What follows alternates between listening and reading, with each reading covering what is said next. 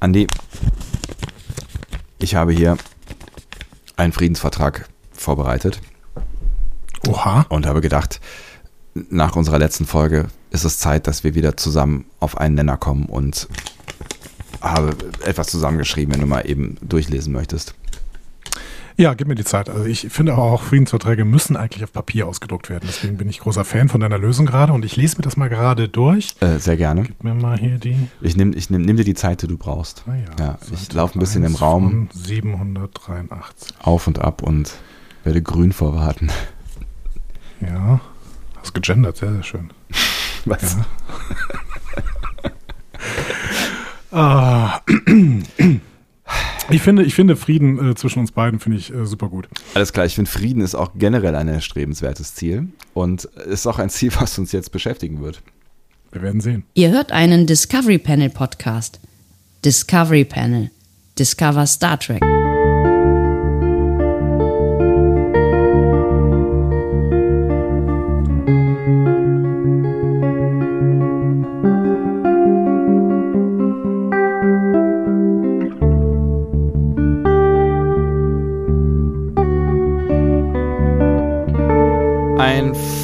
Fröhliches neues Jahr und herzlich willkommen zu einer neuen Folge von eurem Lieblings-Discovery Panel, das wiederum eine Folge von eurer Lieblings-Star Trek-Serie Star Trek Discovery bespricht.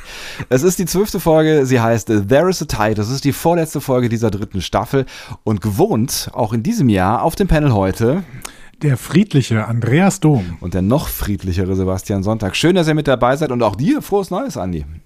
Ja, frohes Neues auch dir, lieber Sebastian. Ich finde ja sehr, sehr mutig von dir, dass du sofort einsteigst mit, hey, eure Lieblings-Star Trek-Serie. es ist ja nicht so, als hätten wir 3000 Milliarden äh, Blog-Einträge gehabt unter der letzten Folge, wo ähm, darüber diskutiert wurde. Eigentlich wurde schon in der vorletzten Folge damit angefangen. Aber ich äh, habe so das Gefühl, dass, dass, die Diskussion um die Wertigkeit dieser Staffel ist äh, spätestens seit der letzten Folge in vollem Gange. Mhm, ja, ich gucke mal gerade in unsere Live-Statistiken. Ja, 30 Prozent der HörerInnen haben wir verloren. Aber gut, es, es, geht uns ja nicht um HörerInnen, es geht uns ja nur um uns selbst. So, und, und äh, ich meine, eigentlich haben wir ja alles angeboten, was wir anbieten konnten in der letzten Folge. Ne? Also ich war so semi-zufrieden, du warst so eher zufrieden und eigentlich ja. hätte man sich ja doch auch durchaus einsortieren können bei uns beiden. Es gibt natürlich durchaus auch, ich sage viel durchaus, durchaus, es gibt natürlich auch durchaus Menschen, die ähm, so gar nicht zufrieden gewesen sind. Mit, Durchaus. Die mit, mit dem, was sie äh, gesehen haben in der letzten oder vielleicht auch in den letzten äh, beiden Folgen.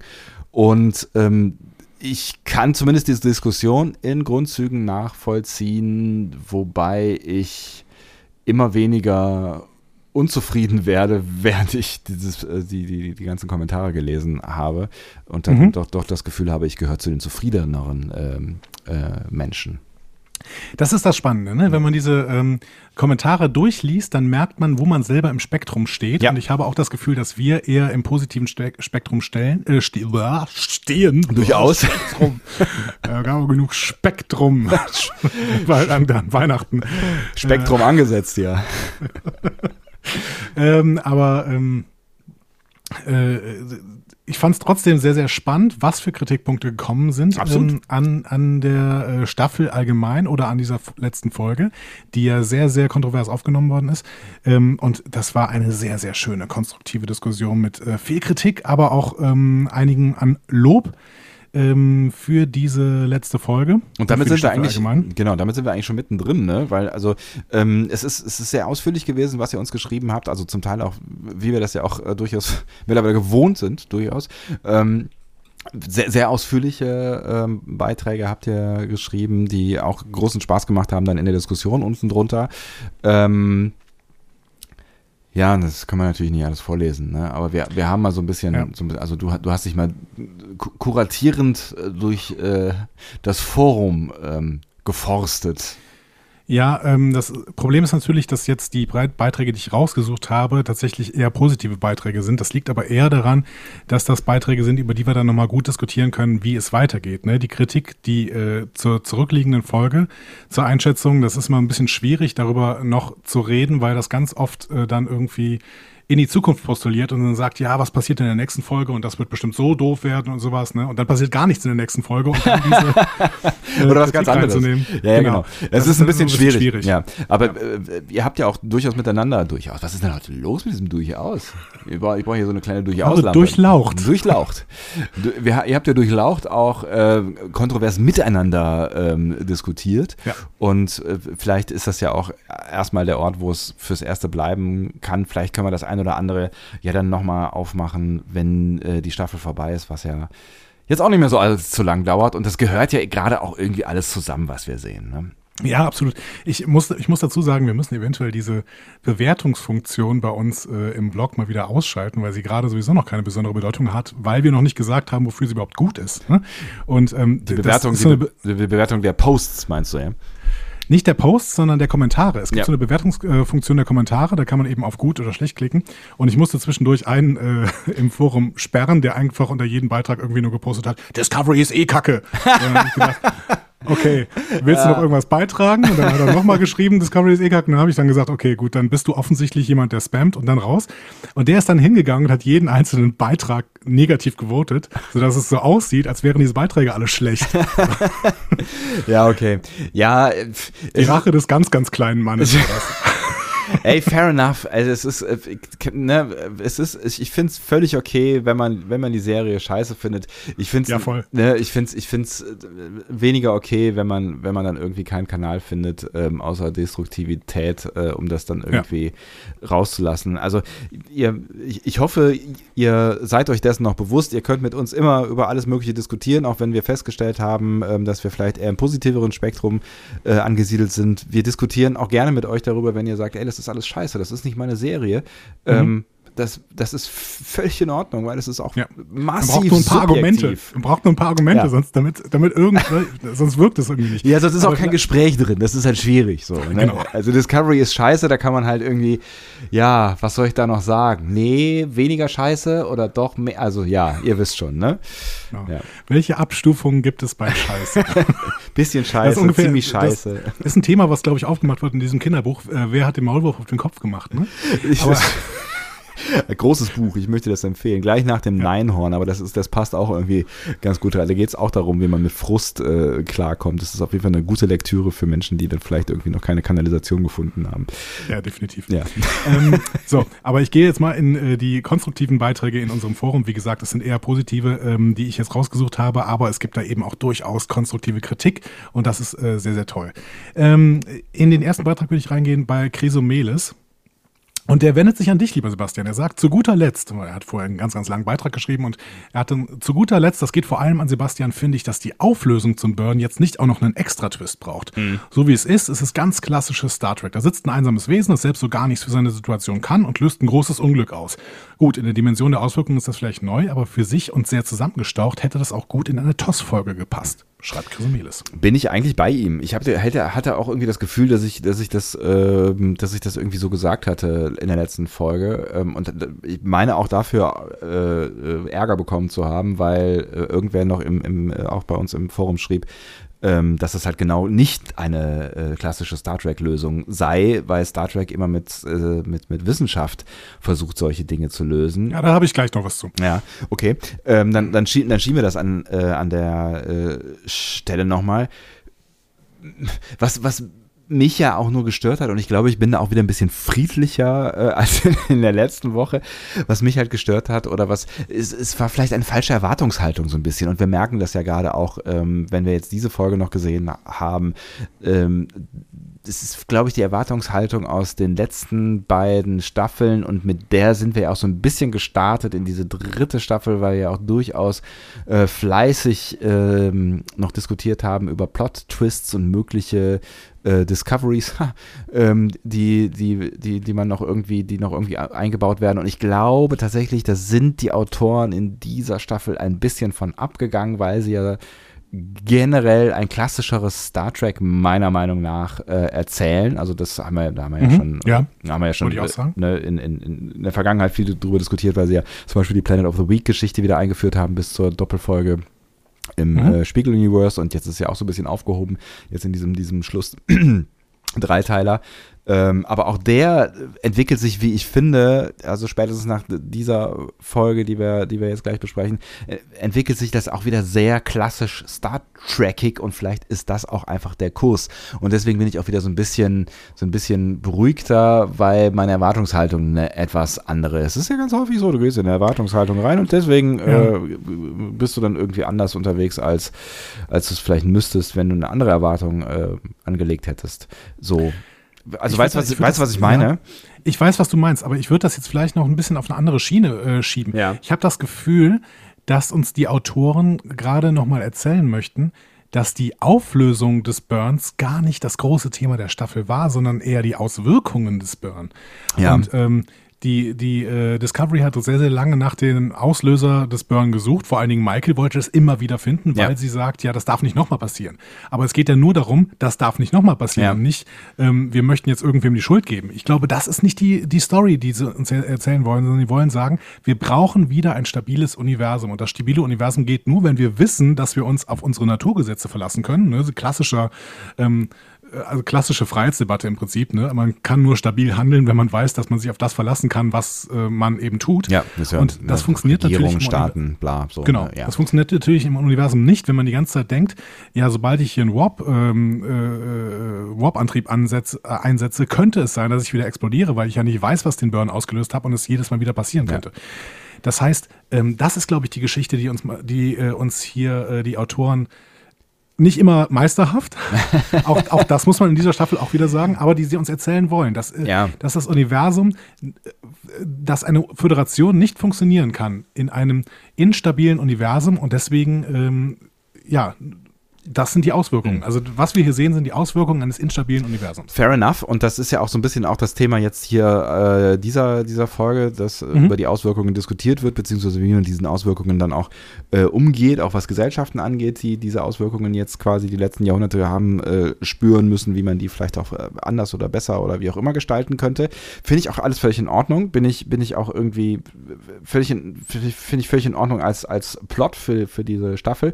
Das, was ich den Autoren Autorinnen nur vorwerfen ist ein großes Wort, aber wo, wo ich so ein bisschen Kritik ansetzen wollen würde, ist, dass, dass sie halt so Köder ausgeworfen haben, die sie nicht mhm. wieder eingeholt haben.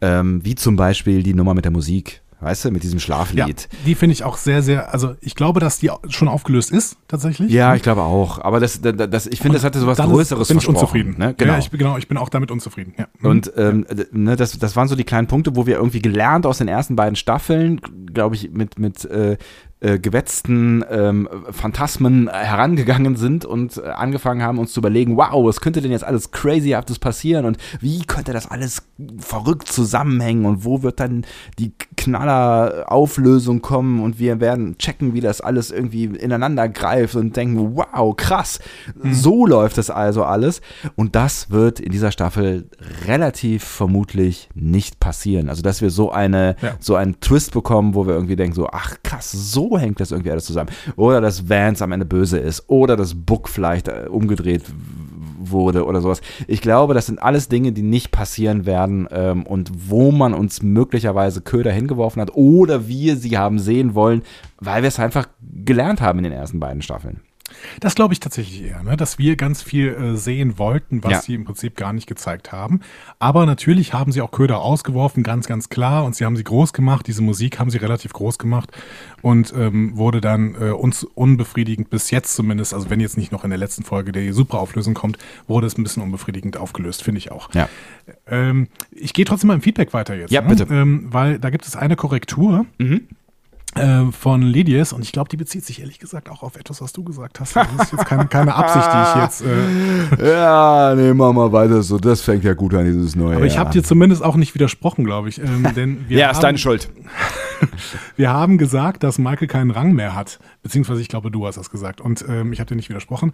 Ähm, ja, kann und sein. Äh, Lydias sagt dazu, ähm, Saru hat sie ja nur als Number One abgesetzt. Das, ja. Dadurch ist sie jetzt wieder Chief Science Officer. Ähm, beziehungsweise auf jeden Science Fall Science Officer, Officer genau. ob jetzt Chief, weiß ich nicht, ne? Ähm, das hat Saru auch extra erwähnt, schreibt Ledius. Und Commander ist sie aber sowieso weiterhin. Dadurch passt es auch, dass sie bei vielen Sachen weiterhin dabei ist. Bloß jetzt halt nicht in der Funktion als äh, Äh, bloß jetzt halt in der Funktion als Science ja. Officer und nicht mehr als Number One. Habe ich auch gelesen und da äh, habe ich, hab ich sofort gedacht, du hast völlig recht. Ja, das ist, das ist äh, völliger Quatsch gewesen, weil den Rang, den hatte sie ja nicht äh, damals ganz am An Anfang so. Ne? Und, genau. Ähm, ja. Aber nee, jetzt nee, ist sie nicht ja. degradiert worden, sondern tatsächlich nur in ihre Funktion abgelöst worden. Ja. ja. Völlig richtig. Äh, äh Asche, Asche auf mein Haupt. So, und jetzt kommen noch zwei ähm, äh, Punkte aus dem Feedback, die in Richtung Wissenschaftlichkeit dieser Serie gehen. Mhm. Ne? Und da hast du ja äh, eben schon mal angesprochen, ja, wie wissenschaftlich kann das denn sein? Ne? Ähm, beziehungsweise du meintest, dass du dieses Feedback bekommen hast. Ähm, keine, das wäre keine klassische Star Trek-Lösung, weil es ja nicht wissenschaftlich ist. Und das wurde auch im Blog sehr, sehr groß diskutiert. Ja, und sehr spannend. Fand ich, fand ich genau. richtig, richtig spannend, diesen, diesen äh, Abschnitt, ja.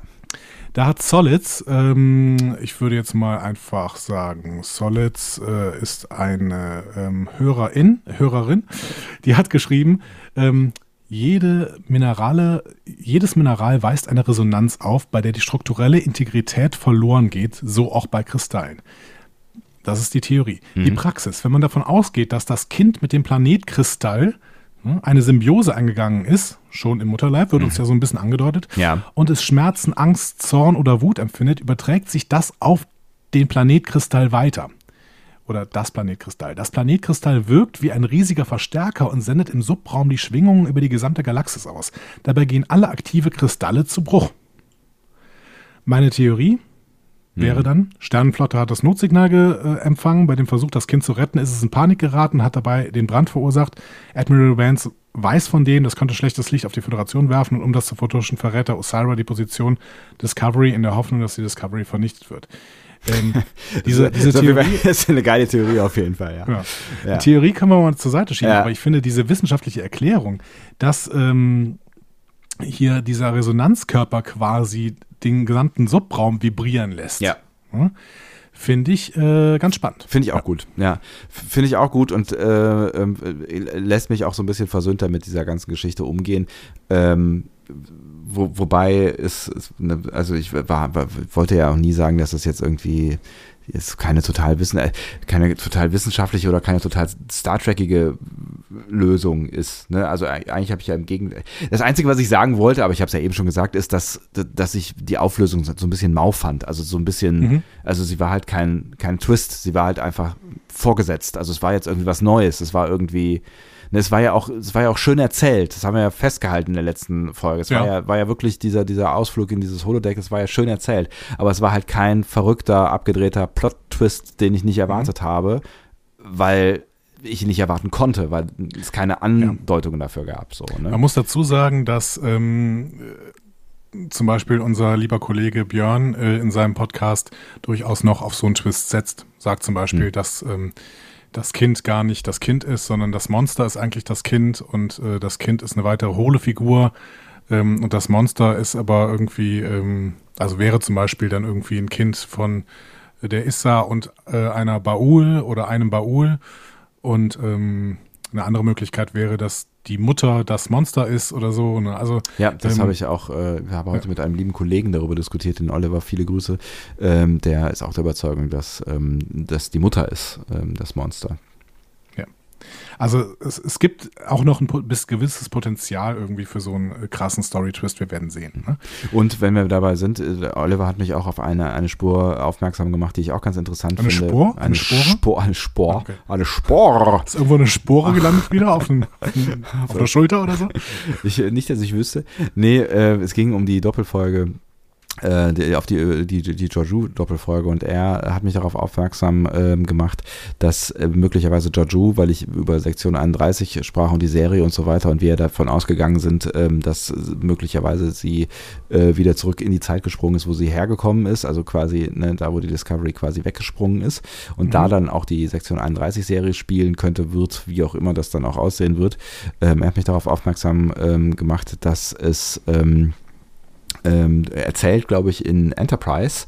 Ähm, die Spiegeluniversen, also das Spiegeluniversum und das, das Prime-Universe äh, ähm, mal äh, mehr auf einer Spur oder viel paralleler verliefen bis ähm, zum Zweiten Weltkrieg und das wird auch im Intro von der Spiegeluniversums-Folge äh, oder einer, es gibt zwei, glaube ich, ne, von Enterprise. Äh, ist eine Doppelfolge, also es ja. gibt eigentlich eine nur. Ja. Ähm, von Enterprise äh, im Vorspann gezeigt, nämlich im Vorspann, äh, der ist es ja auch ein, ein äh, Mirror Universe Vorspann quasi, da äh, sieht man, dass Hitler den ähm, äh, Zweiten Weltkrieg gewinnt.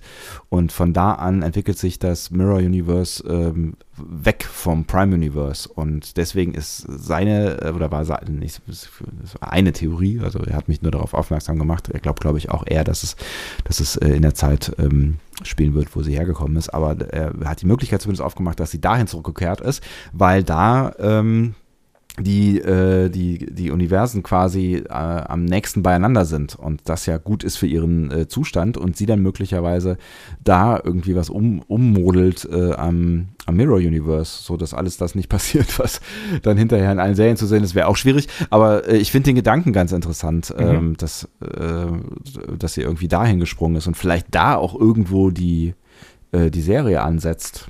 Maybe. Aber das ist eine andere Diskussion.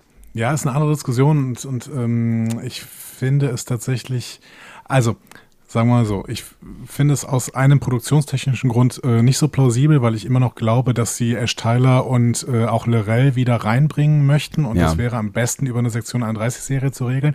Auf der anderen Seite wäre es produktionstechnisch natürlich auch überhaupt kein Problem, Ash Tyler und Lorel in äh, Strange New Worlds einzubringen und ja. ähm, dann eine parallele Serie stattfinden zu lassen mit Sektion 31, ist, glaube ich, äußerst kompliziert. Deswegen kann ich mir mittlerweile auch gut vorstellen, dass sie in eine andere Zeit spielt. Ich glaube nur nicht, dass sie in unserer Vergangenheit spielt. Das hm. kann ich mir wirklich nicht vorstellen. Ja, oder halt in der Vergangenheit im, im, im Mirror, wer weiß.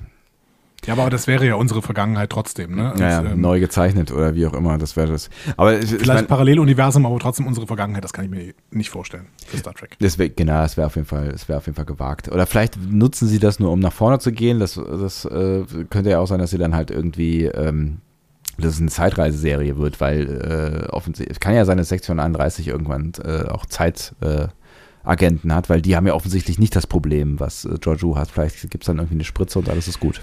Also ich glaube tatsächlich, dass die Sektion 31 Serie unter anderem nach der ersten Staffel Discovery spielen wird, weil ich glaube, dass Bojan Kim und Erika Lippold, die ja im äh, einerseits im Writers Room von Discovery sitzen, aber auf der anderen Seite eben diese Serie konzipieren, die haben nicht umsonst diese Sand-Szenen äh, in die ja. Vision von Giorgio geschrieben und ähm, das ist auf jeden Fall eine Geschichte, die zumindest laut des Romans, äh, den es da über äh, Sektion 31 gibt, ähm, zwischen der ersten und zweiten Staffel Discovery findet. Das heißt, die Anfänge von Georgiou in Sektion 31. Und dann würde ich eher sagen, dass sie kurz parallel zu, zu Staffel 2 von Discovery äh, spielt. Hm. Und dann gucken wir mal, was passiert irgendwie. Ne? Aber ja, ja dann könnte es im Zweifel so in diese Richtung. ja auch zwei Georgious geben. Das wäre ja schwierig. Ja, oder sie muss halt darauf achten, dass die Timeline wieder erfüllt. Nee, es macht auch keinen Sinn. Egal, wir werden es sehen, aber genau, äh, ich, fand die, ich, fand die, genau, ich fand die Theorie irgendwie ganz, ganz interessant äh, und ich dachte, ich drop's mal gerade. Ähm, genau, wir waren aber ganz woanders und du hattest noch einen zweiten Punkt. Einen zweiten Punkt von Solids, den er uns noch per Mail geschrieben hatte, aber sowas ähnliches auch im, im Blog geschrieben hat. Ich weiß nicht, ob das genau dasselbe war. Wie auch immer. Er schreibt, äh, oder sie schreibt, hatte ich ja gesagt, ne? Solid, sie, ähm, ich habe mir die Schlüsselszenen der dritten Staffel nochmal angeguckt. Dabei ist mir in der Episode ähm, 7 aufgefallen, das war, glaube ich, Scavengers, ne? Mhm. dass es eine neue Sternzeitrechnung geben muss. Mhm. Tilly nennt die Sternzeit mit 81986.272139. Das wäre nach der Rechnung aus der Picard-Ära 26. Dezember 2404. Mhm. Also 24 Na, fragt, ja. Genau, fragt Solitz, habe ich was verpasst? Aus meiner Sicht ist das sehr wichtig, denn das ist der Zeitpunkt, an dem der Brand stattgefunden hat. So, daraus könnte man jetzt zwei Theorien stricken. Mhm. Ne, ähm, die erste ist, wir haben irgendwie noch immer ein Problem, dass wir gar nicht genau wissen, an welcher, in welcher Zeit wir denn überhaupt sind. Mhm. Ähm, Michael stellt das zwar in, dem, in der ersten Folge äh, fest und sagt dann nachher zur Discovery ja und ich bin schon ein Jahr hier. Ähm, aber es gibt ja immer noch die Theorie der unzuverlässigen Erzählerin und ähm, mhm. das kann auch gerade der Computer sein, der der unzuverlässige Erzähler ist. Das heißt, hier ist eine, wäre noch ein bisschen Spielraum, dass man sagen äh, könnte, ja, und so weit in der Zukunft sind wir gar nicht. Die andere Theorie, und das würde ich eher verfolgen, ist, dass die Sternzeiten an keiner Stelle irgendwie stimmen. Ja. Und das würde ich in dieser Folge auch nochmal festmachen, weil hier auch eine Sternzeit genannt wird, die überhaupt nicht mit dem zusammenpasst, was bis jetzt in dieser anderen Staffel da zusammen, äh, was, was bis jetzt in der Staffel erzählt wird. Ja. Ja, das halte ich auch für wahrscheinlicher, wobei es dann auch wieder so ein bisschen lazy wäre, ne? aber ähm, maybe that's the Discovery way. Ja, also das wäre das wäre tatsächlich Lazy Writing, aber natürlich auch nur erkennbar durch Hardcore-Nerds. Natürlich ja, muss man sich muss man bewusst sein, genau. dass es die gibt äh, im Und Discovery. nicht wenige, ja. ja. Also das, ich finde das. Sternzeiten haben nie gestimmt. Es gibt keine korrekte Rechnung von Sternzeiten. Da, können, da werde ich, jetzt, werde ich jetzt Blogposts in Ende kommen. Doch! Und hier und da und nein. Also es gibt keine korrekte Rechnung von Sternzeiten, wenn man mal ehrlich ist. Die Memory Alpha gibt das im Prinzip auch zwischendurch auch mal zu, mhm. dass die Sternzeiten so und so äh, überhaupt nicht stimmen können, weil die, weil die ähm, Serien alle was anderes erzählen bei den Sternzeiten. Ja. Also in der, in der, innerhalb der Serie funktioniert es oft bei TNG zum Beispiel, bei TOS funktioniert es oft gar nicht. Mhm. Ähm, ja, dann werden teilweise gar keine mehr genannt. Es ist, es ist ein Graus. Es ist ein Graus, sag ich dir.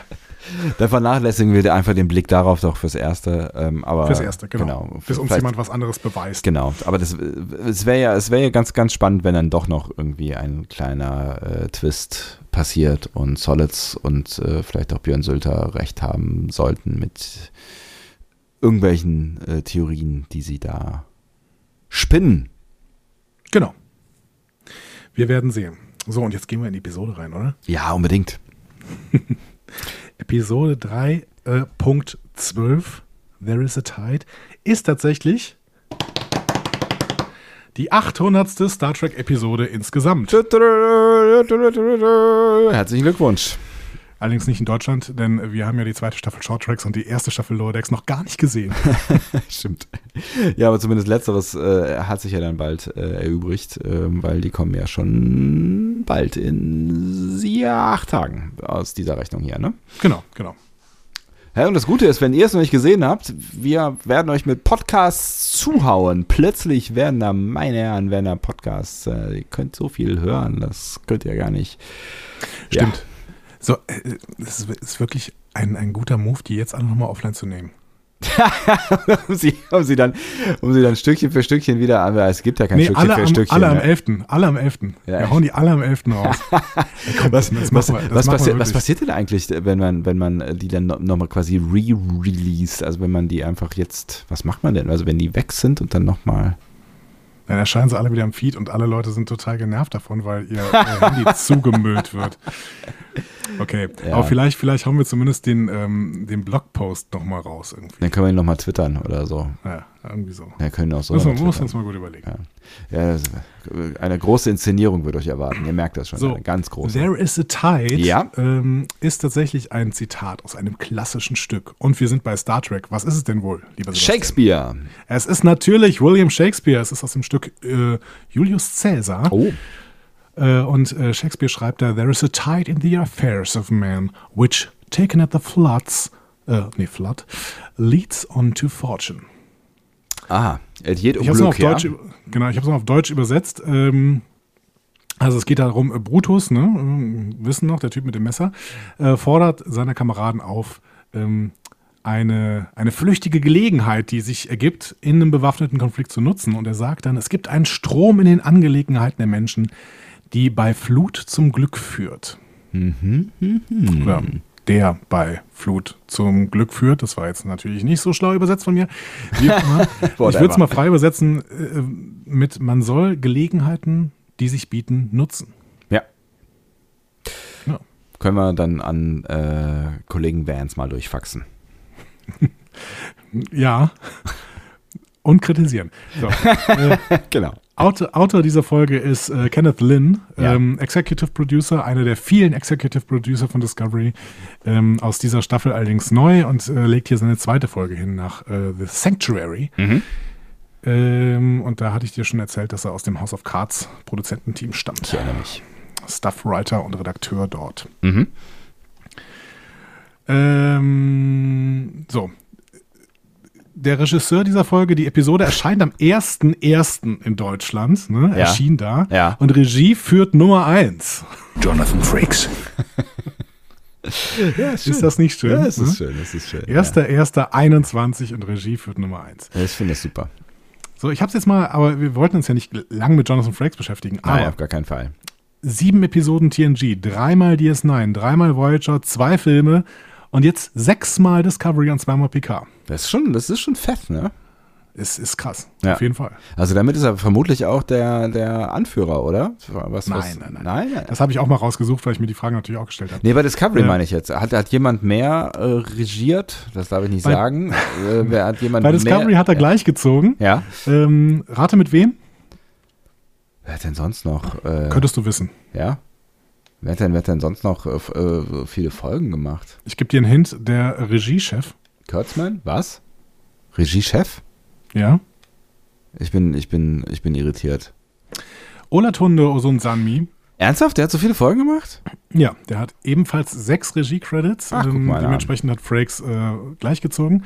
Man muss allerdings da, dabei sagen, ähm, Such Sweet Sorrow ist schon eine Doppelfolge. Das heißt, eigentlich hat er sieben sogar. Hm. Osunsanmi. Ja. Und bekommt nächste Woche wieder die Möglichkeit, noch ein bisschen davon zu ziehen, äh, da, denn er ist Regisseur des Staffelfinales. Ja, aber ich meine ja, Jonathan Frakes ist halt. Jonathan Frakes. Aber das Schöne ist, ähm, in Staffel 4 wird ja Jonathan Frakes wieder Regisseur sein. Mhm. Und mit der nächsten Staffel wird er dann gleichziehen mit seinen TNG-Regie-Auftritten. Also Regieauftritten. Regieauftritten. Und wenn Strange New Worlds wie angekündigt dazukommt, da wird er nämlich auch Regie führen und er freut sich schon auf mhm. sein äh, Team. Also mit äh, Anson Mount und Gregor, äh, Gregory, genau. Gregory Peck. Gregory Peck. Gott ne? hab ihn selig. Ja. Ähm, Ethan Peck und ähm, äh, Rebecca Romaine, ja. genau. Dann wird er auf jeden Fall weiter aufsteigen in der Liste der häufigsten Regisseure von Star Trek insgesamt. Und nach dieser Episode hier sind noch sieben Regisseure vor ihm. So, das, das Sebastian, ja, nenn mir einen. Oh, also, Kenne kenn ich denn welche? Ja, wir haben von dreien von denen auf jeden Fall schon Folgen besprochen und einen kennst du als Schauspieler. LeVar Burton. LeVar Burton ist genau, ist noch vor ihm. Ähm, ich glaube, der hat 26 oder so. Boah. Habe ich nicht ganz rausgeschrieben, aber der ist äh, nah dran. Denn äh, Frakes hat jetzt, glaube ich, wenn ich das richtig gesehen habe, 23. Also Jordi, ne, von TNG. Und, genau. Und das, genau. ja. Ähm, absoluter ähm, Anführer ist. Wie heißt nochmal der Fisch bei, wie heißt der Fisch bei Picard im äh, Ready Room? Ach, ich, ich äh, hm, ja, hm, wir sprachen darüber.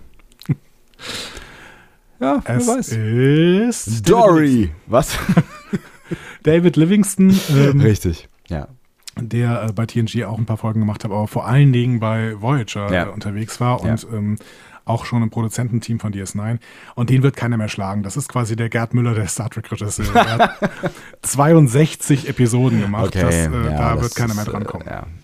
Also ich, ich würde jetzt nicht bezweifeln, dass wir noch 62 Episoden Star Trek sehen werden äh, und vielleicht auch besprechen aber, werden, aber das ist ähm, ja trotzdem etwas schwierig.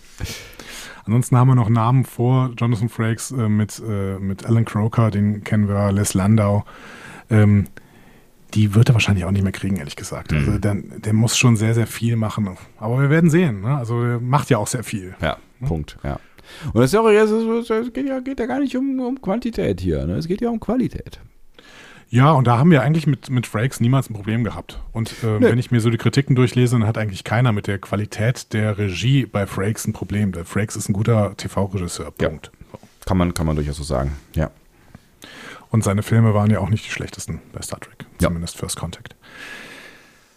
Gut, dann würde ich sagen, wir gehen rein. Let's do it. Was, was bisher geschah. Mit einer kleinen Überraschung. Ähm, wir haben übrigens noch Fragen bekommen auf Twitter. Die machen wir aber nach der Folge. Mal gucken, ob wir dann die meisten schon geklärt haben. Wahrscheinlich schon. Okay. Ähm, was bisher geschah mit äh, einer Überraschung. Ein Rückblick auf Far From Home, die äh, zweite Folge dieser Staffel, und Sarah, den äh, Kurier, der damals von den Corridans, Saru, Tilly und George ins ewige Eis geschickt wird. Ja, irgendwie, irgendwie ist es gar nicht so total krass überraschend, dass sie den nochmal auskramen, weil er ja durchaus ein charismatischer Typ war, so, ne, für einen, für äh, Folgenantagonisten. Ähm, aber ich habe nicht damit gerechnet, dass sie ihn nochmal äh, auskramen, tatsächlich. Ja, ich mochte ihn ja auch. Ich kann nur seinen Namen immer noch nicht so richtig aussprechen, weil ich immer mir wieder überlege, wie der denn ausgesprochen wird. Sarah, Sarah, Sarah, Sarah, Sarah, Sarah, weiß auch nicht. Keine Ahnung. Ähm, ja, ich finde ihn auch relativ charismatisch. Er ist natürlich äh, relativ einseitig äh, hm. gezeichnet gewesen in, in, in der Folge 2. Mal gucken, ob das hier besser wird. Ähm, ich finde es allerdings ein bisschen schade, dass uns das in diesem, was bisher geschah, hier gespoilt wird, ehrlich gesagt. Das stimmt, ja. Aber ich glaube, sie machen es halt, um noch daran zu erinnern, wer der Typ ist, ne? damit, damit äh, die Tilly-Szene funktioniert hinterher. Ja, aber dann vertraut man den eigenen Zuschauern nicht. Ähm, ja, es ist lange her. Ich meine, es ist auch wochenmäßig lange her. Ne? Das war irgendwann, war im November? Nee, im Oktober wahrscheinlich. Oktober, ja, genau. Aber, ja. Also, ich ja. hätte es besser gefunden, wenn es hier nicht gespoilt worden wäre und es in der Episode selber zur Überraschung gekommen wäre, wenn er einfach dann reinkommt. Hm, dann hätte man noch eine kurze Rückblende machen können. Ja. Oder so. So, dann sehen wir Rin mit seinen Infos über die Chain, hm. die er der Discovery Crew mitteilt, beziehungsweise Tilly hier in Persona und äh, dann die Geschehnisse der letzten Folge, wobei man sich da auf die Ereignisse beschränkt, die außerhalb des Delizium-Planeten stattfinden. Ja. Denn äh, was auf diesem stattfindet, sehen wir dann wohl im Staffelfinale nächste Woche. Würde ich auch denken. Und ähm, wir können nachher mal bewerten, wie wir, was wir denn von dieser Autorenentscheidung hier treffen, äh, halten, dass der Planet komplett ausgespart wurde. Mhm. Ne? wir haben hier zwei Handlungsorte, das ist im Prinzip ja fast eine Bottle-Episode. Ne? Also wir haben hier ähm, das Federation Headquarter, das uns bis jetzt eigentlich nur in zwei Räumen gezeigt worden ist. Ja, das ist, wird auch nicht viel mehr jetzt, ja. ja. Und ähm, die Discovery, genau. Ja. Und wir starten die Folge mit einem Feuergefecht. Äh, aber das ist fake. Mhm. Die äh, Viridian beschießt die Discovery, die versucht, sich in den rettenden Hafen des Föderationshauptquartiers zu retten. Ähm, aber wir wissen, es ist ein trojanisches Pferd, denn an Bord der Discovery sitzt Osira, die natürlich hofft, auf diese Weise das Föderationshauptquartier zu erreichen. Und offensichtlich auch schon Erfolg hatte mit dieser Methode, aber das erfahren wir später. Genau. Ähm, grundsätzlich ist das natürlich ein, ein äh, klassischer Trick, ne, ja. der, äh, wie die äh, Star Wars-Fans unter euch wissen, vor zwei Wochen im äh, Season-Finale von The Mandalorian auch angewendet wurde. Aber das konnten die Star Trek-Schreiber hier tatsächlich ja noch nicht wissen. Ja, mal abgesehen davon, dass es natürlich ein sehr klassischer, weil du ja gerade schon das trojanische Horse äh, äh, Pferd erwähnt hast, ein sehr klassischer. Das trojanische Horse. Das trojanische Horse, wer kennt es nicht? Horse, of course, of course. Ähm, es ist, ist, halt ein sehr alter Trick, ne? Und dafür braucht, aber auch dazu kommen wir wahrscheinlich jetzt äh, gleich. Ich finde, dafür braucht Vance tatsächlich relativ lange, um äh, der Spur auf den Clou zu kommen. Ja, fand ich gar nicht so sehr. Aber ich würde erstmal noch in dieser Szene sagen, ja. da lernen wir nämlich die Number One von Osira kennen. Ähm, und deren Spezies kennen wir. Also die Number One ist hier äh, Kana, heißt mhm. die. Ähm, wird aber, glaube ich, so nicht genannt, sondern nur in den Credits. Und ähm, hast du die Spezies erkannt? Äh, ist es die Spezies der äh, Dame, die du jetzt nochmal fehlerfrei aussprechen wirst?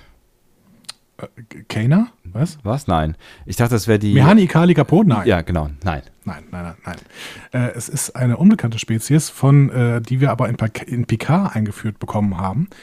Und zwar aber in einem Short-Track, der bis jetzt noch nicht in Deutschland gezeigt worden ist, nämlich dem wunderbaren Short-Track, den, vielleicht mein Lieblings-Short-Track bisher, Children of Mars. Ah. Ach so, ja, ja, ja, jetzt würde es sagen. Das Kind, ja. das Kind ja. Kima, das mhm. hat dieselbe Spezies. Ne? Und ähm, wir wissen nicht genau, was das für eine Spezies ist, aber die wird da, wird da eingeführt. Ja. Und ähm, ja, das ist wirklich. Äh, äh, es hat mich dazu inspiriert, nochmal diesen Shorttrack anzugucken. Und, ähm, liebe Leute, ich hoffe wirklich, dass dieser Shorttrack bald mal in Deutschland released wird, weil das ist wirklich ein, ein großartiger Shorttrack. Ein ja, Shorttrack, in dem im Prinzip nicht geredet wird. Ähm, es ist im Prinzip ein großes Musikvideo mit David Bowie. ähm, das alleine reicht eigentlich schon für dich, um es zu gutieren. Ja, ja, auf jeden Fall. Mhm. Aber der hat auch große Auswirkungen eben. Die gesamte Story von PK fußt im Prinzip auf den äh, Sachen, die da passieren. Ja. Ähm, und das ganze Buch von ähm, äh, Una McCormack, mhm. uh, The Last and uh, Only Hope oder sowas, ähm, kreist um diese ähm, um dieses Geschehen ist, was da passiert, äh, was, was da gezeigt wird. Also ähm, ich kann ihn nur empfehlen, wenn ihr ihn irgendwo findet, vielleicht äh, Short Track Children of Mars, guckt euch den mal definitiv an. Ja, dringend. Auf jeden Fall. So, aber jetzt gehen wir zu deinem Admiral Vance ins Hauptquartier. Da wägt man nämlich noch ab. Wie ist jetzt die Lage? Ja. Die Kommunikation mit der Discovery scheint auf jeden Fall gestört. Kann ich auch verstehen, dass man da jetzt erstmal irgendwie äh, ne, überlegt, äh, na, Discovery kommt rein und sieht in einer schwierigen Situation, äh, sieht so aus, als wäre sie in einer schwierigen Situation. Äh, vielleicht auch deswegen ist die Kommunikation gestört, äh, ne, weil sie da irgendwie hart unter Beschuss steht. Also muss man erstmal irgendwie gucken, ähm, ja, muss man die jetzt retten. So, ne? Auf der, ne, genau. kann man auf der einen Seite ja schon nachvollziehen, da, da wäre ja fast noch eher zögerlich, ne, wo du irgendwie denkst, so, ja, Alter, äh, wenn die wirklich in einer Notsituation ist, dann sollte sie langsam mal was tun, so, ne? Ja. Ja, aber Vance ist die Lage nicht ganz geheuer. Ja. Ähm, Sebastian, ich möchte dir in dieser Folge ab und zu mal ein Angebot machen, dir noch ein bisschen Star Trek Hintergrundwissen äh, mitzuteilen und du musst mal sagen, ob du das jetzt gerade haben möchtest oder nicht. Okay, alles klar, cool. Das erste ist, ähm, Commander Willard teilt Admiral Vance mit, dass ähm, die baryonischen Rückstände von Disco und Viridian äh, mit denen des Verubin-Nebels übereinstimmen. Möchtest du etwas über baryonische Rückstände wissen? Ja, unbedingt. Okay. Äh, bezieht sich auf den Baryon Sweep. Das ist äh, im Prinzip sowas wie, ja, also das wird gemacht, wenn ein Raumschiff richtig verdreckt ist, ne? mhm. dann wird es quasi eine Waschanlage gefahren und da wird dann ähm, der Baryon Sweep gemacht. Also da werden die Rückstände baryonischer Strahlung, die es im Weltall halt gibt, entfernt. Mhm. Das ist deswegen hier an dieser Stelle spannend, weil diese Idee erstmals in einer TNG-Episode benutzt worden ist, die da heißt Starship Mine. Also jetzt habe ich mir nicht rausgesucht, wie die Deutsche heißt. Moment mal kurz. TNG Starship. Äh, in der Hand von Terroristen. Mhm. Und man merkt an dieser deutschen, äh, an diesem deutschen Titel schon, dass das eine Episode ist, die doch tatsächlich äh, die Vorlage für diese Episode hier hätte sein können, beziehungsweise es ist auch eine Episode, die sich sehr, sehr stark auf Die Hard bezieht. Äh, ernsthaft? ja. Also äh, genau. stirb langsam. Äh, einer genau. der, der, klassischen Weihnachtsfilme hat vielleicht die eine oder der andere von euch in den letzten Tagen auch nochmal geguckt. Genau. Und äh, da geht es irgendwie darum, dass während dieses Baryon-Sweep äh, möchten Terroristen halt die äh, Enterprise entführen und äh, Picard muss sich quasi durch äh, so ein paar Jeffreys-Röhren quasi schleppen und hat, es gibt da wirklich viele Anspielungen an äh, Die Hard. Wie auch in dieser Folge hier. Und ähm, das ist ja geil. Deswegen war vielleicht dieser, äh, hey, das sind baryonische Rückstände, ist vielleicht auch so ein kleiner Hinweis darauf, dass man sich durchaus an Starship Mine orientiert hat. Witzig, okay. Ja, der Ausflug hat sich doch schon mal gelohnt. Gut, dann äh, biete ich dir sofort den nächsten an. Vance möchte nicht wie eine Altarian Spider in der Mitte sitzen und nichts tun. Ja, los geht's. Einmal in die Botanik mit Andy. Äh, vor allen Dingen Botanik. Es geht, es geht um die Botanik, es, es geht, nein, es geht vor allen Dingen um das Altair-System, äh, das in Star Trek relativ bekannt ist, ein Amok Time. Ähm, wenn du dich daran erinnerst, in Amok Time sind sie auf dem Weg nach Altair äh, 6, um der Amtseinführung des Präsidenten beizuwohnen. Und das ist total wichtig, weil es einen langen Krieg gab und erst dieser Präsident hat den Krieg beendet. Oh. Und dann müssen sie aber noch kurz nach Vulkan fliegen, weil Spock seine fünf Minuten bekommt. okay. ja. Mhm. Und äh, in Encounter at Farpoint wird auch eine Begegnung auf äh, Altair 3 angesprochen, ähm, weil Riker da mal irgendwann sich dagegen gestellt hat, dass sein alter Captain auf den Planeten fliegen durfte. Also Altair ist einfach ein System, was in Star Trek schon sehr, sehr bekannt äh, geworden ist. Es gibt da so Exportgüter, die in der Föderation bekannt sind. Das Altair Wasser, das ist Spocks Lieblingswasser, stellt man immer hin, wenn es ihm gut gehen soll. Oder ähm, den Altair Champagner, den hat Lore mal benutzt, um Data auszuschalten. Und in, in einer unserer Lieblingsfolgen, da erinnerst, an diese Szene erinnerst du dich hundertprozentig noch. Entschuldigung, ich rede heute sehr, sehr schnell, aber wir kriegen das irgendwie hin. You're cordially invited. Erinnerst du dich, dass die da diese Fastenzeit mitmachen mussten, diese, diese Trauzeugen ja. von, von ja, Worf, ja, ne? Ja, ja, ja, genau. Ja, klar. Und irgendwann sagt O'Brien, okay, die Hochzeit ist abgesagt, dann können wir uns ja jetzt ins Quark setzen und können das geilste Sandwich aller Zeiten essen. Ja. Ne? ja. Weißt du noch, dieses Sandwich, was da davor sieht? Und das ist ein Altair-Sandwich. Ernsthaft? Ja. Also es ist auch aus dem Altair-Set äh, quasi. Ja. Er wird es nicht Kann essen, so viel steht fest, aber ja. Genau. genau. Ah, ist halt witzig. Und, und, und, und wir wissen ja auch, äh, damals hier ne, in Star Wars sind sie ja auch nach Alteran geflogen. Ja. Genau. Das ist quasi ein kleines Crossover. Ja. Das Altair-System Nein, Altair ist tatsächlich. Ich entschuldige mich dafür. Ich entschuldige mich in aller Form dafür. Ja. Es ist ein wirkliches System. Es ist gar nicht, weit, gar nicht so weit weg von der Sonne. Wir können das Sternsystem sogar am Himmel sehen. In irgendeinem Sternbild des Adlers habe ich mir sagen lassen. Aber ich kenne mich mit Sternbildern leider nicht so gut aus. Auch der Ausflug hat mir gut gefallen. Bin ich mal gespannt, was noch so kommt. Also ob du ja. irgendwann mal Nein sagst. Ich bin vor allen Dingen gespannt, was noch so kommt, ja. Ich behalte mir ein Nein vor, ja. Wir bleiben. Nein! Äh, Achso, Entschuldigung. Das war noch ein Flex. also, final lässt Vance die Discovery halt noch nicht rein, der riecht eine Falle. Ja. So. Ja, ob er da was riecht, aber ich weiß keine Ahnung, zumindest, zumindest, ja, weiß nicht. Also ich habe mir aufgeschrieben, guter Mann. Ist er, das, ist er, ist er, ist so er. Aber ich finde, ja, ja, er ist, vor, er ist vorsichtig, aber ähm, ich, ja, keine Ahnung. Ist, es ist eine schwierige Situation. Es ist eine schwierige Situation für ihn zu beurteilen, was da eigentlich geht, weil in beide Richtungen könnte man ihm hinterher vorwerfen, warum hast du denn nichts getan? Ähm, so, ne, und ähm, ja. Also ich finde, Tilly ist in der letzten Folge auf einen dümmeren Trick reingefallen. Ja, das stimmt allerdings. aber das ist, ist, Tilly ist ja auch nicht Vance.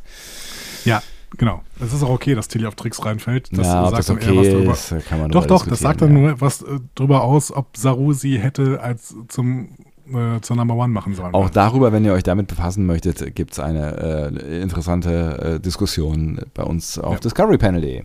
Ja. Und ich würde da, äh, also ich will das jetzt gar nicht aufmachen, die Diskussion, aber ich würde halt sagen, Tilly darf Fehler machen, weil sie einfach noch nicht so weit ist aber dementsprechend hätte sie halt auch nicht äh, Number One werden dürfen. Ja, das genau. Also Tilly darf von mir aus Fehler machen, wenn sie irgendwie, ähm, weiß ich nicht, irgendwo im Alpha-Quadranten rumfliegen und Blümchen auf bla bla bla Prime pflücken sollen. Ähm, aber da, da, ist halt, ist halt eine schwierige Situation, um Fehler zu machen, wenn es äh, um, äh, um das Crewleben geht, so, ne? Ja. Und die Existenz der Discovery und die Existenz der Föderation. Also ich meine, es ist, ist schon eine große Nummer, in der sie da gerade unterwegs ist, ne? Ja, und dementsprechend, wenn jetzt irgendwie äh, der Captain's Chair in der nächsten Folge frei werden würde, würde ich dann halt sagen, Tilly ist es nicht. Ja, da sind wir uns, glaube ich, einig. Also noch nicht. Die darf es auf jeden Fall, auf jeden Fall wird dies irgendwann. Das ist schon mal klar. Ja, sie macht die Entwicklung durch, ne? Also auch ja. in dieser Folge äh, übernimmt sie ja durchaus Verantwortung, auch wenn man jetzt ja. nicht viel davon sieht, aber ähm, das wird ja zumindest irgendwie, also es wird angedeutet. So, die Discovery kommt noch nicht rein, blöd für Osira, dabei hat sie alles so gut vorbereitet, mhm. denn die Crew der Discovery ist in der Brick, außer der Brückencrew, die hockt im Ready Room. Ja. Frage, hättest du das nicht auch andersrum gemacht? ja, maybe, maybe. Also eigentlich ist es geschickter, weil ne, wahrscheinlich ist in der Brick, äh, kannst du keine, keine Paneele aufmachen irgendwo und irgendwie irgendwo dran rumfummeln, so, ne? ähm, ja, eigentlich ist es, ist es blöde. Ja, ist, wo du sagst. Also man braucht es hier für die Story. Ne? Man braucht für die Story, dass die Brückencrew auch wieder entkommen kann. Ja, ja, klar. Aber ihr die Chance zu geben, ist jetzt nun wirklich kein besonders guter Move von Osira und da ist sie anders gezeichnet eigentlich. Ja, eigentlich, eigentlich schon. Und vor allen Dingen dann auch nur irgendwie, was stehen da zwei poplige Wachen rum? Ähm, da, also eine wenn dann ja, schon. Sind die im Raum? Ja, gut, aber wenn dann schon. Ähm, wenn dann schon irgendwie in den Ready Room, dann hätte ich da vielleicht auch irgendwie zehn Leute hingestellt, die, ich meine, die hat doch genug offensichtlich. Ich meine, man hätte es noch dusseliger äh, inszenieren können, ne? keine Ahnung, die stehen vorm Raum und dann äh, muss sich einer, einer so tun, als wäre er krank und dann werden die reingerufen ja, genau. und jemand anders steht mit so einem Krug da hinter der Tür oder so. Ja, das macht Booms. Ja, ja, klar. Genau. Gut. Die Schiffssysteme, das fand ich einen sehr, sehr schönen Move. Die sind jetzt umgestellt auf Emerald Chains Zeug. Ja. Also nicht alle Schiffssysteme, dazu später mehr. Ja. Ähm, aber fast alle. Und ähm, das finde ich einen sehr, sehr einzigartigen Move für Star Trek tatsächlich. Weil äh, auf DS9 haben sie sieben Jahre lang diese kardassianische Soft- und Hardware benutzt. Ja, das stimmt. Das, das stimmt. mal umzustellen in einer halben Stunde irgendwie. Ich meine, wir sind ja auch in einem anderen vermeintlich, Sternzeit, äh, Klammer auf Klammer zu, vermeintlich völlig anderen Zeit. Ne? Also ich meine, äh, da kannst du vielleicht auch mal schnell irgendwie einen Computer äh, um, umprogrammieren. Ähm, vielleicht ging das einfach bei DS9 nicht, nicht so einfach. Es ist einfach ja auch eine anders konzipierte Station gewesen, ne? Mhm. Ja. Aber äh, das, also ich würde das würde da tatsächlich sagen, das ist trotzdem eher Kritik an DS9, weil äh, ein Software-Update, vielleicht haben sie das nicht kommen sehen, ne, zu Zeiten von DS9 92, aber äh, da die kardassianische Software zu benutzen die ganze Zeit. Aber wahrscheinlich hätte dann auch irgendwie was Neues programmiert werden müssen. Ich meine, da ist ja jetzt irgendwie auf der Discovery ist halt so ziemlich viel virtuell und da kannst du ja auch vielleicht irgendwie die, die Pads und allen möglichen Kram anpassen. Aber bei die, bei, auf DS9 sind die Dinger ja, also die ganzen Panels ja auch irgendwie so komisch kardassianisch eckig, so vielleicht passen da diese, die Symbole aus der Föderation, äh, aus dem Föderationsbetriebssystem gar nicht so richtig gut rein. Da hätte man vielleicht irgendwie alles rausreißen müssen und ja eben, dann nimmst du dir halt eine andere Hardware. Du hast äh, Replikatoren. Hm. Vielleicht darf ich da nochmal kurz einen Ausflug machen? Ich, ich Bitte machen Ausflug. Zeit, aber ich mache ganz, aber also, ich bin jetzt, ich habe meinen DS9 Rewatch äh, angefangen ne, ähm, und äh, bin schon relativ weit tatsächlich. Ich glaube, bei, bei Folge 8 oder so. Ja. Ähm, und dementsprechend habe ich gestern äh, die Folge Der Parasit, ähm, beziehungsweise auf Englisch The Passenger von DS9 angeguckt. Ja. Das ist eine Krimi-Story. Ne? Und da habe ich mal wieder gemerkt, ähm, wie, ähm, wie unfair teilweise die Kritik an den neueren Serien ist wie berechtigt sie ist, auf jeden Fall, ne? mhm. aber wie unfair sie ist im Vergleich zu den, äh, zu den alten Serien. Weil The Passenger ist tatsächlich eine der besseren Folgen in der ersten Staffel äh, DS9. Aber ich erzähle dir mal gerade nochmal die Handlung. Das ist eine Krimi-Story. Ne? Ja. Ein Verbrecher einer fremden Spezies überträgt sein Bewusstsein auf Julian, mhm. um seinen Tod zu inszenieren und einen Doridium-Transport zu überfallen. Und der überträgt dieses Bewusstsein, indem er irgendwelche Mikrochips an seiner Hand an den Hals von Julian setzt. So. Und sie finden das dann mehr oder weniger in einem Stand-off raus und in Echtzeit programmiert Dex den Traktorstrahl so um, dass so durch magnetische Impulse Julians Bewusstsein weckt, der die Schilder dann abstellt und rübergebeamt werden kann. Und dann wird das Bewusstsein auf einen Chip übertragen und die Polizistin der fremden Spezies, die eigentlich da diesen Typen äh, überführen sollte, diesen Verbrecher, ja. phasert dann einfach den Chip weg. also mal eben so Todesurteil. Ne? Und damit sind ja. dann alle fein und die Folge ist zu Ende. Hm. So. Und ich muss wirklich sagen, es war eine sehr unterhaltsame Folge, es war eine sehr, sehr schöne Folge. Ich freue mich auf DS9 wieder zu sein und es macht äh, Spaß und so. Ne? Aber ich will nicht wissen, wie Discovery für nur eine dieser Hanebüchen-Ideen in dieser Folge zerrissen worden wäre. ja, Ganz im Ernst. Ja. Ey, das, das, ist, also, das ist ja bei TNG jetzt auch nicht viel besser. Ne? Also es gibt da, das gibt da, genau wie bei DS9, gibt es da Premium-Folgen und wir haben ja auch schon über einige gesprochen, so, ne? Aber äh, bei, bei TNG ist auch ganz viel Hanebüchener Kram einfach äh, mit dabei und ich glaube, da ist ganz, ganz, ganz viel romantische Verklärung am Start. Ja, und das ist ja auch schön. Ne? Also ja. ich, für mich ist ja DS9, ich meine, ich mache jetzt den 27. Rewatch so ungefähr und das, es macht auch wieder Spaß und ähm, es strahlt ein ganz tolles Gefühl aus, gerade wegen diesem soapigen Charakter, den DS9 an ganz vielen Stellen hat. Ja. Ähm, aber äh, also auch die schauspielerischen Leistungen, was, was Naina Visitor. Ja. Die, die war noch okay. Also in dieser Folge war es, war es hier, wie heißt denn Julian Bashir nochmal? Ich habe jetzt äh, den äh, ähm, äh, Siddiq, ne? Siddiq, Alexander Siddiq, genau. beziehungsweise Siddiq El, El Basil oder äh, äh, wie auch immer.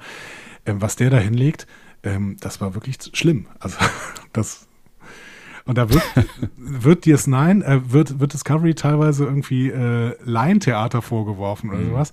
Und da denke ich halt, Leute, da, guckt euch doch bitte die alten Sachen parallel nochmal an. Also ich finde, man kann an Discovery vor allen Dingen, was das Storytelling ist, radikale Kritik üben. Und das, ähm, das finde ich auch gut und das finde ich argumentativ auch sinnvoll. Aber zum Beispiel Laientheater äh, Vorwürfe zu machen, wenn ich mir dann parallel mal die DS9-Folge angucke, dann denke ich so, ey, ganz im Ernst. Und ich lasse da auch nicht gelten, ja, früher war äh, alles, was TV war, hatte weniger Mittel oder sowas. Das ist, äh, DS9 war auch also TNG war sehr, sehr erfolgreich und in DS9 sind doch einige Mittel geflossen. Das war jetzt keine ja. totale Low-Budget-Serie. Ja. Ne? Das war nicht Doctor Who die ersten äh, Staffeln oder so. Ja.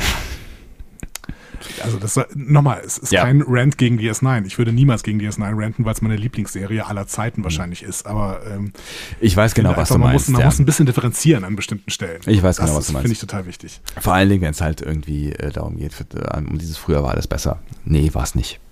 Ja. So. Ähm, genau. Deswegen kann man auch unterhaltsame Sachen einfach mal unterhaltsam gucken. So. Ne? Ähm, möchte ich schon mal das Fazit für diese Folge vorwegziehen. Ich möchte jetzt nicht nochmal die Diskussion aufmachen nach äh, der Doppel-Georgiou-Folge. Aber egal, nein, lassen, wir das, lassen wir das einfach alles so stehen, wo es, gerade so steht und ähm, sammeln es gegebenenfalls nochmal irgendwann ein.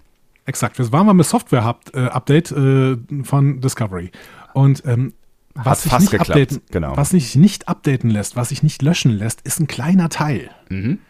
Und das hatten wir schon in der letzten Staffel dis äh, diskutiert, dass es sich nicht löschen äh, lässt. Denn es sind die Sphärendaten, die sich halt nicht löschen lassen. Hm. Was mich irritiert hat, ist natürlich der Satz, dass es ein kleiner Teil ist, winzig kleiner Teil, kaum, äh, kaum Speicherbelegung. Ich so, hä? hä? Ja, genau, was, was, was soll das?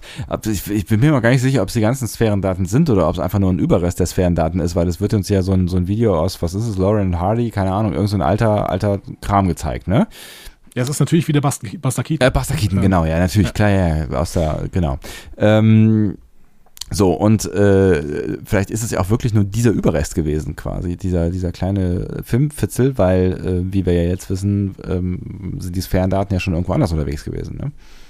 Ja, aber ich glaube tatsächlich, das ist immer noch die Software der Discovery, wo die Sphärendaten liegen und deswegen fand ich dieses, fand ich die Bemerkung ein bisschen schwierig mit dem kleinen Teil. Also ich, ich habe auch das Gefühl, selbst wenn die auf den Dot 23er sind, wie wir nachher erfahren, dann ist es immer noch die Software der Discovery. Ja, stimmt also, schon. Ja, ja, irgendwie hast du recht, recht, ja. Aber es wird natürlich noch schön angespielt, worum es sich handelt bei diesem äh, kleinen Teil für die äh, drei Leute in der Discovery ähm, Seherschaft, Seherinnenschaft, die das noch nicht gemerkt hatten. Denn ähm, Osira äh, sagt dann, ja gut, dann lassen wir die halt drauf. Ne? Ja. Und dann sehen wir beim Ausblenden dieser Szene so ein paar Augen, die sich äh, auf einem der Computerbildschirme verstecken. Die Augen von Buster Keaton. Ach echt? Habe ich gar nicht gesehen. Hast du nicht gesehen? Nee. nee. Deswegen so ein ganz, ganz kleine, ganz, ganz kleine Schwarz-Weiß-Ausschnitt auf einem der Monitore. Und da äh, sieht man dann Buster Keaton quasi, Ach, der guckt. Ja. Okay, deswegen ist mir das auch irgendwie nicht, nicht äh, so ganz bewusst geworden. Alles klar. Also ähm, wir wissen auf jeden Fall, es sind die Sphärendaten. Die Sphärendaten äh, beobachten ganz genau, was da denn passiert mit den Augen von Buster Keaton, denn sie sind ja Fans von Buster Keaton und allgemein von Stummfilmen von der Erde. Ja, schön. So, und dann gehen wir mal in das äh, Gefängnis, in den Ready Room. ja. Stimmung ist ganz gut, ne? Ja. ja, schon. Also die haben echt, ist voll in Ordnung. Ne? Reese ja. hat da gerade eine ganz gute Idee. Ne? Ähm, äh, er erkennt, die ganze Nummer ist eine Show, ne? weil er sieht so, ja, die Viridian, also jetzt hat sie wieder ein bisschen Fahrt weggenommen. Das, das ist kein richtiges Verfolgungsmanöver. Und ich finde es total schön, dass Reese hier mal mit einer Idee gezeigt wird. Ne? Mhm. Ähm, und allgemein finde ich es sehr, sehr schön in dieser Folge, dass die Crew hier wieder mal als Crew agieren kann. Ja. Aber beim näheren Zuschauen ist es jetzt keine bahnbrechende Neuigkeit, dass die Schüsse der Viridian Show sind, oder? Nee, eigentlich nicht, weil eigentlich äh, haben ja alle mitbekommen, dass äh, Osira die äh, Discovery gekapert hat. Also, ja, deswegen sind sie ja da. Ja, richtig. Ja, ich, ich habe es auch nicht so ganz gecheckt. So. Okay. Aber es, war, es ging darum, dass er irgendwas sagt, ne, weil er wird dann für sein Geschwätz auch von den Osira-Wachen äh, niedergeknüppelt. Ja. Und Tilly schreitet ein äh, und sagt dann, ja, allgemein, die sollen doch alle freilassen, es reicht auch, wenn sie mich als Captain behalten. Hm? Mhm. Ähm, und dass Tilly Captain ist, triggert dann einen alten Bekannten dazu zu kommen. Ja. Hm? Nämlich, wie auch immer er ausgesprochen wird, vom Eisplaneten aus Far From Home. nennen, wir ihn, nennen, wir ihn, Sarah. Sarah. Sarah. Sarah. Sarah. Z-A-R-E-H. Das ist so schwierig auszusprechen. Sarah. Sarah? Sarah. Sarah? Egal. Hm. Naja, der hat auf jeden Fall jetzt eine Hand mit einer Menge nekrotischem Gewebe mhm. und ist wohl auch deswegen nicht so richtig gut auf Tilly zu sprechen. War halt auch ein doofer Move irgendwie, ne? ihn quasi raus. Es war eigentlich auch so eine Art äh, Selbstmordkommando am Ende. Also Todesurteil? Todesurteil, so. Mhm. Ähm, aber er hat ja offensichtlich Glück gehabt ich stelle mir jetzt eine Frage, also nicht nur, dass er Glück gehabt hat, das ist äh, schon mal schön, ne? Ja. Ähm, aber eine Frage, die man jetzt schon bei Rin und seinen Antennen stellen konnte. Warum kann denn Sarah keine 32, äh, 32 Jahrhundert Technologie benutzen, um seine Hand zu heilen? Das ist eine gute Frage. Weil äh, auch schon 24. Jahrhundert Technologie sowas ja meiner Meinung nach hinbekommen hätte. Ja. Okay, unklar. Unklar. Vielleicht war es einfach zu, zu, zu zerstört oder zu spät, dass er irgendwie gefunden wurde oder was auch immer. Aber selbst dann hätte man doch da irgendwie eine, eine, eine geile Prothese dran machen äh, können. Ich meine, das schaffen, das schafft, schafft, selbst, äh, schafft man selbst bei Luke Skywalker. Ja.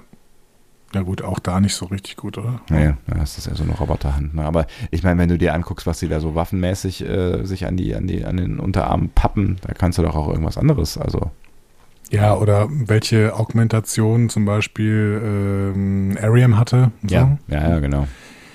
Naja, äh, eben von mir angesprochenen Rin bringt Sarah jetzt mit. Mhm. Ähm, und äh, Sarah ist jetzt auf jeden Fall. oh Gott. Ich hatte mir aufgeschrieben, Sarah ist auf jeden Fall eine Art Handlanger. mir ist gerade aufgefallen, wie dumm dieser Satz ist. Ähm, ja, offensichtlich. Handlanger von, Handlanger von Osira, wollte ich sagen. Ja. Ähm, und gibt den anderen Schergen jetzt den Auftrag, sie, äh, also die Crew, da nicht zu verletzen. Ich finde, Sarah bekommt ein bisschen Tiefe dadurch, dass er erstens verletzt ist und zweitens im Dienst von Osira jetzt steht. Ja, finde ich auch. Die Frage ist natürlich, äh, wie kommt er in den Dienst von Osira? War, war er vorher schon? Also offensichtlich war er eigentlich eher so selbst unterwegs, äh, ne? also mit seiner Crew für sich alleine. So hat man uns das ja äh, geschildert. Vielleicht hat Osira ihn ja äh, gerettet. Ich habe es anders verstanden, ehrlich gesagt. Ähm, ich verstehe es eher so, dass ähm, Emerald Chain diese Warlords einsetzt, um einzelne Planeten zu kontrollieren. Mhm. Achso, ich hätte tatsächlich gedacht, dass er da eher so auf eigener Rechnung unterwegs gewesen ist. Ähm, aber du hast recht, ja. Warlords die Kuriere gesagt, sind, ne? ja. sind die Kuriere nicht von Emerald Chain im Endeffekt, wenn sie äh, im Auftrag der Mercantiles unterwegs sind und die Mercantiles sind doch Teile von Emerald Chain. Ja, oder? eigentlich schon. Also wird zumindest auch ja später nochmal erklärt. Ne? Ja. Ja, du hast schon recht. Das heißt, es ist gar nicht so weiter verwunderlich, dass er jetzt da irgendwie auf dem Schiff rumhängt. Also Nö, neue also Aufgabe halt. Die Frage, die Frage, warum er aus der äh, Region des ähm, Weltraums jetzt tatsächlich in diese Richtung kommt, aber vielleicht einfach wegen seiner Erfahrung mit der Discovery. Oder aber weil er keinen Bock mehr hatte ähm, auf Schnee nach der äh, Erfahrung als äh, noch nicht Handlanger. Und das ist jetzt eine Region des Weltraums, in der es keinen Schnee gibt? Auf einem Raumschiff meistens nicht. Auf einem Raumschiff nicht, ja. ja. Aber mir hat, mir hat die Rückkehr auf jeden Fall mehr Freude gemacht, als ich gedacht hätte, die Rückkehr. Ja, ich fand es auch irgendwie, ich fand es irgendwie ganz cool, dass er, ich finde, das ist irgendwie, ich weiß auch nicht genau warum, aber es ist ein cooler, ein cooler Dude, so. Also. Das ist aber immer ein cooler Schauspieler. Ich finde, Jack Weaver spielt den äh, echt sehr, sehr schön. Das ja. ist so ein richtiger Western-Bösewicht halt. Ja, auf jeden Fall. Und ich muss äh, nach wie vor an Bjarne Mädel denken. das ist beim letzten Mal gesagt und ich habe es jetzt auch irgendwie gesehen. Ja, aber ist schön. Ich, äh, übrigens habe ich auch da gedacht, an der Stelle, jetzt ist der Moment, wo deine Theorie aufgeht, äh, ne, mit Rin. Ja. Dass der sich jetzt äh, ähm, doch als Spion. Genau. Also das ist ja, dass, dass ja. sie jetzt noch so ein bisschen hin und her sprechen und dann irgendwann äh, kommt dann so der Move so, ja, und Rin, du passt jetzt auf die auf und alle gucken so, hä, wie Rin? Ja, so, ja, it's me, hello. Dann habe ich gedacht, äh, vielleicht wird er jetzt noch eingeschleust, äh, um ein bisschen Kontakt zur Brückencrew zu halten und die Aber habe ich nicht gesagt, dass ich das nicht denken würde? Ich weiß nicht, was du gedacht Rin? hast. Du hast zumindest dieses, die Theorie auf, auf, äh, aufs Tapet gebracht, oder? Weil die ja. kam die von irgendwem anders. Weiß ich nicht mehr. Ich habe mich auf jeden Fall gefreut, dass es, äh, dass Rin nicht der Bösewicht ist hier. Ja. Sondern dass er einfach nur feige ist. Die Freude wird äh, ja nicht so lange andauern. Aber naja, gut, das ist ein anderes Thema, da kommen wir später zu. Genau. Wir gehen jetzt erstmal zur dritten Partei dieser Folge und zwar äh, sind das Book und Burnham.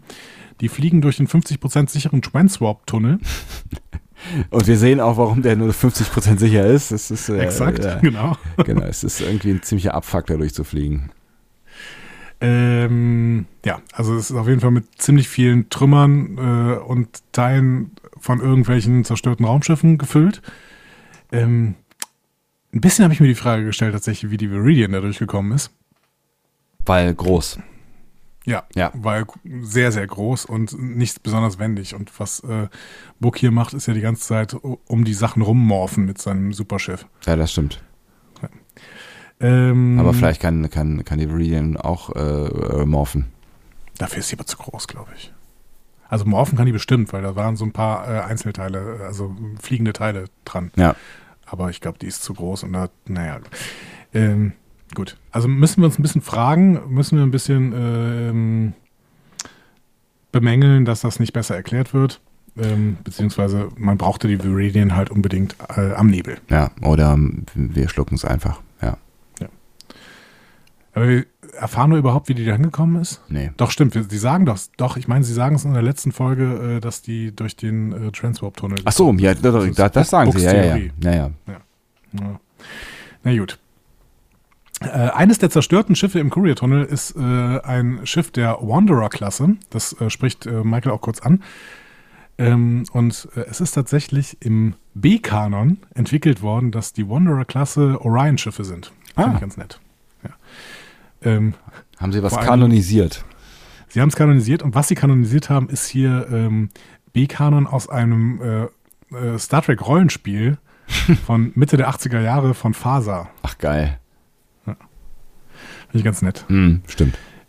Ähm, in TNG wurde die Wanderer-Klasse schon mal äh, identifiziert, aber eben noch nicht gezeigt. Und äh, das wird hier äh, so ein bisschen mehr kanonisiert, genau. Mhm. Ja. Naja, mit, mit diesem Morphing habe ich schon gesagt, ne, kommen sie durch das Gröbste durch ja. im Tunnel. Ähm, aber die Schilde fallen doch bedenklich tief wegen kleinerer Kollisionen. Mhm. Und ähm, die Discovery ist gerade ganz knapp vor den Schilden des Hauptquartiers. Und Vance deswegen, muss Entscheidungen treffen. Genau, soll er mal so eine reinlasse. Rein, reinlasse, reinlasse.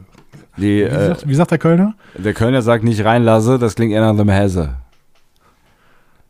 Wollen wir sie reinlassen? Ach stimmt, das ist auch, glaube ich, hessische, hessische, hessische äh, Fastnacht. Es könnte, sein, könnte sein, dass es äh, äh Fasernacht ist. Soll er mal so reinlasse? Also wenn ich, wenn ich irgendwas nicht kann, dann äh, nach äh, Österreichisch und äh, äh, Bayerisch ist es Hessisch. Hessisch. Ich, wo ich mal in Frankfurt gearbeitet habe. Ja, meine halbe Familie kommt aus Hessen. Ich müsste eigentlich können. Ne? Tatsächlich. Ja, ich erfahre immer wieder neue Dinge über dich. Ja, ja, Gießen. Und, und Friedberg und so. Guck mal eine an. Ja, ja, ja. Gut. Ähm, Vance entscheidet sich für Ja. Ähm, also mit reinlasse und so. Ja. ähm, schickt aber sofort einen bewaffneten Sicherheitstrupp los. Und parallel kommt Books Schiff aus dem Warp-Tunnel gesprungen. Mhm. Und Book und Michael müssen jetzt handeln. Ne? Ihre Rufe verhallen. Da ist offensichtlich irgendeine Störung drin. Also eine Störung, die Discovery gesetzt wird. Ne? Und sie sehen, ähm, wie die Discovery reingelassen wird. Ups. So, und da hast du eben schon mal angesprochen, Book erzählt jetzt, dass Osira den gleichen Trick benutzt hat, um, äh, also schon mal benutzt hat, und ja. sie sagt, und er sagt, äh, auf dem Präsidentenpalast auf Bentos äh, 4. Und danach hat er den Präsidentenpalast in die Luft gejagt. Das klingt wie eine Geschichte, die man kennen könnte. Und deswegen habe ich so ein bisschen, ähm, so, so ein bisschen äh, eben kritisiert, dass Vance auf diesen Trick quasi nochmal reinfällt, weil er, ähm, weil er ja durchaus bekannt zu sein scheint. Also das scheint ja keine kleine Nummer gewesen zu sein.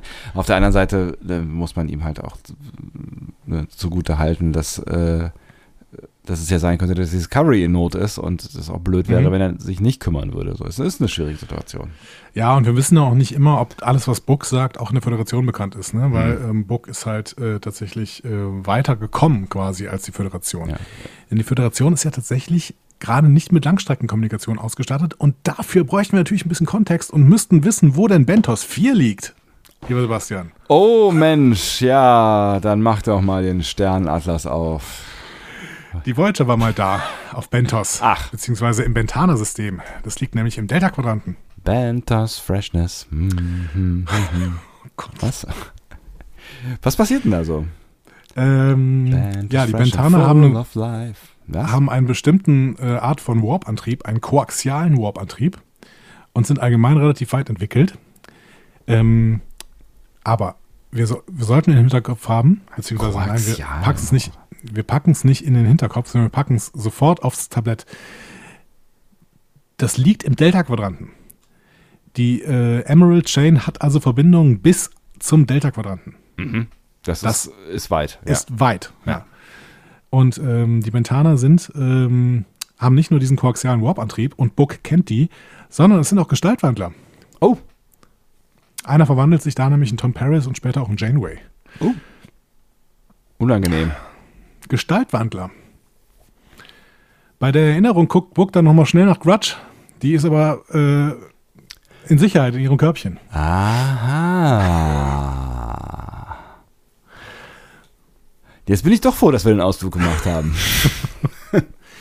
naja, also äh, ne, ähm, falls es sich nachher so ergibt, dass äh, Grudge tatsächlich eine Gestaltwandlerin ist und eventuell eine Bentanerin, ihr habt es bei uns zuerst gehört. Ja. bei uns zuerst gehört. Fünf Minuten früher informiert. Äh, Trackmovie schreibt, Grudge wird zum heißen Kandidaten für eine große Überraschung im Staffelfinale oder der vierten Staffel. Ja, ich meine, also da legen sie es ja jetzt wirklich drauf an, ne, nach wie vor. Also da muss jetzt auch irgendwie was kommen. Das habe ich mir nicht eingebildet. Das sind keine, keine Hints, die, äh, ne, also die sind halt da. Die habt ihr alle gesehen. Ich, also ich halte die Wahrscheinlichkeit für wirklich sehr, sehr gering, weil ähm, das hätte Dr. Pollard doch gemerkt letzte Woche. Ja, aber dass mit Grudge irgendwas passiert. Außerdem haben wir das Gespräch nicht mitbekommen, dass Dr. Pollard vielleicht dann hinterher mit Book unter vier Augen geführt hat. Unter vier Augen. Ja, die waren oben drüber. Unter, unter drei. ähm. Unter drei sind vier Augen und man ist zu zweit. Ist das nicht seltsam? Egal. Ähm, da fällt mir gerade ein, wir können noch einen, einen Podcast empfehlen. Hm? Wir können immer Podcasts empfehlen. Hört Podcasts, egal welchen. Es gibt einen neuen Star Trek Podcast. Ähm, Moral egal. Ah, richtig. Ja. Genau. Fällt mir gerade bei Dr. Pollard ein, ähm, denn äh, das ist ein Star Trek Podcast, der eine sehr interessante Perspektive einnimmt, nämlich die Perspektive von zwei ÄrztInnen, äh, die ähm, ärztliche Entscheidungen und ärztliches Handeln äh, in Star Trek äh, unter die Lupe nehmen. Und sie haben angefangen mit der Folge Dear Doctor und jetzt haben sie schon eine zweite äh, gemacht, nämlich Samaritan Snare, also das Herz eines Captains. Das heißt, wir haben einmal äh, hier äh, äh, Polaski quasi als auftretende Doktorin und einmal Flox. Genau, müsste eine Polaski-Folge sein. Ne? Ja, ich weiß, müsste zweite Staffel sein. Ja, ja, ja. Hm, genau. Also, ähm, das könnt ihr euch doch mal geben. Moral egal. Findet ihr sicherlich überall, wo es Podcasts gibt. Ja, finde ich spannend, habe ich noch nicht reingehört, äh, aber steht auf der Liste. Ähm, so. Äh, wo waren wir? Genau, hier Katze. Katze, Grudge, Grudge ne? äh, müssen handeln. Das äh, äh Discovery äh, fliegt in die Föderationsschilde hinein und äh, Zeit genau, ab, Michael keine und Kommunikation. Jetzt, Michael und Book wollen mit rein, also zurück auf die Discovery. Also sprinten sie mit dem Schiff ins Hangardeck und treten genau dann in die Discovery rein, als die in das Sicherheitsfeld der Föderation eintritt, was natürlich nur mit gesenkten Schilden geht. Und das hat dann ordentlich gerumst. Diese Ups, Landung. Ja, und äh, mit ordentlich Auswirkungen auch das ist, äh, auf die Discovery. Genau, es fängt an zu brennen, aber wird ja dann relativ schnell von den Dot äh, 23s gelöscht. Toll, was die alles können. Wir gehen ins Intro, in ein Intro ohne Saru. Oh, ist mir gar nicht und aufgefallen. Ohne, und ohne Kalber. Hm. Aber ohne Kalber ist äh, relativ bekannt, weil wir das in den ersten Staffeln schon gesehen haben. Aber ähm, Doug Jones steht tatsächlich zum ersten Mal nicht drin. Autsch. Aber das hat natürlich damit zu tun, dass er in dieser Folge einfach nicht vorkommt. Ja. Ähm, und nicht damit, dass er jetzt schon irgendwie rausgeschrieben worden ja, ist. Wenn jetzt in der nächsten Folge nur Special Guest Doug Jones drin steht, dann sollten wir uns Gedanken machen. Aber das wird nicht passieren. ich glaube auch nicht. so. Ähm, ja, gerade wieder scrollen. Ich habe irgendwie gerade hier die alles verloren. Gar kein Problem. Du kannst oh nein, alle meine Aufzeichnungen sind weg. Ich werde niemals mehr weitersprechen können. Das macht gar nichts. Du kannst mir Fragen stellen. Ich kann dir ganz genau sagen, was äh, passiert. Die Viridian liegt vor dem Hauptquartier und soll sich für Osira bereithalten. Die Discovery ist im Hauptquartier und Books Schiff ist im Hangardeck. Hm? So ein bisschen äh, wie diese russischen Poppen. Ne? ja. Das war das Erste, an was ich gedacht hätte. Ja, genau. Äh, Sarahs Regulators ähm, werden das alles regeln, ne? mhm. sagt Sarah. Und äh, die Sensoren können auch keine Lebenszeichen feststellen. So. Aber wir wissen natürlich schon, dass alle drei noch am Leben sind. Die, die Sensoren können nur keine Lebenszeichen feststellen, weil irgendwie alles kaputt ist da gerade. So. Ja, hm? ja. Osira geht in den Maschinenraum und da trifft sie auf Aurelio. Was für ein schöner Moment, wenn man den Kontext kennt, oder? Wir kennen den Kontext, deswegen ging's. Verdammt, dann erleuchte mich nochmal. Ach so, hast du es nicht erkannt? Ich habe den. Äh, ist es jetzt für dich ein, ein umso schönerer Moment? Okay. Ähm, Aurelio wird gespielt von Kenneth Mitchell in seiner mutmaßlich letzten Rolle. Ähm, das ist nämlich der Schauspieler, der ah, ähm, ja, ja, schon ja, mhm. die Klingonen Kol, Kol Shah und Tenavik gespielt hat. Also ah. Okay. Und während der Dreharbeiten zu Staffel 2, da hat er eben Cole Shah und Tenavik äh, ges gespielt, hat er von seiner ALS-Diagnose erfahren. Ja, eine, eine, äh, eine, eine fürchterliche, äh, eine traurige Geschichte, ja. Genau. Und tatsächlich hat er es erfahren, als sie gerade die Folge drehten, ähm, wo er Tenavik spielt. Mhm. Ne, das ist, äh, wie heißt die denn nochmal? In, in the Valley of Shadows. Ja. Und ähm, das ist die Folge, die Pike in seinem Rollstuhl zeigt. Mhm. Er hat nachher mal in einem Interview gesagt, äh, dass Pikes Schicksal sich für ihn dann irgendwie ähnlich angefühlt hat. Krass. Ja. Im Februar 2020 hat er seine Erkrankung dann öffentlich gemacht. Mhm. Ähm, und er hat dann auch schon gesagt, ja, und ich durfte aber tatsächlich nochmal bei Discovery mitspielen und das war mutmaßlich meine letzte Rolle. Ah, aber toll, das, das ist, ja, das war mir gar nicht mehr, äh, gar nicht mehr so bewusst.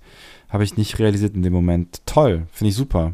Ja. Hat er auch gut gemacht. Äh, Mitchell ist ein super Typ, ne? Ja. Der, den haben wir ja auch schon mal auf einer Convention gesehen. Ich mhm. glaube, es war die äh, Destination, ne? Und ähm, er wurde anschließend, äh, also der, der, wurde auch nach seiner Erkrankung, nach dem Bekanntgeben seiner Erkrankung noch bei Conventions sehr, sehr gefeiert und auf äh, äh, The Cruise, also der Star Trek Kreuzfahrt war er und wurde da quasi von allen auf Händen getragen und war wirklich, es gab da wirklich schöne Momente, mhm. die man auf Social Media sehen konnte. Ja, und er spielt hier auch noch ohne Maske zum ersten Mal bei Star Trek. Ne? Mhm. Wie, wie Saru, äh, also Doug Jones und Ava Blackman, äh, Blackman in der letzten Folge, also die Osnulus-Darstellerin. Also die dürfen jetzt alle nochmal ohne Maske spielen. Das ist doch schön. Ja, auf jeden Fall.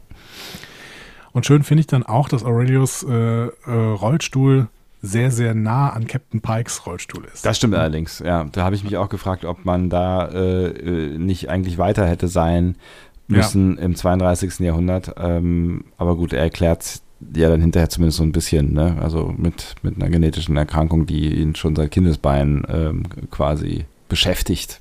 Ja, aber trotzdem müsste man eigentlich damit rechnen, dass es im 32. Jahrhundert was anderes geben würde. Ja. Ne? Keine Ahnung, so ein Gesamtbodysuit oder so. Ähm, aber gut, es war jetzt tatsächlich hier eine Referenz an Captain Pikes Rollstuhl und das ist auch äh, dann toll. Und ich finde die, äh, die, die Rolle, die Aurelio hier, äh, beziehungsweise die, die Kenneth Mitchell hier spielt, ja. also den Aurelio, finde ich auch sehr, sehr toll, weil es eine doppelte Anspielung damit ist. Ne? Das ist natürlich eine Anspielung an sich selbst, der hier, ähm, ich glaube, ALS ist auch eine äh, genetische Erkrankung, ne? Nee, ich glaube nicht. Bin ich mir aber gar nicht hundertprozentig sicher. Hm. Ich, ich, ich, bin Am, Amyotrophe Lateralsklerose. Ich bin mir gar nicht sicher, ob das überhaupt klar ist. Wo es, äh, wo es genau Motoneuronerkrankung. Nicht heilbare degenerative Erkrankung des motorischen Nervensystems. Gut, aber das wäre doch mal ein, äh, ein Auftrag, ne? Liebe Leute von Moral, egal. Ja. erzähl, uns doch mal, ja. erzähl uns doch mal, ob das eine genetische Erkrankung ist. Ähm, auf jeden Fall ist es damit eine doppelte Anspielung, natürlich an ihn. Ja ähm, aber auch an Stephen Hawking. Ne? Weil Stimmt. Aurelio ist ja hier ein führender Wissenschaftler dreier Quadranten, als, mhm. der, als dieses wird er vorgestellt, ne? und so könnte man vielleicht Stephen Hawking ja auch nennen. Nur, dass er halt äh, in, in äh, dem Fall für ein schwieriges äh, Regime arbeitet. Ja, genau. Aber das weiß er ja vielleicht nicht.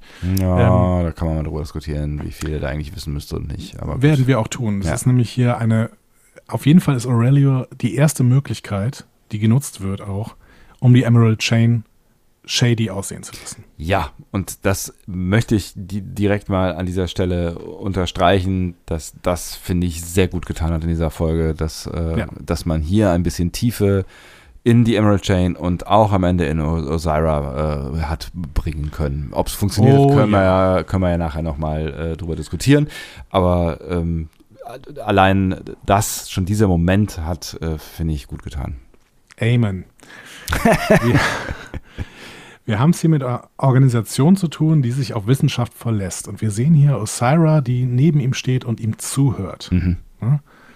Ähm, und Aurelio sagt, er glaubt an Osira und die Güte, die sie dem Universum bringt. Hm. Und dann, dann, zwangsläufig saßen wir erstmal, hä? Mäßig ja. vorm Fernseher, ne? Aber Osira wird hier ganz anders gezeichnet plötzlich, beziehungsweise ja. sie wird hier tiefer gezeichnet, weil wir bis jetzt sie nur in Action beziehungsweise in Auswirkungen gesehen haben. Ne? Ähm, Osira macht hier Aurelio noch eine andorianische Oper an und lässt ihn dann arbeiten. Ne? Und ich würde sagen hier, ne, zwei Aspekte. Wir sehen hier schon, wie du es gerade gesagt hast, die Episode schafft es, Osira Tiefe zu geben. Mhm. Und das schafft sie in einer Szene ganz stark. Ne? Ja. Und hoffentlich merken die Schreiber, dass es dafür manchmal nur eine kleine, feinfühlige Szene braucht, um das zu bewirken. Hätte man auch früher schon schaffen können, tatsächlich, ne? Genau, und das ja. ist mir jetzt meine Frage. Das ist der zweite Aspekt. Warum nicht auf Quajon? Warum muss man Osira erstmal stereotypisieren, wie es auf, im Orbit von Quay John passiert ist? Wo sie die ganze Zeit, haha, den Superbösewicht gespielt hat mit, mit Zwirbeln des Bartes und so. Es wäre auf jeden Fall, ne, also auch jetzt retrospektiv nach dem, äh, was wir in dieser Folge nochmal erfahren, es wäre auf jeden Fall die Gelegenheit gewesen. Ne? Also es wäre, glaube ich, nicht viel Aufwand gewesen, um da noch so ein bisschen was einzuflechten, was sie ein bisschen mehr shady gemacht hätte. Ja, verstehe ich auch nicht so ganz. Weil Screentime hatte sie ja genug. Ja, und sie hatte dieses Gespräch mit dem Bruder von Book. Und das wäre doch eine super Gelegenheit gewesen, ja. dass die ihm klar macht, äh, dass, dass äh, Emerald Chain ähm, gut für die, für die Planeten ist. Stattdessen tritt sie da als totale Erpresserin auf. Das ja. heißt, die Kritik geht einmal mehr an die Folge The Sanctuary, bei der man auch sagen muss, die hat auch Kenneth Lynn geschrieben. Das mhm. heißt, ja, der Schreiber ja. dieser Episode hier darf dafür verantwortlich gemacht werden. ja, aber das heißt auch, er hätte es, genau, er hätte es äh, ja eigentlich können. können. Ja. ja. Oder wir schieben es jetzt alles auf den äh, Co-Writer von The Sanctuary, das war Brandon Schulz. Aber das finde ich dann auch ein bisschen einfach. Oder wir schieben alles auf Jonathan Frakes, der es halt brillant umgesetzt hat. Und es stand alles genau. ganz anders im Drehbuch. Genau, der Regisseur hat einfach gesagt, so, nee, wir müssen das hier nochmal ein bisschen schöner machen. nee, wahrscheinlich nicht. Ja, aber wir werden diese, diese Reise, die Osira hier mit uns macht, werden wir noch ein bisschen verfolgen. Ja. Ähm, so, wir gehen noch mal kurz aufs Hangardeck. Die Dots löschen da gerade das Feuer, was entstanden ist. Ähm, Book guckt mal noch, noch mal nach der Queen. Ne? Mhm. Mhm. Und äh, Burnham bekommt noch mal eine Dosis Strahlenmedikamente. Äh, mhm. ne? Das ja, es hat immer noch so Flecken und so weiter, ja. Genau, die hat ja noch keine DNA-Rekalibrierung bekommen. Ne? Mhm. Anders als Book und die Queen. Ja. Ähm, Burnham bekommt von Book noch einen Concealer. ja. Ne? Also äh, ein Concealing-Device, ja. keine Schminke, so ein Armband, was ihr Lebenszeichen vor den Sensoren schützen soll. Ja. Gibt es auch nur einmal. Ja, genau. Also er hat es nur einmal tatsächlich. Ja. Und das wird noch wichtig werden. Ähm, jetzt müssen sie sich auf jeden Fall trennen, ähm, weil, wie gesagt, Book hat nur eins. Und ähm, Burnham will sich auf die Suche nach Stamets begeben und Book muss bleiben, wenn die Regulatoren nämlich quasi ein, also die Regulators, wenn die noch irgendwie, wie wird es übersetzt wahrscheinlich? Weiß auch nicht, Regulatoren ist ein komisches Wort, ne? Ja. Aber Regulator ist auch ein, also, weiß auch nicht. Die, die. Auf, Aufseher vielleicht. Ja, Regulatoren, Regulators. Also ja. wenn die, wenn die keinen Piloten finden würden, müssten sie das ganze Schiff absuchen. Das heißt, sie müssen jetzt einen Piloten finden und deswegen muss Book da bleiben. So. Punkt. Und dann gibt es noch einen sehr, sehr schönen Dialog. Ne? Is this the wrong moment to tell you that I love you for the first time? Not quite the first you talk in your sleep. Ja, schöner Moment. Ja. Ähm, für die Menschen, die der englischen Sprache nicht mächtig sind, müssen wir das kurz übersetzen. Es geht äh, darum, dass ähm, es hier die, die, die, also ihr habt das selber gesehen, ich muss das auch nicht übersetzen. Ja. Ne, hier, Liebe, nein, nein, du, du, du schläfst, äh, du, du, du, du redest, redest im Schlaf, genau. Ähm, ja, Sarah kommt ins Hangardeck, äh, erkennt das Lebenszeichen von Book dann äh, und schickt seine Regulators, um ihn festzunehmen. Mhm. So. Dann ist ähm, äh, Burnham aber schon versteckt und die kann dann tatsächlich nachher, wie wir sehen, auch fliehen. Ins Headquarter. Mhm. Vance ist weiter misstrauisch. Also da flieht nicht Burnham hin. Ich muss mir ein bisschen weniger springen hier. Ne? Also wir gehen nochmal ins Headquarter rein. Vance ist weiter misstrauisch. Ne? Ja. Es gibt keine Nachricht von Books Schiff auf der Discovery und keine Nachricht von der Discovery. Die Transportersignale kommen nicht durch und die Viridian sitzt vor dem Hauptquartier und macht gar nichts. Und damit wird ihm klar, ey, Moment. Das stimmt. Dann ist Osira doch auf der Discovery. Ja, genau. Hm? Ja, ich habe, also je mehr ich drüber nachdenke, habe ich vielleicht Vance auch Unrecht getan. Also vielleicht hat es auch einfach nicht also vielleicht muss es einfach bis dahin dauern, bis er, bis er sich vollständig sicher sein konnte. Es kommt nur in dem Moment, finde ich, und das ist, das ist der Moment eigentlich, um den es geht. Es kommt in dem Moment so ein bisschen wie, aus dem Nichts. Also hätte er vorher schon mal irgendwie so drüber nachgedacht, so, oder ne, mal laut drüber nachgedacht, so, warum, warum melden die sich denn nicht? Ist vielleicht das Schiff mhm. gekidnappt worden oder so? Also es besteht ja die Gefahr zumindest. Und erinnerst du dich damals hier auf Dingsbums hat sie ja auch den Palast in die Luft gejagt und so ähm, ja, sind wir mal vorsichtig. Also wenn er, wenn er diese Theorie einfach nur mal irgendwie auch nur in einem Nebensatz gedroppt hätte, dann hätte es, finde ich, ihm gut getan, weil jetzt kommt es so ein bisschen aus dem, aus dem Kalten, dass er sagt, ach so, jetzt fällt mir gerade ein, das könnte ja auch eine Falle sein übrigens. Äh, ja, weißt du, was ich meine? Ganz im Ernst, wenn ja. du, wenn du jetzt in Vans Haut stecken würdest und dann passiert das da, ne? Hm. Ich finde, selbst wenn Osira auf der Discovery ist, lasse ich die Discovery rein. Ja? Ja, weil ich doch Wegen- die Discovery wieder haben will. Und die Crew. Ja, die Crew auch, aber vor allen Dingen auch die Discovery an dieser Stelle. Und ähm, dann hat er doch genau das Richtige gemacht, nämlich zu sagen, ja, mach mal so einen Spalt auf, dass nur die Discovery reinkommt, auf gar keinen Fall die Viridian. Ja, fair enough, aber vielleicht hätte es einfach gut getan, kurz zwei, drei Eindrücke von seinen Gedankengängen zu bekommen in dem Moment. Kriegt Oder in, in de, vielleicht in dem Moment davor. Also, dass, dass Kriegt man doch. ich finde, ich, ja, weiß nicht. Das hat mich überzeugt, fand ich gut. Okay. Er sagt dann, als äh, ihm klar wird, dass Osira auf der Discovery ist, Waffenladen Discovery in den Fokus. Ne? Ja. Also alle Schiffe sollen den jetzt in die Fokus nehmen. Ähm, ja, Book wird von Sarah gerade liebevoll zur Brückencrew in den Ready Room gebracht. Tilly fragt ihn dann stumm nach Michael, woraufhin er ihr klar macht, dass die auf dem Schiff ist. Mhm. So. Und die sehen wir dann auch. Ne? Ein Emerald Chain Guy macht sich gerade an den Plaketten für die gefallenen Offiziere der Discovery zu schaffen. Mhm. Warum auch immer. Ähm, Burnham bringt ihn dann relativ aufwendig um. Echt? Also, ich meine, wir werden in der Folge, in der Folge ja nochmal daran erinnert, dass sie ja hier den äh, Vulkanier Spock Super äh, Move Dingsbums äh, Griff kann, ne? Ja. Ähm, weiß nicht, ob es da keine Zeit für gab, aber hey, das wäre einfacher gewesen, glaube ich. Ja. Und man hätte ihn nicht umbringen müssen, aber Ja, gut. und sie wird dann in den Oberschenkel gemessert. Ja. Äh, ne? Naja. läuft, läuft ziemlich, ziemlich scheiße eigentlich alles in allem. Ne? Es hat sie dieses tolle Device, sie springt einmal kurz quasi in den Flur und 30 Sekunden später hat sie ein Messer im Oberschenkel. Also eigentlich Ja. echt nicht richtig gut gelaufen. Aber es beginnt hier Michaels Handlungsstrang. Ne? Sie wird ihre Schuhe verlieren, sie holt sich jetzt schon Waffe und Kommunikator von der Wache, sie kriecht durch Röhren, verspottet den Geiselnehmer.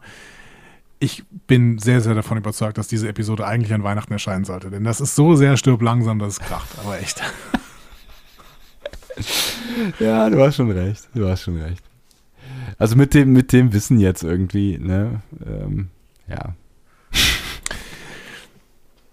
Der Kommunikator ist offenbar Tricorder und Transporter, aber er ist kein Geweberegenerator. Ja. Und auf der Discovery sind auch alle Medikits aus. Zumindest äh, die, die in äh, äh, Jeffrey Tubes aufbewahrt werden. Und eigentlich werden die ja überall aufbewahrt. Ja, vor allen Dingen am, auf den Gängen halt. Naja. Ja.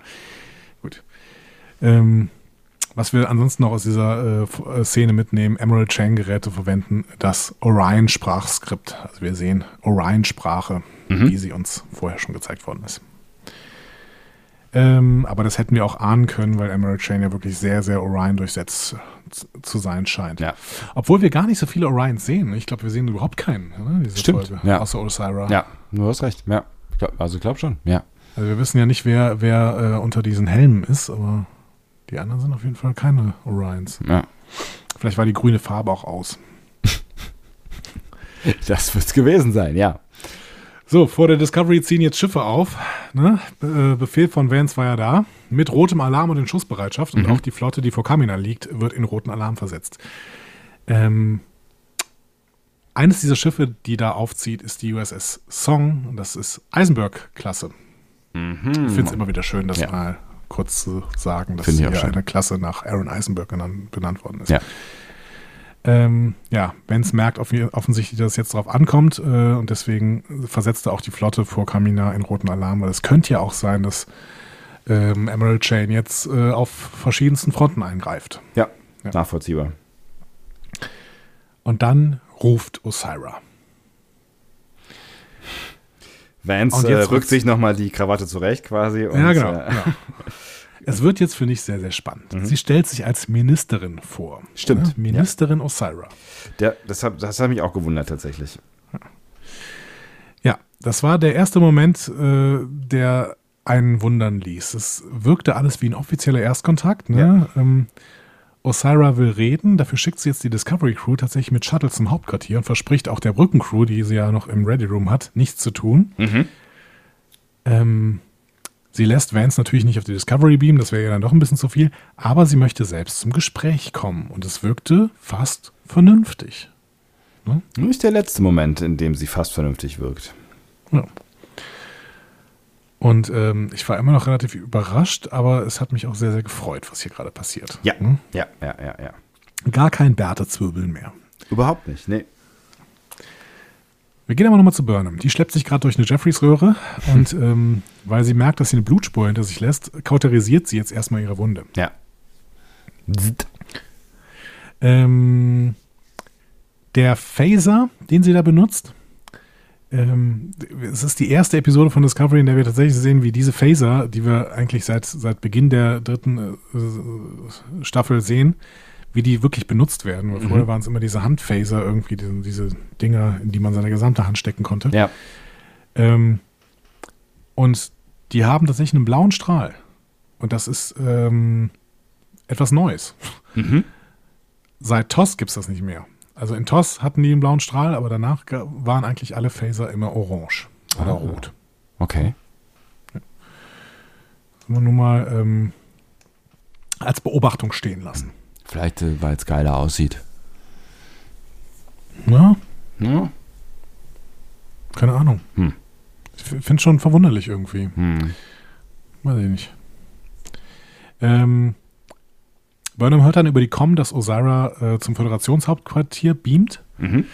Und das ähm, motiviert sie dann, einen Notruf abzusenden. Hat mich ein bisschen an Hallo Spencer wieder erinnert. Ne? Ich rufe dich Galaktika vom fernen Stern Andromeda. Ja, ich war Aber auch so ein bisschen, äh, das, das, das war der, der einzige Part, den ich tatsächlich ein bisschen äh, irritierend fand. Vor allen Dingen, weil es mich nahezu fürchten lässt, dass, äh, dass dann äh, äh, Gabriel am Ende zur Hilfe kommt als Retter, rettendes Element. Wahrscheinlichkeit? Ja. Einschätzung? Was sagst du? Ja, nicht unwahrscheinlich. Warum sollten sie es sonst machen jetzt hier, ne? Ich würde 99 Prozent sagen. Gut. ähm, denn ich finde, dass sie nicht nur hier äh, ihre Mutter ruft, sondern sie auch noch einen tatsächlichen Code benutzt. Ähm, also sie sendet ja das Signal erstmal an Nivar, ne? Ja. also an, an ehemals Vulkan ähm, und bittet damit irgendwie nicht nur um die Hilfe von ihrer Mutter, sondern quasi um die Hilfe der Kurat Milat. Ja. Und sie sagt dann zwei Sachen. Erstens, ähm, vielleicht, liebe Mutter, sehen wir uns nie wieder. Ne? Mhm. Was im Prinzip also sie hätte auch sagen können, hey, das ist eine verlorene Sache, die wir hier haben. Genau, das ist eine auswegslose Situation übrigens. Genau. Just und wir saying. wissen, dass die Kovat Milat ja. sich nur ausweglosen Situationen verschreiben. Dementsprechend, das ist äh, definitiv ähm, ein Code dafür mit komm doch bitte. Ja. Und dann sagt sie was ganz Interessantes, nämlich ähm, vielleicht ist Dad auch da. Mhm. Also geht um den Himmel, vielleicht sehen wir uns im Himmel wieder, ne? Also oder ja. whatever, ja. Genau. Also sie, was, hast du das so verstanden irgendwie, ne? dass, dass es quasi so ein religiöser Bezug ist oder sowas? Ne? Vielleicht sehen wir uns da, wo Dad ist? Ich hab's, ich hab's ehrlich gesagt nicht so ganz gerafft und hab's dann irgendwie als emotionales Geschwurbel abgetan. So von wegen, äh, also ich habe das ganze, irgendwie fand ich das ganze, das ganze Gespräch irgendwie seltsam. Ne? Also das ist dass ja kein sie, Gespräch. Nein, es ja. ist kein Gespräch, nein, aber ne, diesen Monolog quasi oder vielleicht ja. auch den inneren Monolog, den sie führt. Ähm, weil irgendwie, ja, ich habe verstanden, ähm, dass sie ihre Mutter zur Hilfe ruft. Ja, ich habe verstanden, dass sie das mit den Triggerpunkten tut, äh, die die Kobalt Milar brauchen. Ähm, und den Rest habe ich irgendwie so ein bisschen als, sie lässt sich mal kurz emotional gehen, ähm, mitgenommen, aber habe es irgendwie nicht so, nicht so ganz gerafft, was es sollte. Ich habe es auch nicht verstanden. Also ich habe den, den, Satz mit äh, ihrem Vater habe ich nicht ganz verstanden. Ja. Weil, also wir sehen hier dass das irgendwie so ein Verweis auf den Tod ist, glaube ich fast nicht. Hm. Weil Burnham ist keine. Burnham ist nicht religiös. Nee, ja, ist ja doch mehr Vulkanierin als äh, alles ja. andere. Auch wenn man das auch durchaus als Religion bezeichnen könnte, aber das ist ein anderes ja, Thema. Ja, genau, aber, aber eine ja. andere Art auf jeden Fall. Ja. Ja, wie sehr Burnham Vulkanierin ist, wird uns nachher noch viel beschäftigen, aber auf jeden Fall. Ja. Ähm, wir, es ist auf jeden Fall sehr wahrscheinlich, dass diese Mayday-Nachricht an die Mutter geht, dass die, äh, dass es triggert und dass wir in der nächsten Folge eine Rettung in letzter Sekunde. Ja. ja, und es wäre die vierte, es wäre das, wär das vierte Track-Finale in Folge, bei dem wir eine Rettung in letzter Sekunde sehen. ja, wir uns daran erinnern. Ja. Discovery Staffel 2, Such Sweet Sorrow äh, 2 kamen die Klingonen mit den Kelpianern an. Ja. Äh, dann äh, in, bei Picard sehen wir Riker und die Sternflotte Ja. ne, mit in, in Arcadia Ego Teil 2. Ja. Und äh, was ihr noch nicht gesehen habt, ähm, oder vielleicht doch, wer weiß, äh, ist in Lower Decks. Da kommt in der letzten Folge tatsächlich auch jemand an. Ja, Setzt mal diesen Spoiler äh, nicht, wer es denn ist. richtig. Ähm, gut.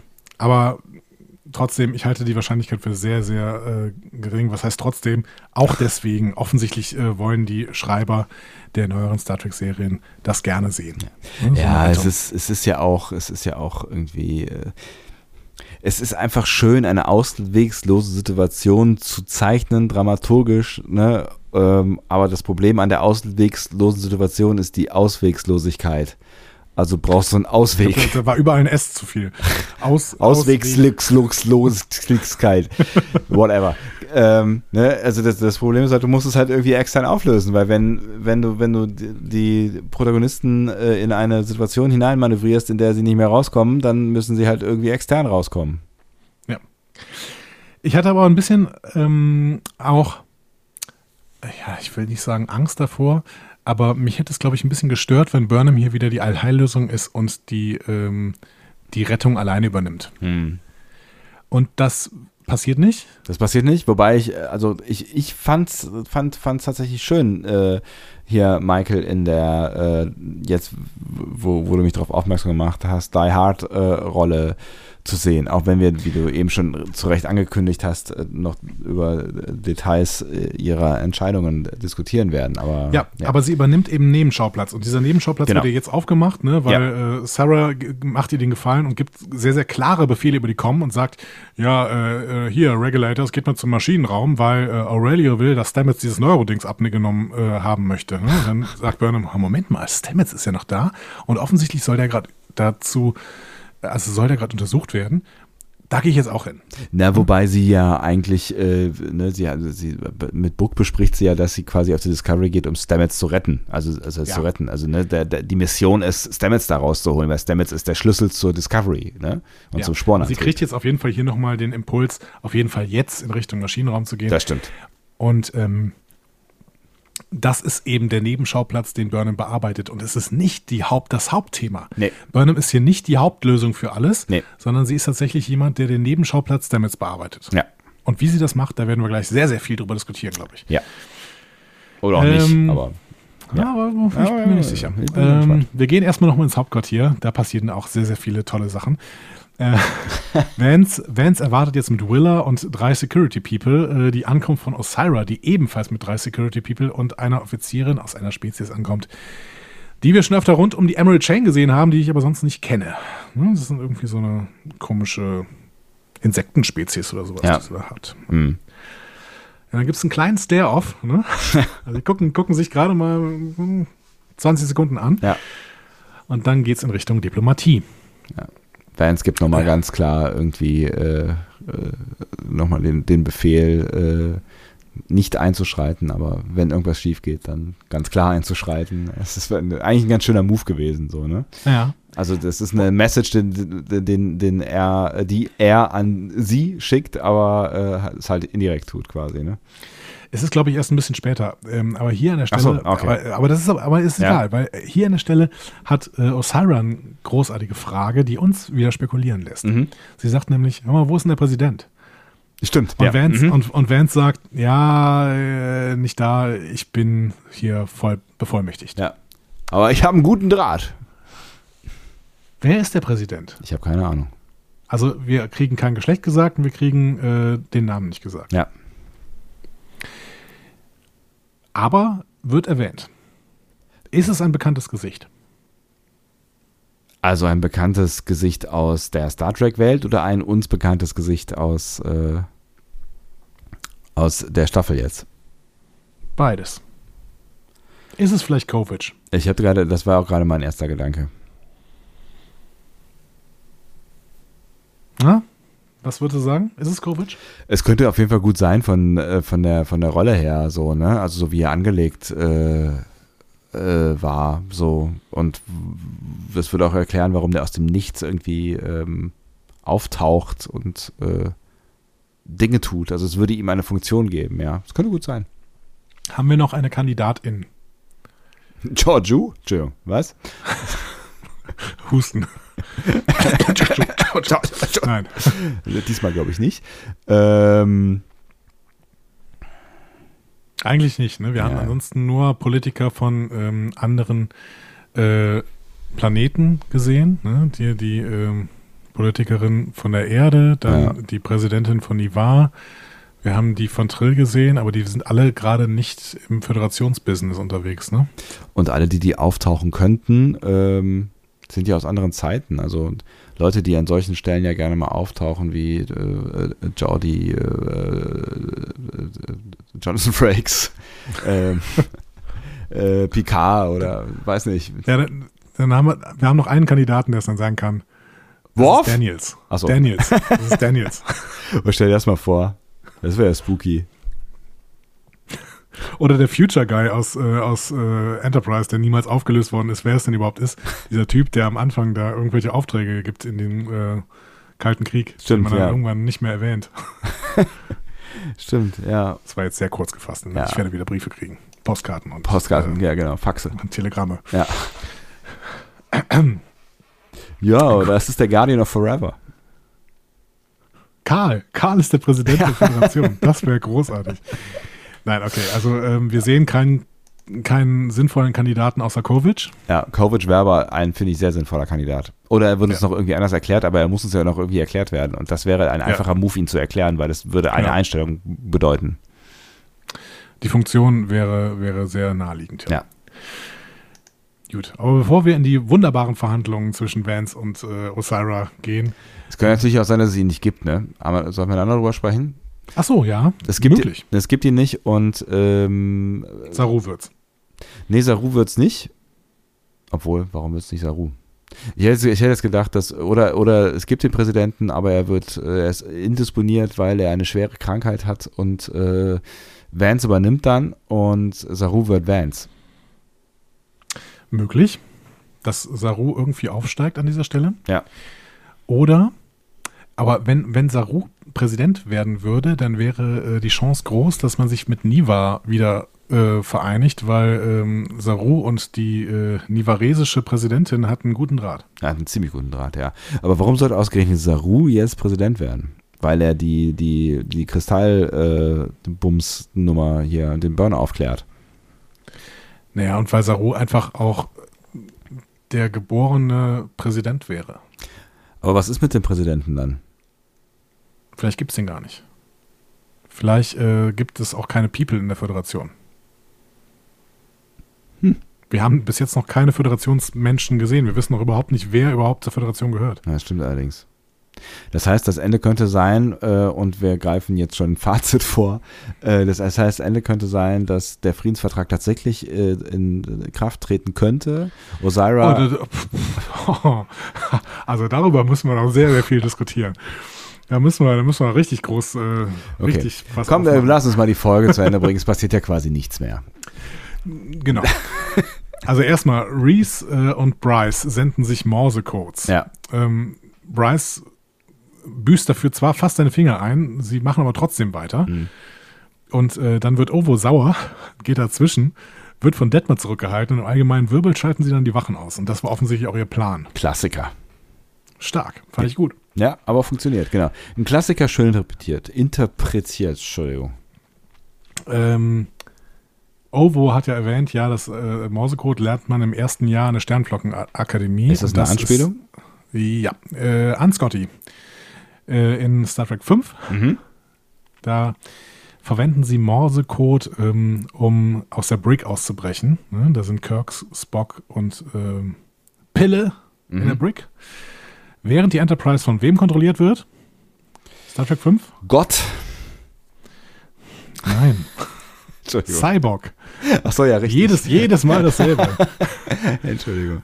Ja, ja Cyborg habe ich verdrängt. Burnhams, Burnhams äh, Stiefbruder. Ja. Selten erwähnt, oft genannt. äh, Was? das, ist ein, es klingt wie ein Paradox, aber es ist nicht der Fall. Ähm, gut. Ähm, jetzt kann auf jeden Fall geredet werden, ähm, weil die Wachen sind ja außer Kraft und ähm, Book bringt sie deswegen auf den neuesten Stand, was den Planeten angeht. Rin berichtet von äh, der typischen Emerald Chain Taktik, die Systeme auszuwechseln. Tilly nimmt das Kommando an sich und macht einen Plan, den Raum zu verschanzen. Ja. Ja. Also wir sehen die klare Aufteilung. Ähm, Rin wird jetzt programmieren, irgendwie. Irgendwas? Und ja.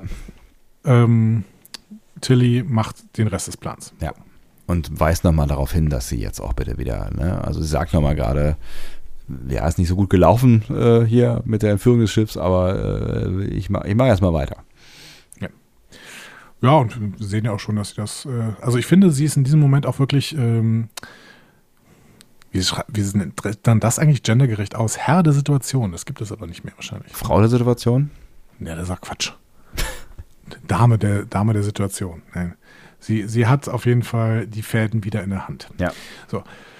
Ähm, so, bei den Verhandlungen zwischen Osira und Vance, zu denen wir jetzt gehen, im Haupt Föderationshauptquartier, ist ein Hololügendetektor dabei, namens Eli, Ja. und es werden Infos gedroppt. Ähm, Osira fängt mal einfach an und sagt, ja, war schon ziemlich einfach, die Discovery zu bekommen, weil Saru nicht da war. Ne? Hm. Und Vance scheint das ehrlich gesagt nicht zu überraschen. Der hat es ja geahnt, ne? Tilly und äh, Captain, das ist nicht so richtig, war, war nicht so richtig schlau. Ja. Ne? Also er sagt es nicht so richtig, aber man er verzieht's Gesicht so, ne? Ja, genau. Und dann kommt Osira mit dem Hammer. Sie will Frieden. Hm. Sie will eine Vereinigung von Emerald Chain und Föderation. Und Eli bestätigt, dass, äh, dass sie das ernst meint. Skala von 1 bis 100. Wie sehr hat sich überrascht? Äh, ziemlich, ehrlich gesagt. Also, Ja. äh, weil ne, die eine Szene ähm, äh, hat mich jetzt noch nicht vergessen lassen, dass sie bisher äh, ja als Bad, Bad, Bad, Bad äh, gezeichnet war. Und ähm, es hat mich auch die ganze Zeit nicht losgelassen. Also, wie ernst sie das jetzt meint und ob sie einfach nicht vielleicht gelernt hat, ein äh, Eli zu kompromittieren. Aber ähm, offensichtlich wo- wollen, will man uns ja was anderes erzählen. Ja, also es war natürlich an der Stelle ein bisschen schwierig, dass, dass man uns äh, Georgiou gezeigt hat, wie sie ähm, die Hologramme sofort ausschalten kann. Hm? Aber, Aber- Georgiou ist Georgiou. Ja. Also ich habe schon hier sofort gesehen, okay, Osira meint das wirklich ernst und das Ja. wollen sie uns mit Eli zeigen. Ähm, aber ich war auch immens überrascht Ja. über diesen Move. Also ich war, ich war, ich war, ich war in dieser Folge ja. wurde es ganz klar, die- in dieser Folge wurde es ganz klar vorgezeichnet. ne? Ja, das ist der Punkt. Ne? Also ich war, ich war echt skeptisch, aber es, ne, es, die haben ja komplett darauf hingearbeitet, dass sie in diesem Punkt real, reliable zu machen. Und das hat ja, Ja. Ich, ich finde, am Ende auch gut funktioniert. Ne? Also auch mit dem Ausgang. Also das macht sie ja nicht weniger reliable und das macht, macht den Punkt auch nicht weniger äh, äh, glaubwürdig. So, benutzen wir mal das Wort. Genau. Jetzt müssen wir mal gucken, äh, was wir denn im Endeffekt davon halten. Aber erstmal müssen wir gucken, wie diese Verhandlungen laufen. Ja. Wir erfahren erstmal, dass die Sternflotte versucht hat, den Sporenantrieb zu duplizieren und gescheitert ist. Das sagt äh, Osira zwar, aber wir halten das auch für relativ glaubwürdig. Ja. Ne? ja. Ähm, wäre etwas, was man so natürlich sofort machen sollte, ähm, um irgendwie die Föderation wieder stark zu machen. Ne? Ein Sicherer Antriebsweg äh, zu den Außenplaneten und sowas. Hm. Scheint nicht zu funktionieren. So. Das heißt, das ist so eine kleine Motivation der Sternflotte, die uns hier sofort am Anfang genannt wird. Und wir erfahren da ja bei äh, zeitgleich, dass, ähm, dass, es, dass, dass, dass, äh, das Emerald Chain offensichtlich auch eine Gemeinschaft ist von, ähm, von, von, von großen Denkern, also von, von Wissenschaftlern, von, von also da, wir, wir, also das erste Mal guckst du in eine, eine äh, diverse Gesellschaft, finde ich, hinein, ähm, die, Mhm. wo, wo halt nicht nur irgendwelche Warlords und äh, Bad Girls und Guys ähm, durch die Gegend haten, sondern da scheint es eine Gesellschaft zu geben, die Interesse an Kunst, an Kultur, an Wissenschaft äh, hat. So, Ja, ne? genau. Das, das ist das, das erste Mal, dass dieses kleine Fenster geöffnet wird. Genau, Osira gibt zu, dass die Emerald Chain ein PA-Problem hat. Aber die Föderation könne helfen, denn die gilt als Symbol der Hoffnung. Ja. Also ich fand, erstmal fand ich diesen Satz von Osira toll. Ne? Du merkst, ich druckse ein bisschen und das hat einen Grund. Aber ähm, ich fand diesen Satz total toll. Ne? You're a chain of planets, we are a federation of mercantile exchanges. Ne? Ja. Ne? Ähm, damit äh, sagt sie quasi rhetorisch, so nah, so weit sind wir gar nicht voneinander entfernt. Ja. Ne? Ähm, und dann sagt sie, wir sollten uns auf das konzentrieren, was das Gute für die Menschen ist. Ne, beziehungsweise für die, für alle. Ja, ne? für die, für, good für, of, good of our people. Ja. Ne? ja, genau. Und sie sagt, am Ende der Tage ist das, was, ist es das, was zählt. Mhm. Ähm, dass die Emerald Chain PA-Probleme hat, das glaube ich gerne. Ja. Das, äh, Und das hat natürlich auch seine Gründe. Ja. Hm? Ähm, aber dass die Föderation jetzt als Symbol der Hoffnung gilt, Mhm. ähm, hatte nicht Book in der ersten Folge noch gesagt, ah, Burnham, du glaubst an Geister? Hm. Hat nicht ähm, Aditya Sai gesagt, dass die Föderation im Prinzip, dass, dass kaum noch irgendwie Föderation existiert und er die ganze Zeit darauf wartet, dass es irgendwelche äh, Nachrichten gibt? Ja, aber er hat ja das Problem, dass er der Einzige ist, der keinen Weg gefunden hat, auch irgendwie die Subraumkommunikation zu äh, subraumlimieren. Der arme Kerl. Der arme Kerl, ja. Alle anderen reden miteinander, nur niemand mit ihm. Also ich kann verstehen, dass die Föderation als Symbol der Hoffnung gilt, aber als aber doch relativ ohnmächtig, oder? Ja, vor allen Dingen äh, haben wir ja auch noch diese die Vidrage-Nummer irgendwie, ne? Also da es gibt ja offensichtlich dann äh, auch einen größeren Part, der die Föderation ähm, als äh, Bedrohung, als als also zumindest Ja. nichts Gutes sieht, ne? Oder als, als verstaubte ähm, Ex-Organisation oder so. Ja, Naja, aber Emerald Chain ist auf jeden Fall mehr als nur äh, die, die, die Handelsketten. und wenn du diese Emerald Chain hat auch Bevölkerung. Genau, und wenn du jetzt diese beiden ähm, Anführungsorganisationen miteinander vergleichst, kann man, glaube ich, schon sagen, dass die Föderation das, das bessere Image hat, wie sich das jetzt in der Galaxie, in den, wie auch immer, verteilt hat, ähm, imagemäßig, I don't know. Also das ist einfach nicht, nicht beurteilbar für uns an der Stelle. Ne? Hättest du es besser gefunden, wenn man uns mehr Worldbuilding gezeigt hätte und weniger nur die große Politik? Ich meine, machen wir uns mal klar, wir haben von der Föderation, alle Planeten, die wir gesehen haben, sind gerade nicht in der Föderation. Das heißt, wir haben von der Föderation tatsächlich nur zwei Räume gesehen Ja. und ein Schiff. Also wenn es jetzt darauf hinausläuft, dass dieser, dieser, dieser, dieses, dieser politische oder diese diplomatische Lösung oder ne, dass diese, dass das jetzt quasi das Finale äh, sein wird, also dass es da irgendwie darum geht, ähm, also ne, dass das halt eine größere Rolle spielen wird. Also offensichtlich werden wir ja noch irgendwie einen Showdown bekommen und äh, es wird noch mit Action zu tun haben. So, aber wenn es im, im Grunde darum geht, diese beiden Systeme miteinander zu vereinen for a greater good, so, ja, dann hätte das wahrscheinlich nicht geschadet, äh, ein Gefühl dafür zu bekommen, wer die Föderation eigentlich heute ist. Weil das Ja. haben wir nicht. Genau. Und das ähm, müssen wir für die nächste Verhandlungsrunde mitnehmen, dieses Problem. Ne? Mhm. Weil die nächste Verhandlungsrunde wird natürlich auch noch spannend, wenn wir bewerten wollen, wie wir das politisch denn bewerten würden, was hier zusammengeführt werden soll. Ja, ja, Ne? absolut. Wir gehen vorher nochmal auf die Discovery zurück. Auf der Brücke bemerkt ähm, Saray, dass nicht nur die, oder Sarah, Sarah, oder Sarah. Sarah. nicht Okay, nur die Sarah, näher kommenden Sarah. Föderationsschiffe, ne? Ja, bemerkt er und spricht da auch noch eine Warnung aus, sondern auch das Lebenszeichen der Jeffreys-Röhre. mhm. Das Device am Arm hat wohl versagt, ne, der Concealer. Ja. Und dann grüßt der Burnham über die Com und äh, sendet Regulators, um sie einzukreisen. Mhm. Von jeder Richtung. Also ich glaube, er, er hat einfach den, den, ähm, den Stirb langsam Trick durchschaut. Ne? Wahrscheinlich konnte er sie durch, das, durch den Kommunikator or- orten, durch den Fremdkommunikator, oder? Ja, irgendwie hat er das auf jeden Fall bemerkt. Ja. Ähm, Im Maschinenraum äh, lässt Aurelio gerade das Gehirn, Schloss entfernen und spricht dann mit Stamets. Mhm. Und Stamets erkennt die Oper, wodurch Aurelio erstmal Opern-Nerd-Talk ansetzt. ähm, Falscher Zeitpunkt, aber naja, gut. ja, aber ich fand es echt ganz schön. Also wir, wir kriegen hier wirklich einen Nerd gezeichnet, ne? Ja. einen Nerdwissenschaftler. Ja. Und, einen, und einen guten Menschen, habe ich das Gefühl. Ja, aber vielleicht ein, ein wenig unempathisch. Vielleicht fehlt ihm da so ein bisschen.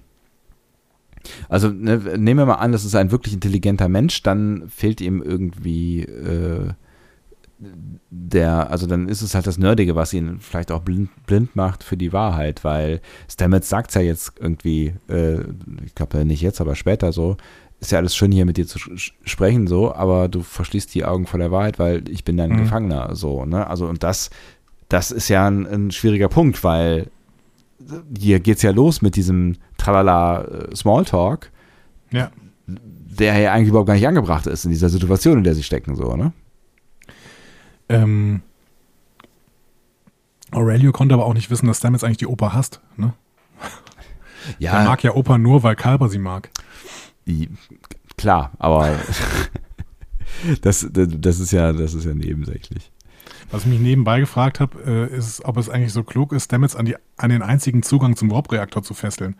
Man kommt, jetzt grad, man kommt da gar nicht mehr zum Warp-Reaktor, weil Stamets die Leiter besetzt, oder? Ist das Aber so? Gut. Aber gut. Ähm, Stamets kontert auf jeden Fall mit, ebenfalls mit Nerd Talk, aber mit Väter Talk. Ja. Er hat nämlich den, die Piercings hinter Aurelios Ohren erkannt und hat gesagt, ah ja, du bist also auch Vater. Ne? Mhm. Und er sieht sich selber als Vater von Adira. Ja. Schön, oder? Ja, ich, wir haben es ja, also ich finde, uns ist das gut erzählt worden. Das erkennen wir schon daran, dass wir in der letzten Folge oder in der vorletzten Folge oder sowas gesagt haben: Ach, guck mal hier, äh, die beiden Daddies von Adira. Ja. Ne? Ja, offensichtlich hat es funktioniert, zumindest bei uns, ja. Ja, bei uns hat es auf jeden Fall funktioniert, weil ich habe ein paar Mal in äh, irgendwelchen Reviews gelesen, äh, dass das doch sehr, sehr schnell ging. Aber ich habe irgendwie das Gefühl, ähm, Nee, das ist, das ist schon etabliert. Adira war das, also Adira hat äh, die beiden gesucht und die beiden haben Adira gesucht. Ja. Irgendwie. Ja. Ne? So als, als Bezugspunkt, gerade Stamets. Ja. Aurelio wird auf jeden Fall das Gequatsche über die Familie unangenehm mhm. und er lenkt deswegen das Thema auf den Sporenantrieb. Sehr geschickt. Und er, dann erzählt Stamets, ja, aber die DNA hier, die stammt, äh, stammt von einer längst ausgestorbenen Version eines mutierten Tardigraden. Mhm. Ähm, du wirst mich wohl umbringen müssen, ne? Ausgestorben? Fragezeichen? Ach so, ja. Ähm. Ist das, ein, ist das ein Bluff oder ist das wirklich so? Wahrscheinlich ist es ein Bluff, wir werden es nicht herausfinden können. Ne? Also, ähm, ja, wir können ja ein bisschen äh, Hinweise lesen. Ne? Also wir haben einen Shorttrack gesehen mit einem äh, Tardigraden und dieser Tardigrade konnte durch Raum und Zeit reisen. Ja, das stimmt.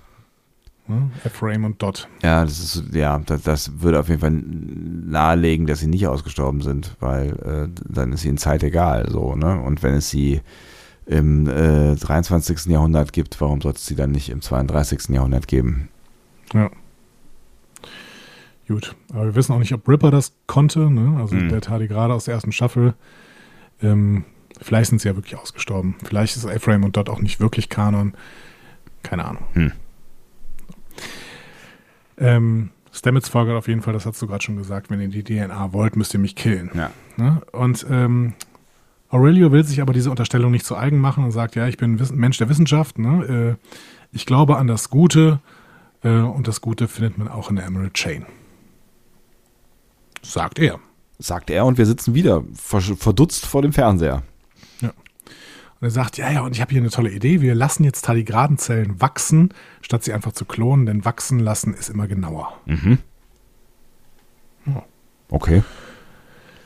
Auf jeden Fall, ich finde, ich finde es, also ich finde, dass Aurelio wirklich ein toller Charakter ist, weil er so, der hat mit Politik nichts am Hut, das ist ein reiner Wissenschaftler. Ja.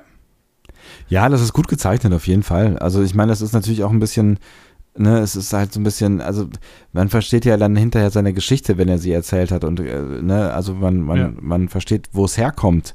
Ist natürlich auch so ein bisschen schade, dass er so die Augen verschließt vor Dingen, die er eigentlich mitbekommen hätte können, wenn er gewollt hätte, würde ich jetzt mal unterstellen wollen.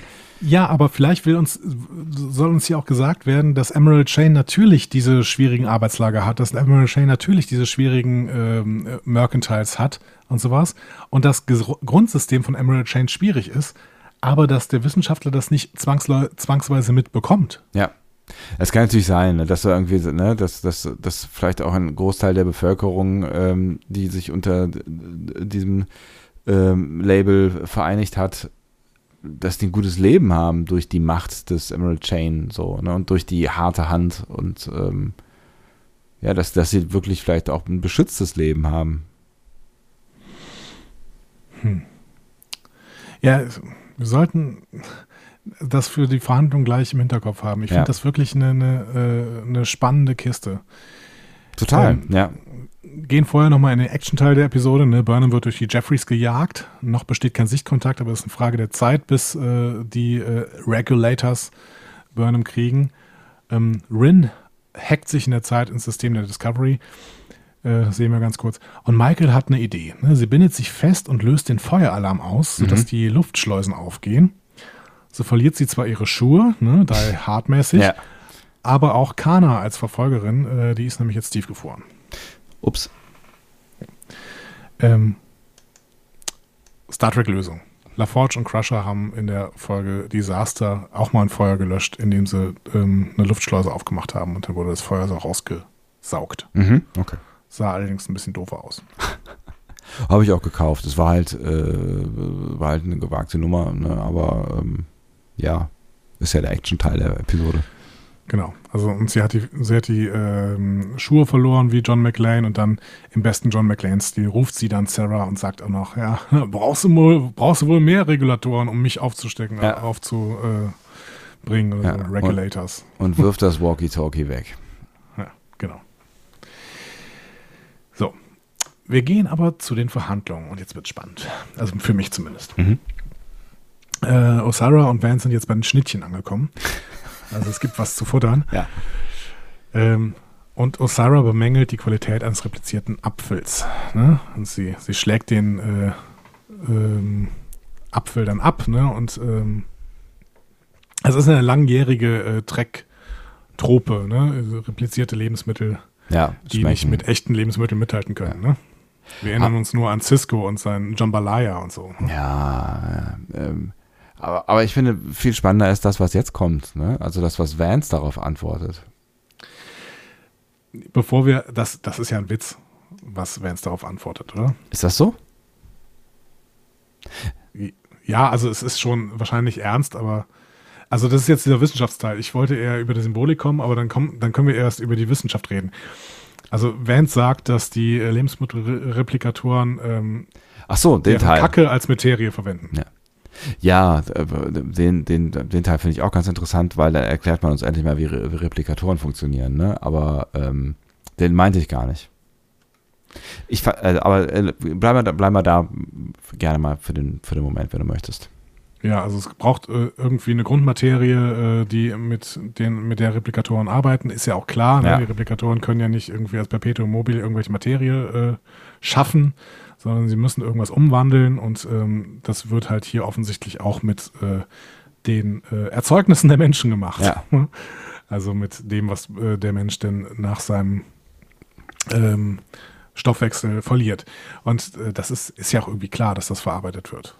Finde ich gut. Fand ich eine schöne Erklärung, ja. ja. Dann wissen wir auch endlich, äh, ähm, dass es eine Klospülung gibt, offensichtlich bei äh, äh, Star Trek. In, ja. ja. Vielleicht, vielleicht wird es im Rest der Föderation nicht immer so gemacht, ne? weil ähm, oft ist Materie auch kein großes Problem, irgendwie Materie irgendwo herzuholen. Ne?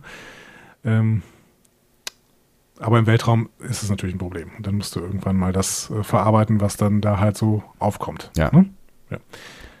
Aber du wolltest noch irgendwas anderes. Nee, was ich spannend fand, ist, dass er danach gesagt hat, er hätte noch nie einen nicht replizierten Apfel gegessen. Stimmt. Weil äh, wachsen Äpfel nur auf der Erde? Frage 1. Frage 2 heißt das, er war noch nie auf der Erde, weil wir erinnern uns ja, die Erde ist ja ziemlich abgeschottet und mhm. ähm, ja, also lässt, hat irgendwie keinen Bock auf äh, Besucher und Föderation. Ähm, keine Ahnung, oder, oder gibt es keine Planeten? ne, also da sind wir wieder beim, beim Thema Worldbuilding. Also gibt es keinen kein Planeten irgendwo, im äh, Föderationsraum, äh, wo es einen ordentlichen Apfel gibt? Stimmt. Gute Frage. Gute Frage. Du hast, du hast recht, das könnte ein ähm, kleines Worldbuilding sein, was hier gemacht wird. Ne? So ein kleines durch die Hand Worldbuilding. Vielleicht hat die Föderation gerade gar keine Planeten. Hm. Und es ist nur dieser, dieser Zusammenschluss dieser äh, paar Schiffe, die da in dieser Blase hocken. ist unwahrscheinlich, ne? Ja, eigentlich schon. Es können, also ein paar Raumstationen gehören ja offensichtlich dazu, das wird uns nachher noch erzählt. Ja. Aber ähm, ja, gute Frage. Ich, hab, ich bin nur drüber gestolpert. Ne? Ich meine, das kann natürlich mhm. auch einfach heißen, so äh, ich, ne, Äpfel, Erde, Erde war ich noch nicht. Aber so. Ich habe hier die Symbolik des Apfels eher mal betrachtet. Vielleicht ist es auch mein theologischer Background, aber ich habe irgendwie gedacht, äh, wenn, wenn uns hier ein Apfel gezeigt wird in so einer Situation, dann ja. wird hier offensichtlich das Gespräch mit dem Sündenfall verglichen. Ja, natürlich. Schlagen wir die Oder? Bibel auf. Altes Testament. Ja, also ich meine, äh, das ist jetzt tatsächlich, man muss ja nicht bibelfest sein. Ich ja. bin ich übrigens nicht, äh, um zu wissen, ne, äh, Adam und Eva im Paradies, ne, ja. ähm, Paradiesapfel vom Baum der Erkenntnis, äh, das ist der Sündenfall der Menschen, deswegen werden sie im Paradies geschmissen. Ähm, wer ist der, sie sollen nicht davon essen, aber sie äh, fressen davon. Und Osira ist die Schlange? Ja, hm. würde ich dann so sehen. Hm. Weil Osira macht jetzt ein unmoralisches Angebot. Ne? Hm. Die Föderation soll die Emerald Chain anerkennen und das Problem ist natürlich, dass die Föderation, sagt Osira, den Kapitalismus immer noch offiziell ablehnt. Mhm. So, und ähm, Emerald Chain ist aber ein merkantilistisches System, ne? deswegen überall die Mercantiles. ja. Ähm, und Osira zeigt auf, hör mal, die Außenwelten, um die sich die Föderation Postburn überhaupt nicht mehr kümmern kann, ne? Die treiben doch schon längst mit der Emerald Chain äh, Handel. Gib uns deine Botschaft, erkenn das an und es geht uns allen besser. Ja. Und wahrscheinlich hat sie damit einen Punkt. Ja, also sie bringt dann an, ne, Deep Space äh, 253, weit entfernter Außenposten ähm, der Föderation. Seit einem Jahrhundert schon hm. machen die mit Emerald Chain Handel. Ne? Und wir wissen ja aus Deep Space Nine, dass äh, all das, was in der Föderation so vielleicht rund um die Erde besprochen wird, nicht immer an äh, einer Fahr äh, weit entfernten Raumstation als das super pragmatischste ähm, gelten muss. Genau. Denn auch da haben wir dann plötzlich eben quasi Handel, äh, der auf Deep Space Nine schon betrieben wird ja. und Quark wird bezahlt mit Währung und ja. sowas. Ne? Also genau. Das ist, ähm, das ist Kapitalismus, der innerhalb der Föderation sich abspielt. Auch wenn, auch wenn das natürlich eine bajoranische Raumstation ist. Ne? Ja, alles klar, ne? wir ja, wissen es ja. im DS9. Aber trotzdem, die Föderation hat da ihre Hände im Spiel. Und ähm, mag antikap äh, antikapitalistisch sein, aber sie lässt Kapitalismus zumindest unter ihrer Aufsicht zu. Ja, Föderation ist das Und, neue China. Ja, das ist die Frage, ne? Oder ist Emerald Chain äh, China? Emerald Chain ist äh, die USA, oder? Also wir haben ja auf jeden Fall ein unmoralisches Angebot einer kapitalistischen Großmacht äh, mit komm, kommt doch unsere, unsere unter unsere Fittiche mit Kapitalismus geht alles besser. Hm. Hm. Was sagen wir dazu? Ach, gehen wir jetzt schon, gehen wir, gehen wir jetzt rein? Gehen wir in Medias Res? Wir können, wir können auch so noch durchdiskutieren. Ne? Für ihre Forderung macht Osira Angebote, Zugeständnisse, sagt Sklaverei wird abgeschafft. Ne? Wenn es kann, kann glauben, was er hört. Immer wieder schaut er dabei zu, äh, zu Eli, das vergewissern. Ne? Aber Eli sagt, ja, stimmt schon alles. Ne? Ja. will das alles genauso machen. Ne? Und Vance sagt dann, ja, aber hier Verstöße gegen die oberste Direktive, ne, auf, denk mal an Quajon oder sowas, das geht nicht. Und dann sagt Os Osara, ja, du weißt schon, dass wir davon auch viel Macht generieren. Ne? Mhm. Aber Osira sagt, ähm, weil sie auch dann zwischendurch den, den, die Nachricht vom Tod äh, von Kana bekommt, äh, von der Discovery, mhm. ne? ähm, sagt, können beschleunigen wir das Ganze. Hier Waffenstillstandserklärung keine Verstöße gegen die oberste Direktive mehr. Ne? Karenzzeit 15 von 15 Jahre, Jahren. Ja. Genau. Ja, eine Karenzzeit von 15 Jahren und dann ziehen wir uns von allen Planeten zurück. Ach so, ne? ja. Mhm. Ähm, weil sie dann auch sagt, ja, sofort zu gehen, das wäre absolutes Chaos, das ja. weißt du auch. Ne? Und das ist auch so ein klassisches politisches Ding. Ne? Wir ja. könnten jetzt, also natürlich sagt Trump ja sofort alle Truppen überall abziehen, aber das ist natürlich Unsinn. Ja, ja klar. Auch, auch für jemanden, der keinen äh, Krieg irgendwo haben will, ist das erstmal schwierig, weil du musst die Lage auch irgendwie so. Also du, kann, du kannst ja einfach es wäre gut, wäre gut, dich ja. überall zurückzuziehen vielleicht, ja. ne, aber du musst halt irgendwie versuchen, die Situation da erstmal zu regeln. So, ja, ne? also ne, also wenn die, keine Ahnung, wenn wenn die, wenn, wenn, wenn Truppen einfach aus einem schwierigen Gebiet dann abgezogen werden, wo sie, wo sie vorher Dinge reguliert haben, dann ne, hast du halt schneller wieder Krieg, als du äh, gucken kannst, ne, zum Beispiel. Oder irgendwelche Missstände oder was auch immer. Ja. Genau, oder wenn du gerade in der Ausbildung von irgendwelchen äh, lokalen Polizeitruppen bist oder sowas, dann ja. kannst du nicht einfach diese Ausbildung aufhören oder sowas. Ja. Ähm, und wir sprechen auch noch kurz darüber, über das Stardate in Osiris Waffenstillstandsdokument. Das ist nämlich Stardate 2914129.1. weit außerhalb aller Stardates, die wir jemals gesehen haben. ähm, und de dementsprechend ist das für mich ein Argument dafür, dass die Stardates äh, einfach Random. nicht, nicht, nicht ja. richtig kontrolliert werden. Aber okay. Also das ist jetzt das, was hier auf dem Tisch liegt. Zugeständnisse, ne? keine Sklaverei mehr, in irgendeiner Weise auch vielleicht äh, das die Berücksichtigung von allgemeinen Menschenrechten, mhm. ne, die Erklärung der Menschenrechte äh, würde ja Sklaverei eben unmöglich machen, äh, beziehungsweise nicht unmöglich machen, aber ausschließen, ja. ne, wenn man sich daran hält. Mhm. Das heißt, wir haben hier ein Angebot auf dem Tisch. Und äh, wir erfahren vielleicht das noch als äh, kurze Nebenbemerkung, weil es mich erstaunt hat, dass es offensichtlich eine Art Regierung in der Emerald Chain gibt, weil Osara davon erzählt, dass sie unter anderem die Nummer äh, mit der obersten Direktive schon als Gesetzesvorlage quasi vorbereitet hat und offensichtlich Stimmen dafür generieren konnte. Also das wird von einer Regierung, die es da wohl irgendwo gibt, ähm, bestätigt werden oder ist okay, Das habe ich nicht worden. so verstanden. Ich hatte verstanden, dass es äh, das ist, dass das Volk möchte. Ich hatte das so als, äh, als ich hatte verstanden, dass es ein, ein, ein, ein politischer Move ist, den sie da vorbereitet hat. Okay, nee, also sie sagt ja wörtlich, dass es ähm, das ist das, was die Menschen wollen oder die People wollen oder sowas. Ja. Aber wie auch immer. Ja. Ne, ja. So, äh, wir haben hier eine Waffenstillstandserklärung, die uns sehr vernünftig erscheint. Ja. Was sagen wir dazu? Die erscheint uns sehr vernünftig. es ist, ich finde, es ist eine total schwierige Kiste, weil ähm, wir erfahren ja nur so, so ein Stückchen äh, den Hintergrund. Ne? Also es wird uns jetzt das allererste Mal, das habe ich ja eben schon gesagt, ein, ein kleines Fenster in eine fremde Welt eröffnet und äh, wir lernen, dass es offensichtlich ein, ein großes, diverses äh, System ist, was hinter Emerald Chain steckt und nicht nur äh, ein paar zusammengeraufter Lunken so. Und ähm, ja, da sind wir irgendwie bei dem For the Good of Our People Ding so, ne? Also ähm, Van die Van Van, wenn die Föderation, wenn Vance die Möglichkeit hat, etwas zu tun, um vielen Menschen ein besseres Leben zu verschaffen. Und das könnte ja durch die Abschaffung der Sklaverei, durch die Einhaltung der obersten Direktive, durch größeren Einfluss von Föderationswerten auf die vielen Mitgliedswelten von Emerald Chain ähm, könnte das ja durchaus der Fall sein, ist das natürlich eine Möglichkeit, um Wirkung zu entfalten auf der einen Seite.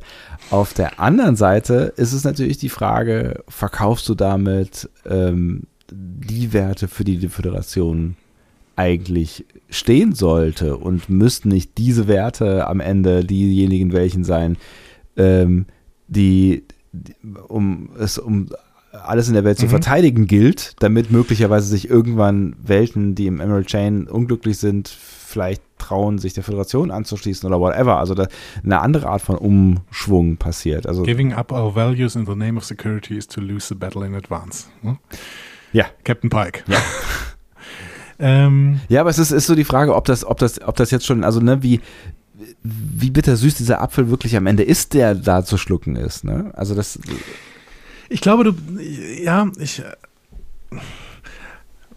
Das auf der einen Seite. Ich habe aber das Gefühl, dass du ähm, genau auf die Falle reingefallen bist, die uns die äh, AutorInnen hier stellen möchten. Hm. Ich sehe nämlich, dass Osira eigentlich nicht so viel anzubieten hat, ehrlich gesagt. Hm.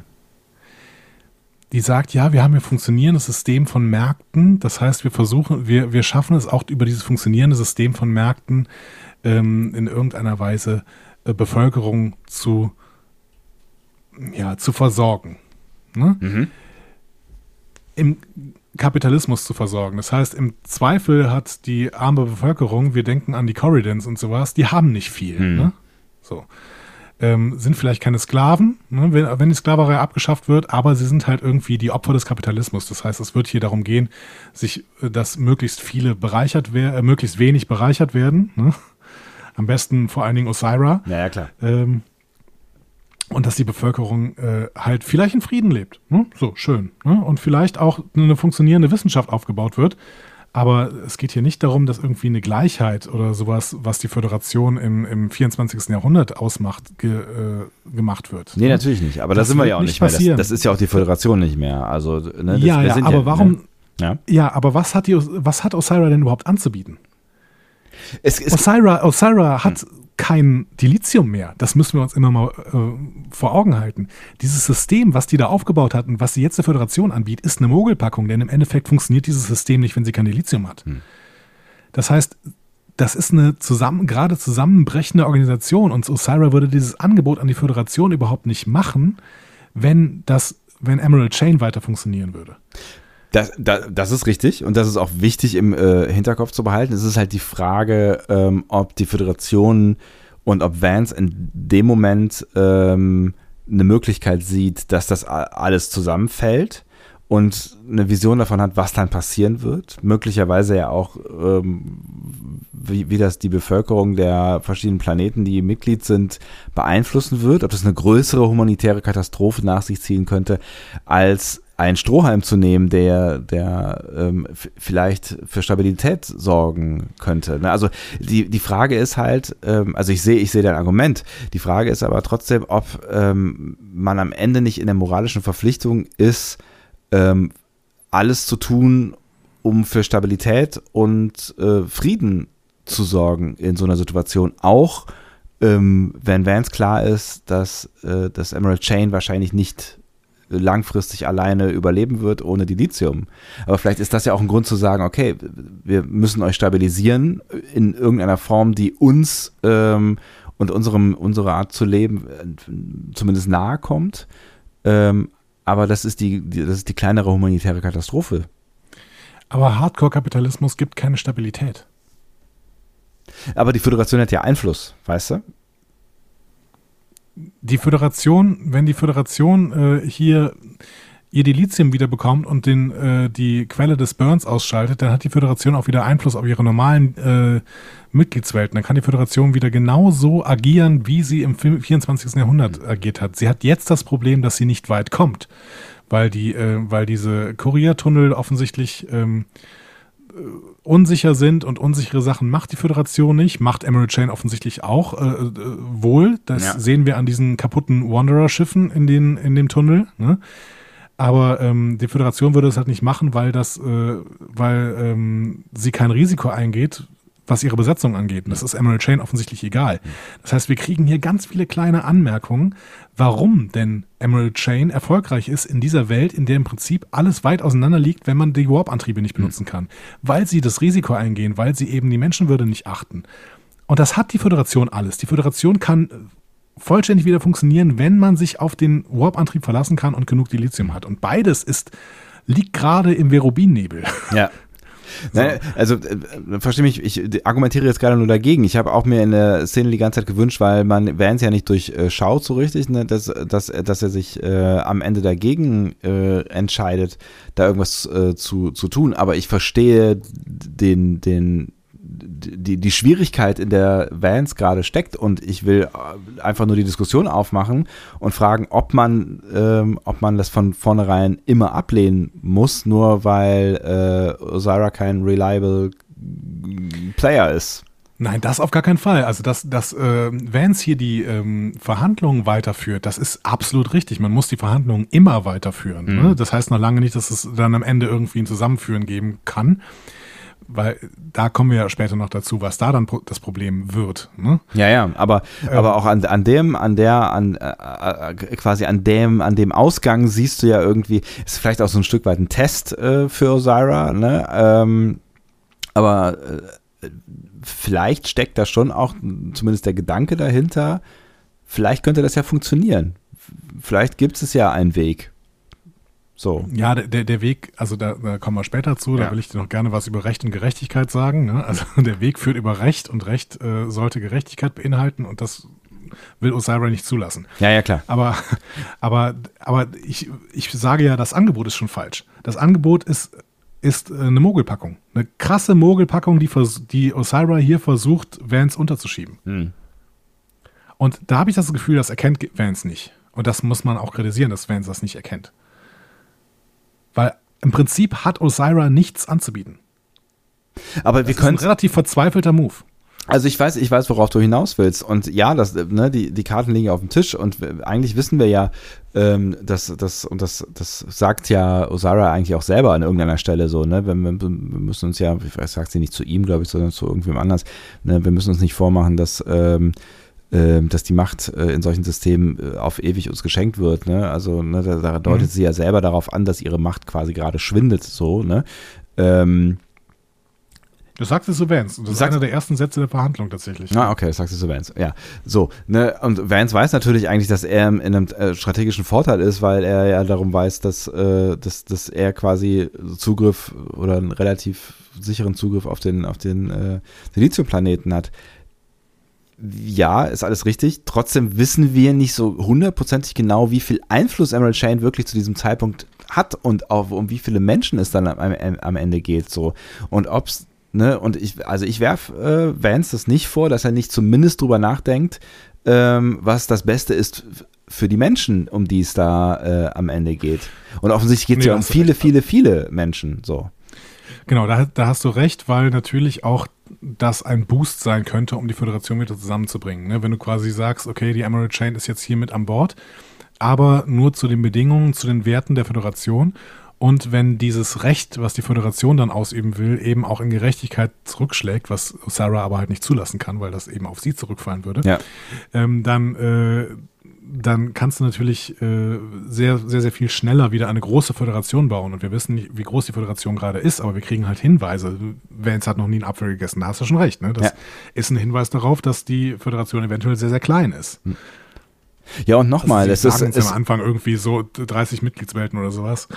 Ähm, nochmal, wenn du, wenn du, wenn du, wenn du, äh, wenn du, wenn du Stabilität hinbekommen kannst und ein besseres Leben für viele äh, Millionen von, ähm, von Spezies, äh, dann und das am Schreibtisch, dann ist das, dann ist das finde ich schon Gedanken wert, weil die Alternative wird keine einfache sein, wenn die Emerald Chain zerfällt dann wird ein Vakuum entstehen und ähm, dann, dann wird es erstmal viele, viele, viele Probleme geben und Chaos. Da, ne? Und wenn du jetzt, wenn du das, das sehe ich wiederum anders. Hm. Das sehe ich anders. Weil ich finde, dass Emerald Chain ein schon das Konstrukt ist, was, was aus dem Vakuum heraus entstanden ist. Dieser Hardcore-Kapitalismus ohne jegliche Beschränkungen, ohne jegliche Form von Regulation, das ist das, was entsteht, wenn ein Vakuum, äh, wenn ein Machtvakuum da ist. Und das ist Emerald Chain. Das heißt, Emerald Chain ist nicht die Lösung, sondern Emerald Chain ist das Problem. Keine Frage, klar, aber die Frage ist ja, ob, die, ob dieses Machtvakuum dadurch ähm, sofort wieder erfüllt werden kann, dadurch, dass die Föderation Zugriff auf die Lithium hat. Also ja, das wird perspektivisch äh, natürlich die, die Kräfteverhältnisse verschieben, so, aber ich, Ne, ich will ja nur, ich will ja nur irgendwie den, den diplomatischen Weg nicht von vornherein ausschließen, weil es könnte, es könnte der, der einfachere Weg oder der Weg sein, ähm, der, der besser äh, sein könnte für, für viele. Also du könntest. Ja, klar. Ne, du könntest. Also man, man kann auf jeden Fall die, die, die Struktur nutzen. Ne? Also ja. man kann Versorgungswege nutzen und so weiter. Genau. Ja, nicht nur das. Ja. Du könntest mit einer Unterschrift möglicherweise das, das äh, Leben von vielen Menschen oder von, von vielen äh, äh, Wesen ähm, verbessern, indem du halt irgendwie sagst, okay, hey, wir schaffen jetzt mit, mit, mit einer Unterschrift, schaffen wir Sklaverei ab. Das würde schon mal bedeuten, dass es, dass, dass es halt vielen, vielen, wahrscheinlich Millionen ähm, Menschen, äh, Wesen äh, besser geht. So. Und das ist, ein, mhm. das, ich finde, das ist eine Überlegung wert. So. Natürlich zu den, zu den Terms, ja, die die ja, Föderation man, mittragen man kann. Ne? Genau. Man befriedet natürlich äh, Gegenden, die von Warlords kontrolliert werden. Ja, man befriedet die so ein bisschen. Aber ich habe noch immer nicht das Gefühl, dass es den Leuten dadurch wesentlich besser gehen würde. Ja, man schafft die Sklaverei ab. Dementsprechend natürlich geht es da bestimmten Leuten besser. Ne? Aber ähm, den, den Corridines äh, da auf diesem Bergbauplaneten, denen zum Beispiel nicht groß, mhm. weil das sind keine Sklaven, das sind, oder zumindest wurden sie nicht so dargestellt, finde ich. Es sind irgendwelche super schlecht bezahlten Arbeiter. Das sind klassische Opfer des Kapitalismus, die da äh, auf diesem Planeten hocken. Absolut. Aber ich, ne, ich will eigentlich auch nur sagen, dass wir dass wir meiner Meinung nach nicht ausreichend wissen über diese Welten, um die es da gerade geht, um beurteilen zu können, ob Vance hier zu lange zögert oder ob Vance sich hier um Finger wickeln lässt, weil Osira eigentlich nichts anzubieten hat. Ich, ich, finde, ich finde, das wissen wir nicht ja. so richtig. Ähm, also wir wissen, dass Osira äh, auf dem absteigenden Ast ist, das weiß Vance auch. Sonst würde er, glaube ich, auch nicht äh, am Ende ähm, versuchen, noch diesen Move zu machen und diesen, ne, diesen Test quasi oder den Vorschlag, den er dann äh, mhm. macht an sie. Da müssen wir ähm, gleich hinkommen, ja. Genau. Aber ähm, ich, ich finde nicht, dass, dass, wir, dass wir genug über diese, diese Welten wissen oder äh, erzählt bekommen haben, um wirklich schlussendlich zu sagen, es hätte auf gar keinen Fall, äh, hätte auf gar keinen Fall überhaupt über eine diplomatische Lösung äh, nachdenken dürfen. Ja, ja, okay. Das äh, kaufe ich auf jeden Fall mit. Aber es ist äh, Diskussionsspielraum. Äh, ja, definitiv. Wie, äh, in, in viele verschiedenen wie Richtungen. Angebot wert war. Ja. ja. Ja. und auch, ob du, also egal, was für ein Angebot es ist, ob du halt mit, ähm, mit, mit einer Vereinigung wie Emerald Chain, was ja eine Vereinigung von, von brutalen äh, Machthabern, Terroristen, äh, ja, also offensichtlich fiesen äh, Bad Girls und Guys ist, ob du mit, mit solchen Leuten überhaupt ähm, also verhandelst du mit Verbrechern, so, ne? Also geht das überhaupt so? Das, das Fass kannst du ja auch aufmachen. Hätte er sich überhaupt mit ihr treffen dürfen? Ja, aber es gibt, ich, ich, glaube, es gibt auch in, in Deutschland politische Strömungen, die jetzt sagen würden, das sind keine Verbrecher, das sind halt äh, Radikalkapitalisten. Ja. Also, wenn du dir dann ja, hinterher ja, die mit Methoden das, ja, anguckst mit der Osira. Ja, ein bisschen das, was auf dem, genau, was auf dem, was auf Hanau, Hanau passiert ist, auf diesem äh, äh, Schrottplaneten und sowas muss man ein bisschen abziehen, hast du recht. Ja. Aber im Endeffekt, ähm, dieser Merkantilismus, der uns gezeigt wird, da in, ähm, in Folge 1 zum Beispiel oder sowas. Ähm, ja, klar, den gibt es auch sonst wo auf der Welt. Ja. Wir gehen nochmal kurz auf die Discovery. Ja. Ah, ich glaube, ich habe große Angst, dass diese, diese Folge so ein bisschen äh, über den Kopf wächst und äh, Shitstorms äh, ergeben. Wir werden sehen. Ähm, ja, ja. Wir gehen auf die Discovery. Die Crew macht jetzt Pläne. Ne? Rin äh, hat ihre äh, Lebenszeichen mit viel Lärm übertüncht. Mhm. Äh, also er hat einfach alle Lebenszeichen der letzten paar Monate auf der Discovery äh, nochmal erweckt quasi. Ja. Und ähm, Book will sich jetzt mit ihm im Ready Room verschanzen, damit Tilly das Schiff retten kann. So, das ist der Plan. Mhm.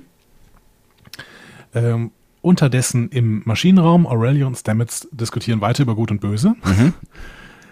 Aurelio macht jetzt an seiner eigenen Lebensgeschichte fest, dass Osira das Gute will. Hm? Also er ist mit einem genetischen Defekt geboren und Osira hat sein Leben gerettet. Äh, jetzt hat er Familie und ist Wissenschaftler. So. Ja. Aus seiner Perspektive ist natürlich dann wirklich Osira auch jemand, der das Gute möchte. Natürlich in einer, in einer Welt, ähm, ne, in die er hineingeboren wurde, wo ein genetischer Defekt ein, äh, ein maximales äh, Merkmal von Schwäche ist. Ne? Das darf man natürlich auch nicht vergessen. Ne? Also das zeigt, ja, zeichnet ja auch eine Welt. Hardcore-Kapitalismus, ne? ne? Ja.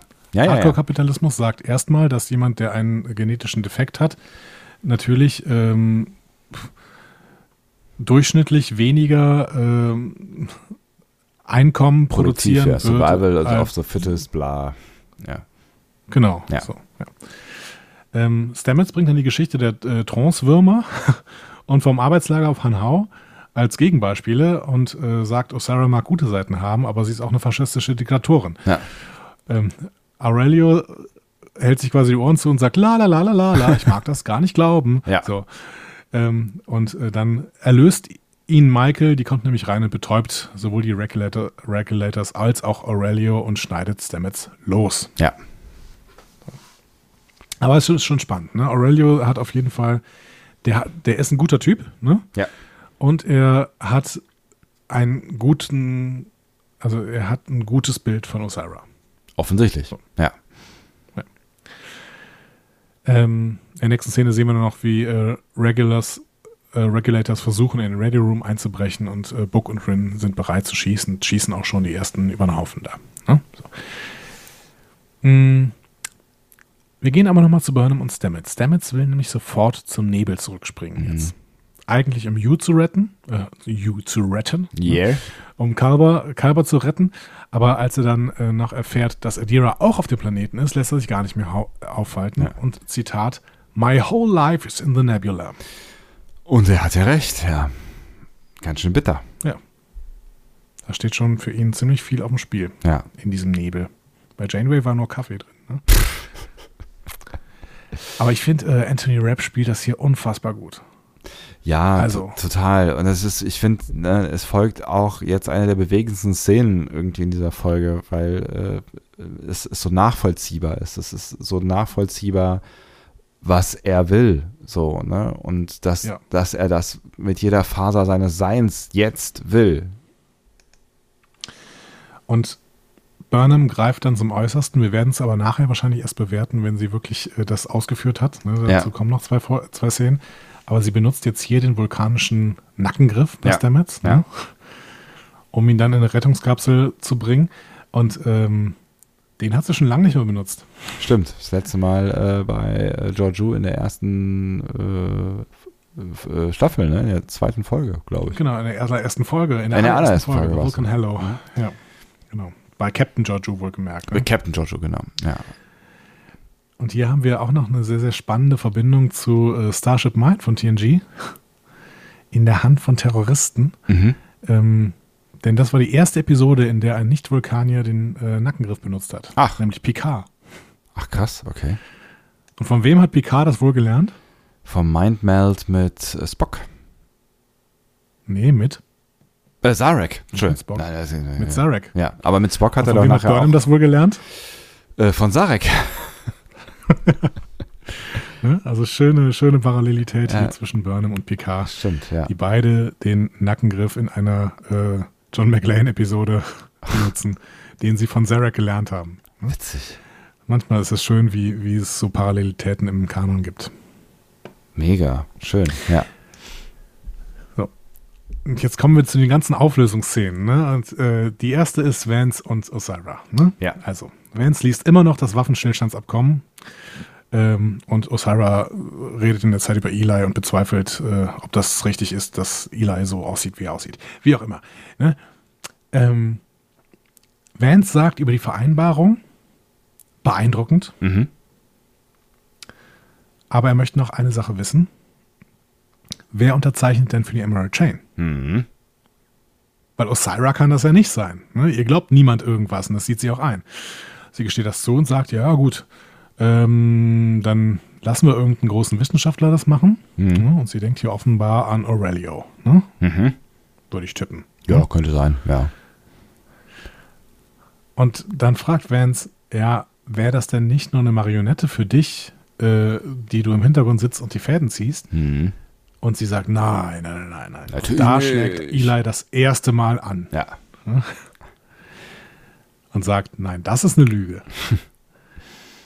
Damit wird uns klar, natürlich wird sie weiterhin keine Macht abgeben wollen. Ja.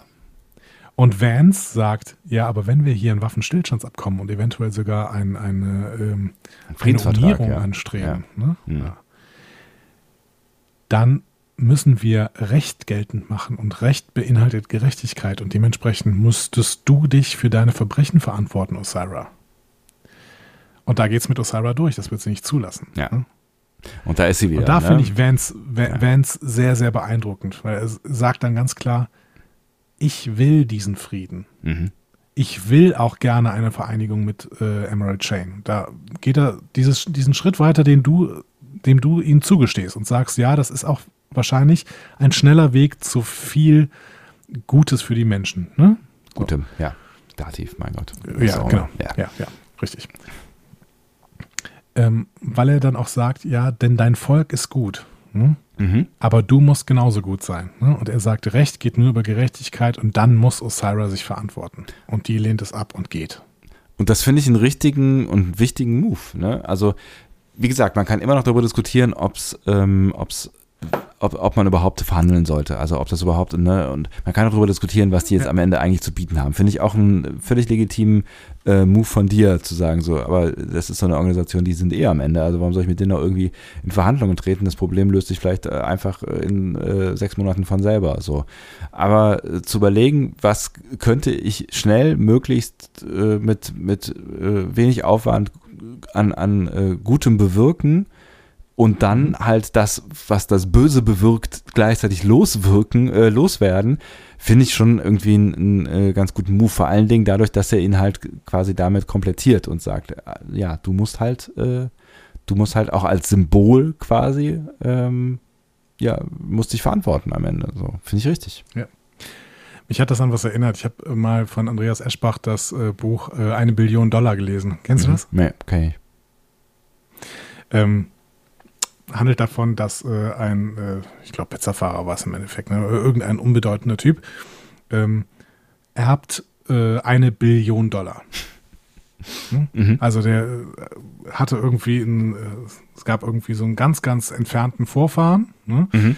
Und der ähm, hat zur Zeit der, der ähm, äh, Fugger oder sowas, ne? ich glaube, ich, ich glaube, es war sogar ein Fugger oder so, ne? ja. hat da äh, Kohle angelegt, ne?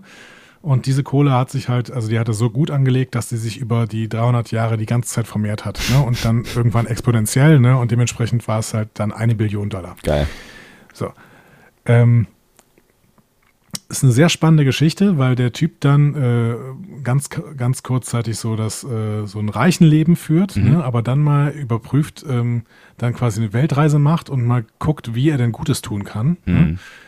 Und dann bemerkt er immer wieder, ähm, äh, wenn er an irgendwelche, irgendwelche Ungerechtigkeiten stößt, dass er da mit seiner Organisation drin hängt. Mhm. Ne? was er gar nicht mehr wusste, so. Ne? Ja. Also der, der, äh, was, was er nicht durchblickt hatte. Ne? Der kann dann irgendwann checken, okay, die Spinne im Netz bin eigentlich immer ich. mhm. mit, mit, mit dem, was mein Geld dann quasi überall auf der Welt macht. Ja. Mhm. Ähm, und er sagt dann, okay, ähm, er kriegt vorher auch ganz viele Angebote von irgendwelchen äh, Ländern, dass er sich irgendwo äh, niederlässt, ähm, weil die natürlich, äh, die versprechen ihm dann irgendwie Steuer. Ähm, damit er sich dann da niederlässt, weil mhm. er natürlich auch mit extremen Steuervorteilen trotzdem noch ein extrem guter Steuerzahler ist. Naja, so, ne? richtig. Ne? Und am Ende sagt er, okay, ähm, ich muss mein, ähm, ich muss mein Vermögen jetzt quasi äh, aufgeben und in eine Organisation überschreiben, die sich quasi äh, dafür einsetzt, dass es in der Welt wieder Gutes gibt. Und mhm. dann sucht er irgendwie äh, äh eine Führung für diese Organisation und dann gibt es dann verschiedene Vorschläge. Und im Endeffekt wird es, glaube ich, äh, hier der südafrikanische äh, ehemalige Staats Nelson Mandela. Ah, okay. Wird es, glaube mhm. ich, am Ende. Ja. So. Ja, ja, der muss alles machen. So, ja. wirklich dann, ja, er sucht, sucht dann irgendwie so einen total äh, ohne Zweifel erhabenen. Ne? Ja. Und das Erste, was, was glaube ich, wie gesagt, Nelson Mandela, das Erste, was er sagt, ist dann, ja, und womit wir anfangen müssen, ist Steuergerechtigkeit. Und dann bist du dran. so.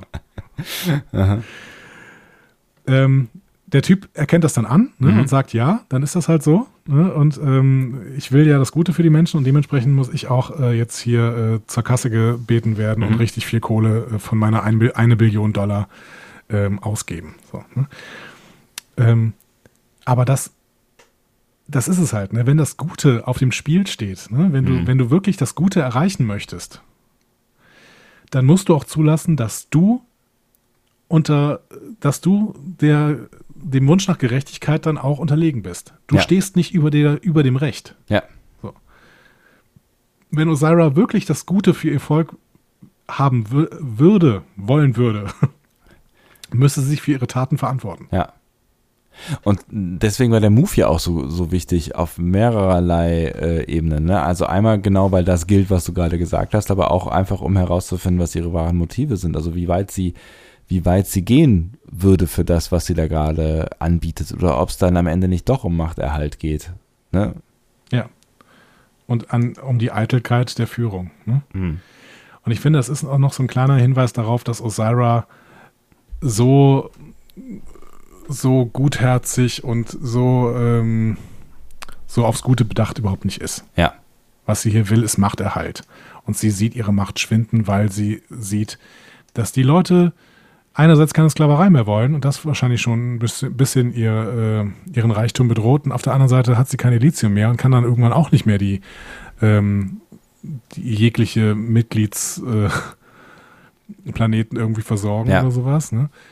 Also ich glaube einfach, sie sieht ihre Macht schwinden und will hier einen Machtsicherungs- äh, Move machen. Ja, und vielleicht auch die Föderation damit irgendwie einnehmen, ne? Also ne, Stückchen für Stückchen äh, quasi übernehmen und ähm, ja, mit dem, mit dem besseren Image durch die Welt ziehen. So. Ja, vielleicht sieht sie auch, dass wenn es denn irgendwann zwei Angebote gibt und beide haben kein Lithium mehr, beziehungsweise die Föderation hat ja sogar wieder welches, ja. aber wenn sie diesen Vorteil einbüßt, dann ist vielleicht das Angebot, das die Föderation den Menschen macht, besser. Ja. Also aus ihrer Perspektive äh, auf jeden Fall ein nachvollziehbarer Move. Obwohl man natürlich mhm. ähm, äh, fragen muss, haben, hat die eigentlich nicht mitbekommen, dass, dass, dass, dass da im, im Nebel noch so ein Planet mit Delizium liegt? Ja, doch, hat sie, ne? Hm. Beziehungsweise. Also, das habe ich mich zwischendurch mal gefragt, also ob das nicht der bessere Move gewesen wäre, äh, weil es, du hast ja recht, dass sie ihre Macht schwinden sieht, das äh, erzählt sie ja irgendwie, aber könnte sie das nicht quasi umkehren, indem sie diesen Planeten. Äh, nee, sie erfährt es tatsächlich erst in der nächsten Szene, denke ich gerade. Sie ah, erfährt es erst in der nächsten Szene. Ja. Weil sie kommt jetzt wieder auf die Brücke, ne? Und äh, Aurelio entschuldigt sich sofort bei ihr und sagt, ja, sorry, ähm, äh, hier ist alles, ich habe versagt und sowas. Und ja. sie sagt dann, nee, du bist nur Wissenschaftler. Das Versagen liegt bei Sarai mhm. oder Sarah. Ne? Ja. Und, und, der soll jetzt schnell eine Lösung finden. Äh, und sagt dann, Aurelio, hör mal, geh mal von der Brücke. Äh, das, was, was jetzt gleich passiert, willst du nicht sehen. Mhm. Ne? Der soll seine positive Meinung von Osara behalten. Was mir auch sagt, bei allem, was ich jetzt gerade eben Osira unterstellt habe in diesen Verhandlungen, mhm. ne? Dass sie eben doch nur Macht besessen will oder sowas. Ja. Trotzdem ist sie hier ein bisschen schattiert gezeichnet. Ja, Und das äh, rechne ich dieser Folge sehr, sehr hoch an. Ja. Ist sie, ja. Und das sage ich ganz knapp, bevor sie äh, gleich Rin in den Kopf schießt. Ne? Ich bin mir, ich bin mir des, der, der Dichotomie hier an dieser Stelle sehr, sehr, sehr, sehr bewusst. Nein, aber, aber du hast ja, du hast ja, du hast ja recht. Also offensichtlich gibt es Menschen, ähm, äh, Wesen, die ähm, einen anderen Eindruck von ihr haben und vielleicht auch nicht völlig zu Unrecht. Also sie ist auf diesen Eindruck ja offensichtlich ja. auch bedacht. Also sie hat ja offensichtlich auch da eine andere motivatorische Motivation. Vielleicht lassen wir es dabei. Ja.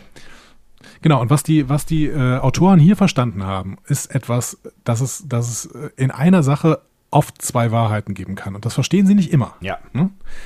Ich finde, sie haben auch oft genug äh, gesagt, es gibt Gut und Böse und dazwischen gibt es gar nichts. Mhm. Aber Osira zeigt uns hier absolute Boshaftigkeit, aber auch in irgendeiner Weise Güte. Ja. Und die also absolute Boshaftigkeit entsteht, äh, als sie hier gerade Rin er schießt, Buck versucht sie noch aufzuhalten, verspricht ihr Delizium, verspricht ihr den Sprungpunkt im Verubin-Nebel, ja. sagt ihr, der ganze Planet ist aus Delizium, du kannst dir das holen.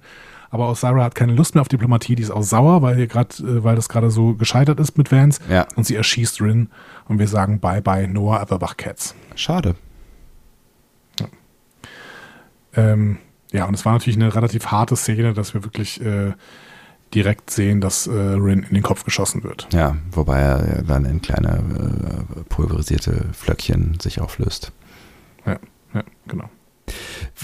Was ich mich gefragt habe, ob der Move von Book so geschickt war, fand ich äh, ganz schön. Also klar, er war verzweifelt, aber ähm, Michael wäre, könnte, könnte ich mir vorstellen, wäre sauer. Ja, Lass uns gleich noch über Michael reden. ich finde, dass äh, ich nee, ich finde Books Move ehrlich gesagt besser, wenn auch vielleicht politisch nicht so schlau, aber mhm. insgesamt besser. Ja. Okay. Ähm, Aurelio soll jetzt auf jeden Fall Wahrheitsserum nutzen, um herauszufinden, ob Book lügt. Wir wissen, dass es in, äh, in Emerald Train äh, ein, ein probates Mittel ist. Das sehen wir aus der ersten, wissen aus der ersten Folge von Mercantile, wo ähm, Burnham Wahrheitsserum bekommt. Ja. Ähm, ob jetzt Aurelio schon mal Wahrheitsserum verspritzt hat, äh, weiß ich nicht. Der wirkt ein bisschen schockiert von der ganzen Nummer. Ja. Ähm, zu Recht wahrscheinlich. Also, was heißt auf jeden Fall zu Recht? Wir, wir wären auch schockiert. Ja, ne? klar. Und für ihn bricht jetzt irgendwie gerade schon mal ein Stück Welt zusammen. Das heißt, ich finde auch Aurelio ist ein Kandidat für einen Eingriff in, im Staffelfinale. Mhm. Stimmt, ist er, ja. ja. So, äh, die Viridian soll auf, auf die Schilde des Hauptquartiers feuern, sagt äh, Osira, die will jetzt keine Gefangenen mehr machen. Ähm, so, die nächste Diskussion. Hm? Ja. Burnham. Burnham hat Stamets in einen Escape-Pod gesperrt. Sie überlädt einen Phaser, um Stamets in dem Escape-Pod ins All zu schießen. Mhm. Ähm, haben wir schon mal gesehen. Überlasteter Phaser, äh, ein Klassiker in Star Trek, zu, zum ersten Mal zu sehen bei TOS in Conscious of the King. Mhm.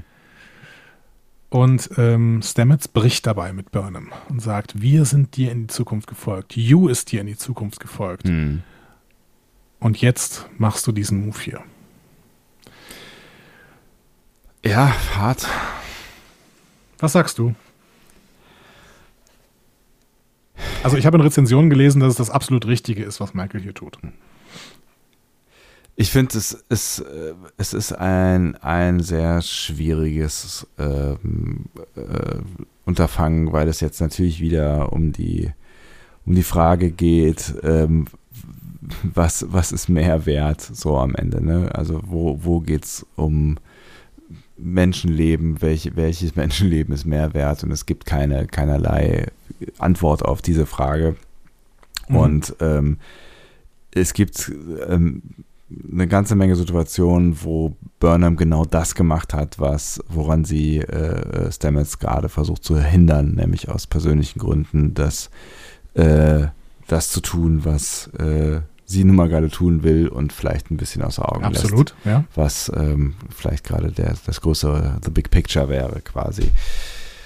Ja, The Big Picture ist, wenn du äh, Stamets äh, jetzt so schnell weit wie möglich wegpackst von dem Spornantrieb, dann fällt er nicht der Emerald Chain in äh, die Füße, dann ähm, ist das der Safe Oder Hände. Äh, Hände, ja vor, vor die Füße oder in die Hände, ja. dann ist das der, der äh, sichere Weg, dann äh, bleibt diese Technik geschützt. Das äh, ist äh, strategisch natürlich unfassbar wichtig. Das wäre eine Katastrophe, wenn äh, Emerald Chain quasi die Technik replizieren könnte, weil dann brauchen sie kein Lithium mehr und äh, mhm. ne? wisst ihr alles, brauche ich nicht zu erklären. Ähm, also kann ich kann ich schon nachvollziehen, warum es Leute gibt, die sagen, das ist der logisch ähm, bessere Move oder der, der einzige wählbare Move. Die Frage ist, ist es an Michael, das zu entscheiden? Und das ist schwierig, finde ich. Also hätte das nicht, hätte das Stamets nicht entscheiden müssen? In der, in der. Ich gehe noch ein. Ja. ja. Ja. Ich gehe noch einen Schritt weiter. Hm. Ich finde, du hast es genau richtig beschrieben. Du sagst, es ist der logisch richtige Move. Ja. Es ist eine vulkanische Lösung. Ja. Es ist eine Lösung nach dem Spock-Credo. Ne? Das Wohl der vielen schlägt das Wohl der Einzelnen. Ja. Und ich finde ehrlich gesagt, dass uns in der Staffel an verschiedensten Stellen gesagt wurde, dass diese Logik nicht mehr okay ist. Hm. Ja, wir haben ja schon ein paar Mal darüber gesprochen, dass, ja. Genau. Ich finde, dass Michael hier nicht mehr zeitgemäß handelt. Und das meine ich durchaus doppeldeutig. Ne? Also ich finde diese, diese utilitaristische Ethik, die sie hier anfängt, äh, die sie hier äh, auf die Waagschale äh, setzt, ne? Ja. Diese, diese Heldenethik, diese Opferethik, ne? Du musst dich für das größere, große Ganze opfern, beziehungsweise du musst auch hier ähm, Kalber und, ähm, Adira, und, Adira und, und, Saru. und Saru. Genau, die musste alle opfern für das große Ganze, ne? Das hätte im alten Star Trek noch funktioniert, gerade in TOS war das auch noch richtig. Und heute ist es das nicht mehr. Hm. So. Sowohl in Star Trek als auch in unserer Zeit ist es das nicht mehr. Und das spiegelt sich in dieser dritten Staffel wieder. Und deswegen finde ich, macht Michael hier nicht das Richtige. Hm. Also, ne, ich. Zumal ich, nie, ja. zumal ich auch nicht richtig verstehe, ähm, was denn das Problem wäre. Also, die kann doch zurückspringen. Also, was riskiert sie denn damit? Dass Osira den Planeten kennt, hat Book ihr gerade verraten. Gut, ja, das, weiß war, das Michael weiß, nicht, aber weiß Michael nicht genau, ja. Ja. Also sagen wir mal so, ne, es wurde schon mehr riskiert äh, in anderen Folgen. Ne? Das ist, äh, das stimmt schon. Und ich meine, also es ist. Finde, das ist nicht das Richtige, hm. was, was Michael hier macht. Und es ist, es, es ist natürlich am Ende auch nur, es könnte, es könnte ja nur ein Moment sein, ne? Es könnte ja quasi, es könnte ja alles gegessen sein in fünf Minuten. Die springen da hin, beamen die raus, springen wieder zurück. So, ne? Ja. Also das, ne, Osira kennt, hätte, hätte, hätte vielleicht nicht mal was davon mitbekommen. Äh, oder hätte es gerade erst realisiert und dann wäre sie schon wieder zurückgesprungen. Ich finde es auch schwierig. Ich finde ich find vor allen Dingen ist es nicht, nicht an Michaels Position, das zu beschließen.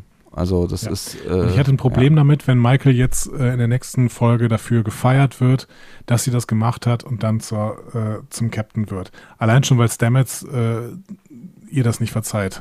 So. Ja. Dass sie das hier riskiert hat. Ja. Und ähm, er sollte es auch jetzt nicht äh, in der nächsten Folge. Also das fände ich wirklich schade und ich lege das hier, ich äh, stelle dir Brief und Siegel drauf. Wenn sie das so erzählen, dann müssen sie es verdammt gut erzählen, aber ich werde es trotzdem kritisieren. Ja. Wenn jetzt Stamets in der nächsten Folge sagt, ja, Michael, du hattest schon recht. Ich, ich, war, ich war emotional kompromittiert und du bist das natürlich nie. Was natürlich Bullshit ist, weil Michael ist die Königin der emotionalen Kompromittiertheit. Ja, aber das ist, aber, das ist ja auch, ähm, das ist ja auch okay und das macht sie ja auch wieder, wieder irgendwie ein Stück weit glaubwürdig. Das ist sie halt, so ist sie halt gezeichnet. Ne? Aber das, damit habe ich auch kein Problem, ja. aber ich hätte ein Problem damit, wenn alle das äh, hier fein finden. Ja. Ja, ja vor allen Dingen, wenn Stamets dann sein. hinterher dann um die Ecke kommt oder es gar nicht mehr thematisiert wird. Das kann ja auch passieren. Ja, ja. das kann ja eigentlich nicht passieren. Ja, irgendwie müssen, müssen sie es thematisieren. Ich finde auch, dass es, dass, damit haben sie sich in eine schwierige Situation manövriert und ich bin sehr gespannt, wie sie die auflösen werden. Ähm, ich weiß es ehrlich gesagt noch nicht. Also auf verschiedenen Ebenen. Ne? Über die Captain-Sache habe ich noch gar nicht so richtig nachgedacht, aber du hast natürlich völlig recht, dass das, dass das ähm, ein, ein, schwieriger Move ist, ähm, ähm, wenn sie danach äh, Captain wird und dafür belohnt wird, was sie ja getan hat, weil die, die, also es ist zumindest eine diskussionswürdige Entscheidung und es muss diskutiert werden.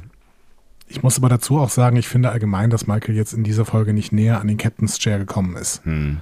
Ähm, die, die macht hier ihre, ihre John McLean-Nummer, aber die Crew ähm, befreit sich ja selbst. Ja. Und das sehen wir jetzt in dieser letzten Szene noch, die äh, erzähle ich noch kurz. Ne? Die ja, Crew bitte. schlägt sich durch das Schiff in die Waffenkammer, ne? Tilly organisiert so eine Freischäler-Truppe im Prinzip hier. Ja. Ne? Ähm, und dann plötzlich ein Geräusch, alle gehen in Stellung und um die Ecke kommen tatsächlich Dots. ne? Die Dot 23 Einheiten. Ne? Also, ich dachte zuerst, oh, Wally kommt. Es waren äh, in, im, im 23. Jahrhundert waren es noch Dot 7 Roboter. Mhm. Jetzt heißen sie tatsächlich Dot 23s, das wurde uns vorher schon gesagt. Und hier kommen die mit farbigen Augen. Mhm. Ne? Rot, Blau und Gold. Mhm. Ne? Standardzuordnung der Sternenflotte. Ne? Also wir haben offensichtlich Kommando, Kommando-Dots und Wissenschaftsdots und äh, Medizin-Dots. Ja. Mhm.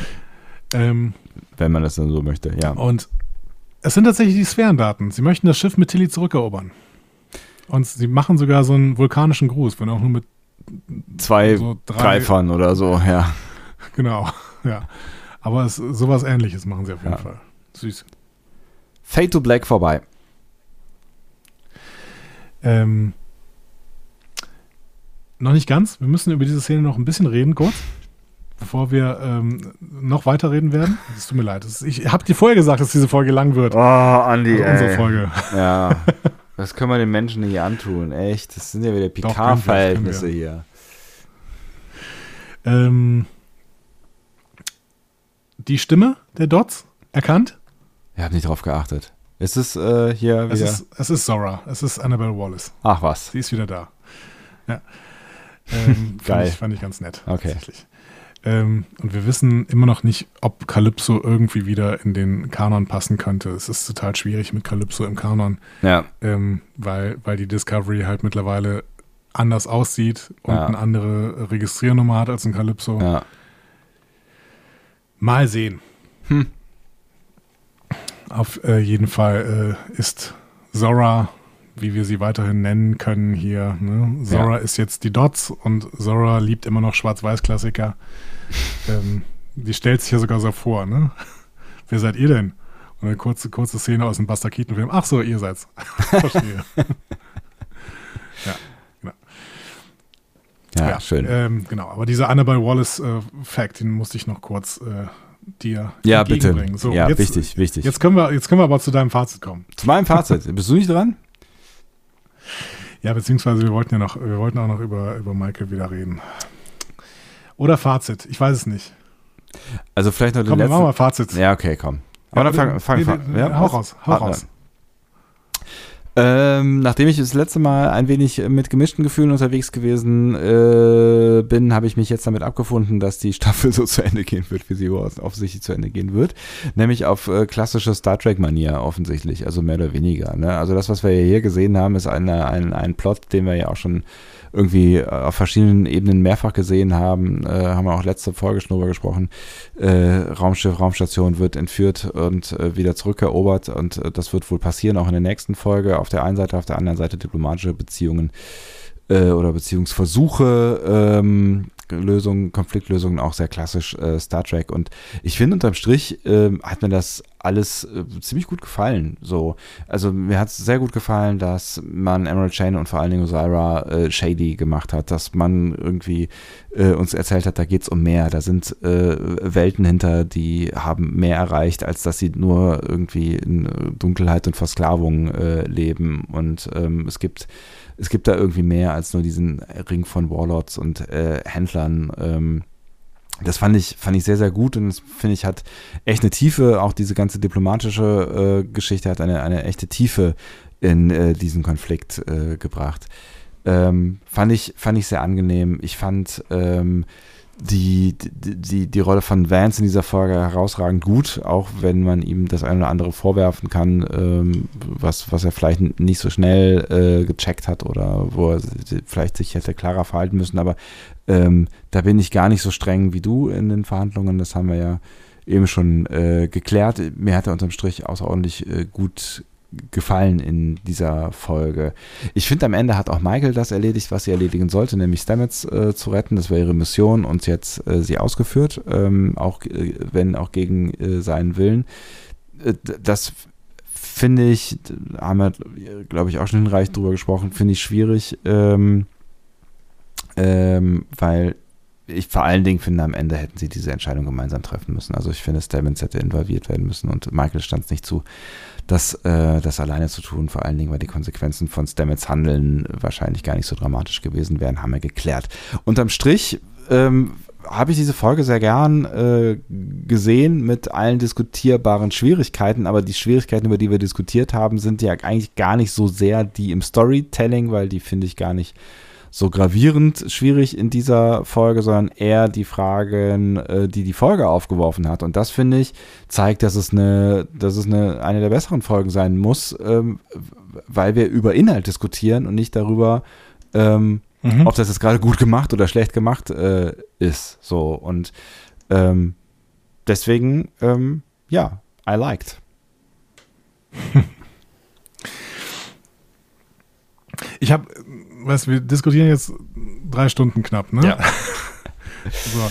Und äh, ich habe immer noch das Gefühl, dass wir bei weitem noch nicht alles gesagt haben, was ich eigentlich hätte gerne sagen wollen über diese Folge. Ja. Ne? Ähm, das ist doch total spannend, weil äh, das inhaltlich ähm, äh, einfach unfassbar ergiebig war und wir inhaltlich da unglaublich lang drüber reden können. Ich finde, es gab ein paar Logiklöcher äh, am Anfang gerade dieser, dieser Folge und ein paar Entscheidungen, die auch irgendwie äh, sinnlos waren. Also keine Ahnung, sperr die Crew doch in eine Brick, dann passiert ja. hier im Prinzip gar nichts, ja, aber das brauchte das Drehbuch und sowas. Genau. Aber ähm, ich hatte unfassbaren Spaß. Ich hatte wahrscheinlich selten so viel. Also es hat natürlich auch immer mit ne, irgendeiner Haltung zu tun. Ich war vielleicht auch gerade gut drauf oder sowas, ne? aber ich hatte wirklich selten so viel Spaß an einer Discovery-Episode wie an dieser hier. Ja. Mir hat da sehr, sehr, sehr viel gefallen. Ich war die ganze Zeit voll dabei. Es war spannend, es war, es war äh, schön erzählt. Es gab ruhige Stellen wie diese Verhandlungen oder auch dieses, die Gespräche zwischen Stamets und Aurelio, äh, die mir super gut gefallen hat. Ja. Aurelio allgemein, Kenneth Mitchell, das Stimmt, hat habe ich gar nicht äh, erwähnt, fand ich auch super. Das, ja. das, das, das Herz gewärmt ja. tatsächlich. Ähm, ich finde, ich finde, Osira hat hier super gut funktioniert. Äh, klar, Kritik an den, äh, an den früheren Folgen. Das haben wir aber damals gemacht auch. Ne? Wir ja. haben gesagt, dass Osira nervt, weil sie so gezeichnet ist, wie sie gezeichnet ist. Hier nervt Osira gar nicht, weil ich finde, dass hier tatsächlich Schattierungen dazukommen, die mir unglaublich gut gefallen. Ja. Ähm, hier wird mehr Worldbuilding gemacht als in der gesamten Staffel vorher. Ja. Ähm, das ist auch wieder schade für die Staffel vorher, aber das funktioniert in dieser Episode ganz, ganz toll. Ähm, und ähm, die Episode hätte dann noch sogar ein bisschen besser funktioniert, wenn vorher ein bisschen mehr Worldbuilding gemacht worden wäre. Aber geschenkt. Äh, ich hatte sehr, sehr, sehr, sehr viel Spaß. Ich freue mich total auf das Staffelfinale. Hm. Ähm, Und, ähm, und bin vor allen Dingen auch begeistert, dass, dass Burnham hier nicht die Allheillösung ist, sondern tatsächlich die Lösung in einem Nebenschauplatz und nicht in der, im Hauptschauplatz. Der Hauptschauplatz findet tatsächlich zwischen äh, Tilly und ihrer Crew und äh, der Discovery statt. Da helfen jetzt verschiedene Leute, da helfen die Dots, äh, das heißt, äh, Zora hilft. Da wird irgendwann Nivar kommen äh, mit Gabriel Burnham. Das ist ein bisschen vorhersehbar. Aber noch nicht vorhersehbar ist tatsächlich, was da mit Emerald Chain passiert, was mit Föderation passiert. Da ist irgendwie noch Potenzial drin. Ja. Und wir müssen ja auch noch das Ding auf dem Planeten lösen. Und das äh, ist eine ziemlich große Aufgabe für ähm, eine für, kleine Folge. Sagen wir mal 5, 55 Minuten, die ja. wir in der nächsten Folge haben. Das heißt, äh, ich bin sehr gespannt, wie sie das schaffen werden. Es kann natürlich äh, auch nach hinten losgehen, aber wir werden sehen. Ähm, ich hatte sehr, sehr viel Spaß und wirklich habe das Gefühl, ganz, ganz viel ist noch ungesagt, was wir im Prinzip noch hätten sagen ja. müssen. So. Ähm, das ist aber kein Problem, denn ähm, wir haben ja noch ein bisschen Zeit.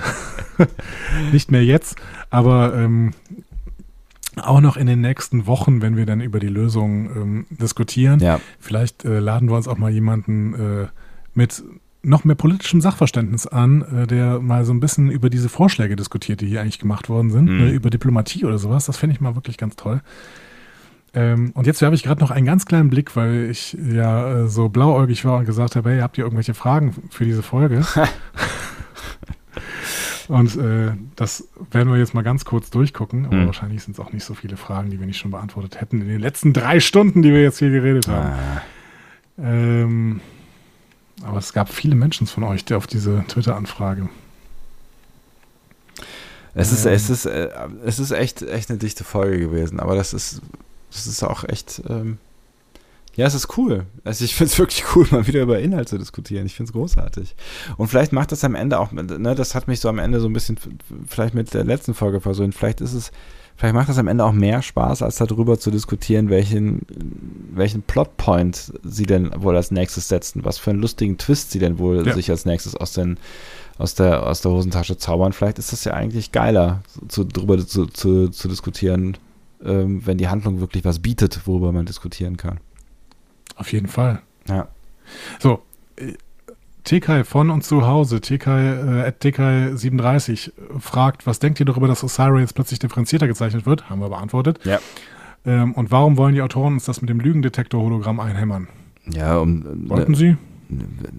Das heißt, eine, das war Mittel, Mittel zur. Ähm, um, ein Mittel, ne? Es war, ja, genau, es war aber, es war ein einfaches Mittel, um Osira äh, reliable zu machen, ne? Also, damit wurde halt relativ klar, äh, Dankeschön damit wurde relativ klar äh, gemacht, so, ähm, Osira meint das ernst, was sie da sagt. So, und, äh, genau, sie meint das ernst. Ja. Sie, sie glaubt zumindest nicht zu lügen, wenn sie glaubt, das Gute, im, äh, das Gute für die Menschen zu wollen. Ja. Und das ist gut, weil wir natürlich auch ähm, Bösewichte haben wollen, die glauben, das Gute zu tun. Das ist das Wichtigste. Ansonsten haben wir dann irgendwann hier äh, ähm, wie heißt, wie heißt der nochmal? Der Trump aus Voyager, der schwarz, wie heißt der Typ aus Voyager, der Schwarz-Weiß-Typ? Äh, äh, ähm. Captain Proton, äh, äh, äh, ähm, so heißt die, so heißt die ganze Serie auch wie er. Ja, ich bin bei Königin Aachnia, aber das war äh, Dings hier. Ja, wie heißt Janeway. er denn? Ah. Es gibt's doch gar nicht. Das ist unfassbar. Die Folge heißt doch so. Ja. Also mehrere. Das ist his wife, äh, Bride. Ähm, also. Leute, es ist auch spät. Ne? Ja, ja, es ist sehr spät. Chaotika. Chaotika, natürlich genau. Chaotika. Wir, wollt, wir wollen keinen Bösewicht namens Chaotika haben. Also nee. wir wollen auch keinen Bö Chaotika haben, genau. Ja. Dementsprechend ähm, fand, fanden wir das, glaube ich, ganz gut mit dem Lügendetektor-Hologramm. Ein Move von vielen. Ja. Ähm, Glaubt ihr, der Wissenschaftler musste seine Kinder selbst austragen? Es war angeblich eine schmerzhafte Erfahrung und dass er deswegen im Rollstuhl sitzt? Fragt Julian Dragor. Äh, Julian Dragor. Äh, nein. Äh, nein. Gut. Gut. Nächste Frage. Ähm, Bruder Grimm, äh, Ed Saku Lmira. Achso, äh, okay. Grimm Lukas. Ja, äh, Folge hat genug fesseln können, dass mir erst danach ausfiel, dass ich erzählerisch seltsam finde, den Saru Kalber Adira Handlungsstrang auf die letzte Folge zu vertagen. Ah. Immerhin geht es dort um den Burn und Reno war ja auch schon per Escape Field verschwunden. Okay, das ist keine Frage. Äh, Nächstes. Gnadenlos aussortieren. Ed Julian Drager fragt auch noch, nur weil Stamets in den letzten Folgen dreimal mit Adira gesprochen hat, ist er plötzlich Days Vater. Sieht Day das auch so? Ich glaube ja, ähm, haben wir auch schon beantwortet. Ja, ich glaube auch. Ja. Ich glaube auch, genau. Ed Julian Drago fragt auch noch, musst du ja auch an Nemesis denken, als Sarah sagte, ich will Frieden? Nee, ich musste an Battlestar Galactica denken. Irgendwie. Ich denke ja, an diesen Moment, wo genau. Wo die äh, äh Zylonen zur Tür reinkommen. Ja, und wo Dings sagt, äh, wir, wir kapitulieren. Hm. Balta. Aber das hat ist irgendwie das Gegenteil, aber trotzdem. Ne? So, das stimmt, ja. ja. Also ich musste nicht an Nemesis denken. Nee, ich auch nicht. Ich denke aber allgemein wenig an Nemesis. äh, mag Gründe haben. Wir gehen weiter. Äh, Annie Bass at Kretakano fragt, wie fandet ihr die Verhandlung zwischen Vance, Apfel aus Shit, und Osira, Capitalism, und ihre Gesellschaftsentwürfe? Und hätte Vance nicht auf das Angebot eingehen müssen, um die Föderation wieder nach vorne zu bringen? Haben wir beantwortet. Ja. Nicht hinreichend, aber. Ähm, ja, können wir noch lange drüber reden, so. aber wir haben schon lange drüber geredet. Darth Nock at Nocda fragt, warum hat denn die Sternflotte nicht von Anfang an versucht, den Spornantrieb zu reproduzieren? Gerade in der Lage, in der man sich in der Zeit befindet, wäre so ein Antrieb wie der größte Jackpot ever. Dafür hätte ich alle Ressourcen verwendet. Haben sie gemacht, habe ich ja, so verstanden, aber haben sie nicht, äh, genau. nicht hinbekommen. Genau, wird uns, wird, also sagt zumindest Osira. Die ist zwar keine zuverlässige Erzählerin, aber lügt da offensichtlich nicht, weil Eli ist im Raum. Ja. Also hat sie, haben sie versucht. Ähm, Julian Traeger fragt, es, es, wurde etabliert, dass man durchs Schild beamen kann. Aber hier hat Osira mal ganz schnell Beamblocker installiert. Warum hatte die Discovery sie vorher nicht? Beziehungsweise hat keiner die Crew darüber informiert, dass es so etwas gibt. Könnte äh. Emerald Chain Technik sein. Ja. Keine Ahnung. Oder, ja, mein Gott. Äh, Josie fragt, wie ja. findet ihr solche Mini-Cliffhanger wie mit Burnham und der weggesprengten Luke, in denen klar ist, dass kein Hauptcharakter Charakter sterben wird? Also Mini-Fake-Death. Ja. Es erzeugt Spannung. Also es erzeugt, ne, erzeugt in dir keine Spannung, wenn, äh, wenn du siehst, wie das, das Seil da oder die, dieser Riemen so langsam reißt, an dem Burnham hängt und auch wenn wir irgendwie alle wissen, es geht gut, ist es doch, ist es doch, ja, es ist ein Tool, um Spannung also ich, zu erzeugen. Ich, ich, muss zugeben, ich brauche keine Fake-Death-Szenen, mich stören sie aber auch nicht. Also mich haben sie bei, bei ähm, The Walking Dead stürzt mich schon eher, weil da wirklich teilweise krasse Fake-Death-Szenen drin waren, aber das hier war ja im Prinzip nur so eine, so eine halbe. Kleiner, kleiner Spannungsbogen. Ja. Florian fragt, was haltet ihr davon, dass wir noch kein einziges Mitglied des Föderationsrates oder der Regierung gesehen haben, auch bei den Verhandlungen nicht? Ist das Lazy Writing oder hat die Sternflotte etwas zu verbergen? Pff, weder noch, keine Zeit. Und wir haben ja äh, Dings Kovac gesehen. Den Präsidenten. Ja, aber vielleicht, vielleicht äh, haben wir auch schon vermutet, vielleicht haben sie, haben sie auch was zu verbergen. Vielleicht gibt es gerade gar keinen Föderationsrat. Vielleicht gibt es auch einfach keine große Föderation. Vielleicht sind das halt nur die vier Leute, die da auf der Station rumlaufen äh, und äh, die acht Schiffe dahinter. Wir werden hoffentlich in der nächsten Folge ein bisschen mehr über Kovics Rolle erfahren. Ähm, Frank Weber, wir sind fast am Ende. Frank Weber, das sollte die Folge ursprünglich an Weihnachten ausgestra ausgestrahlt werden oder wieso wird hier Michael als John McLean inszeniert? Eindeutige Stirb langsam Anspielung. Haben wir beantwortet. Ja, haben wir geklärt. ähm, äh, Wortkomplex at äh, chaos.social at Wortkomplex schreibt, fragt. ähm, mir ist die Storyline von Rin nicht ganz klar. Was ist das große Geheimnis, von dem er wusste? Ähm, er wusste davon, dass Emerald Chain kein Delizium mehr hat. Ja. Ja, und die Lithium-Knappheit von Emerald Chain ist sehr, sehr wichtig und sie werden es sehr, sehr geheim gehalten haben, weil darauf die gesamte Emerald Chain-Idee äh, beruht. Ja.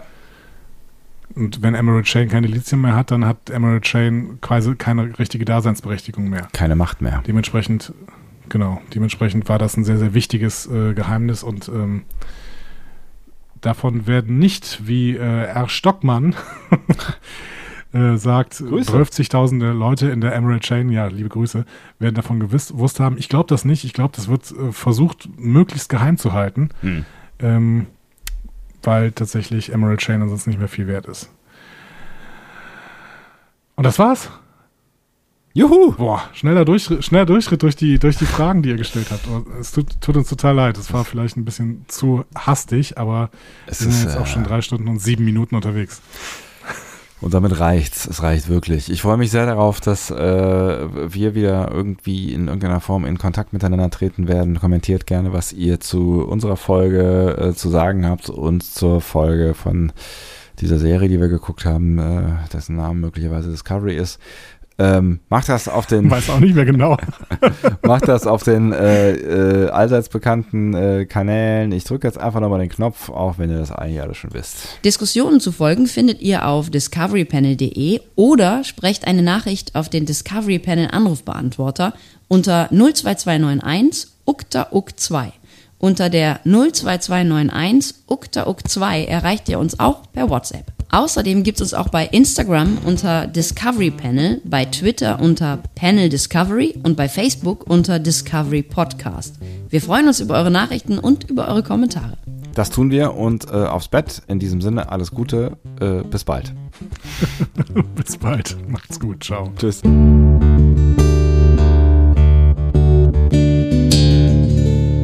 Mehr Star Trek Podcasts findet ihr auf discoverypanel.de. Discovery Panel. Discover Star Trek.